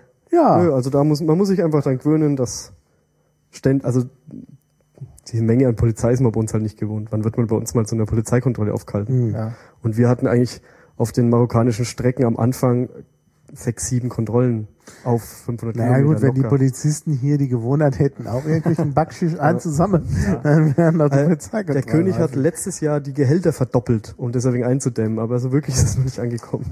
Aha. Er sagt ja auch permanent in großen Ansprachen, dass ähm, die Marokkaner freundlich sein sollen zu den Touristen, weil ohne Touristen geht's halt nicht, sagt er. Also ja, der ist da ziemlich hinterher, dass das aufhört. Mhm. Aber es ist halt im Moment schon. Und in, wie gesagt, in Mauretanien muss man halt damit klarkommen, dass vor dir jemand mit einer Waffe rumläuft. Ja, gut. Also du hast halt ja, eine Eskorte und es gibt muss halt klar sein, dass der da vorne halt Hatte eine ich in Israel auch. Also ich meine, das ist halt so. Ne? Ja. Muss man halt vorwissen, ist jetzt aber auch kein großes Ding. Also ja. Wobei man kurz dazu sagen muss, dass, dass die Chance in Mauretanien, dass da, dass dir was passiert, wesentlich geringer ist als in Israel. Also da ist der Polizeischutz Das eigentlich eher nur da, damit ja, die ja. Polizei was daran verdient. Ja. Ja, ja. Während es in Israel eher schon oder Aus Sinn macht. Gründen, ja. Na gut, also ich habe meine Erfahrung in einer Zeit gesammelt, als man noch problemlos Bus fahren konnte in Israel, also 86. Ähm, und da war es auch so, dass wir dann bei unserem Ausflug zum, zum Jordan und um den See Genezareth drumherum auch eine, eine Eskorte hatten mit richtig militärischer Bewaffnung. Das war nicht nur Polizei, sondern auch Militär. Also das ist dann schon heftig. Die Eskorte war jetzt eigentlich auch hauptsächlich dazu da, schnell durchzukommen. Weil du musst Mhm. dir vorstellen, in Mauretanien hast du dann auch alle 50 Kilometer eine Polizeikontrolle und jeder hält dich jetzt, du hast 25 Autos, 48 Leute, der Ja, will von klar. jedem den Reisepass einsammeln, will mit jedem um ein wenig Kulis und Ja, ja, äh. Stilo und ne? Und dann ist Fälschen. natürlich- Und da ist die Polizeikontrolle. Also das war eigentlich der Hauptbenefit dieser Eskorte war, Stimmt. wenn wir von so einer Straßen, äh, das sind halt immer zwei Beamten, die mitten im Nirgendwo auf zwei Klappstühlen hocken und die Autos anhalten, mit Mhm. so Ketten am Boden und Halteschildern. Und dann fährt er mit seinem Pickup halt vor, salutiert einmal und dann lassen die dich durch. Das ist der Haupt, das ist der Benefit. Du kommst halt, nie, du musst Ja, nicht alle klar. 50 Kilometer 48 Ausweise und lalala und Ja, das ist einfach der zeitliche Vorteil. Ja, klar.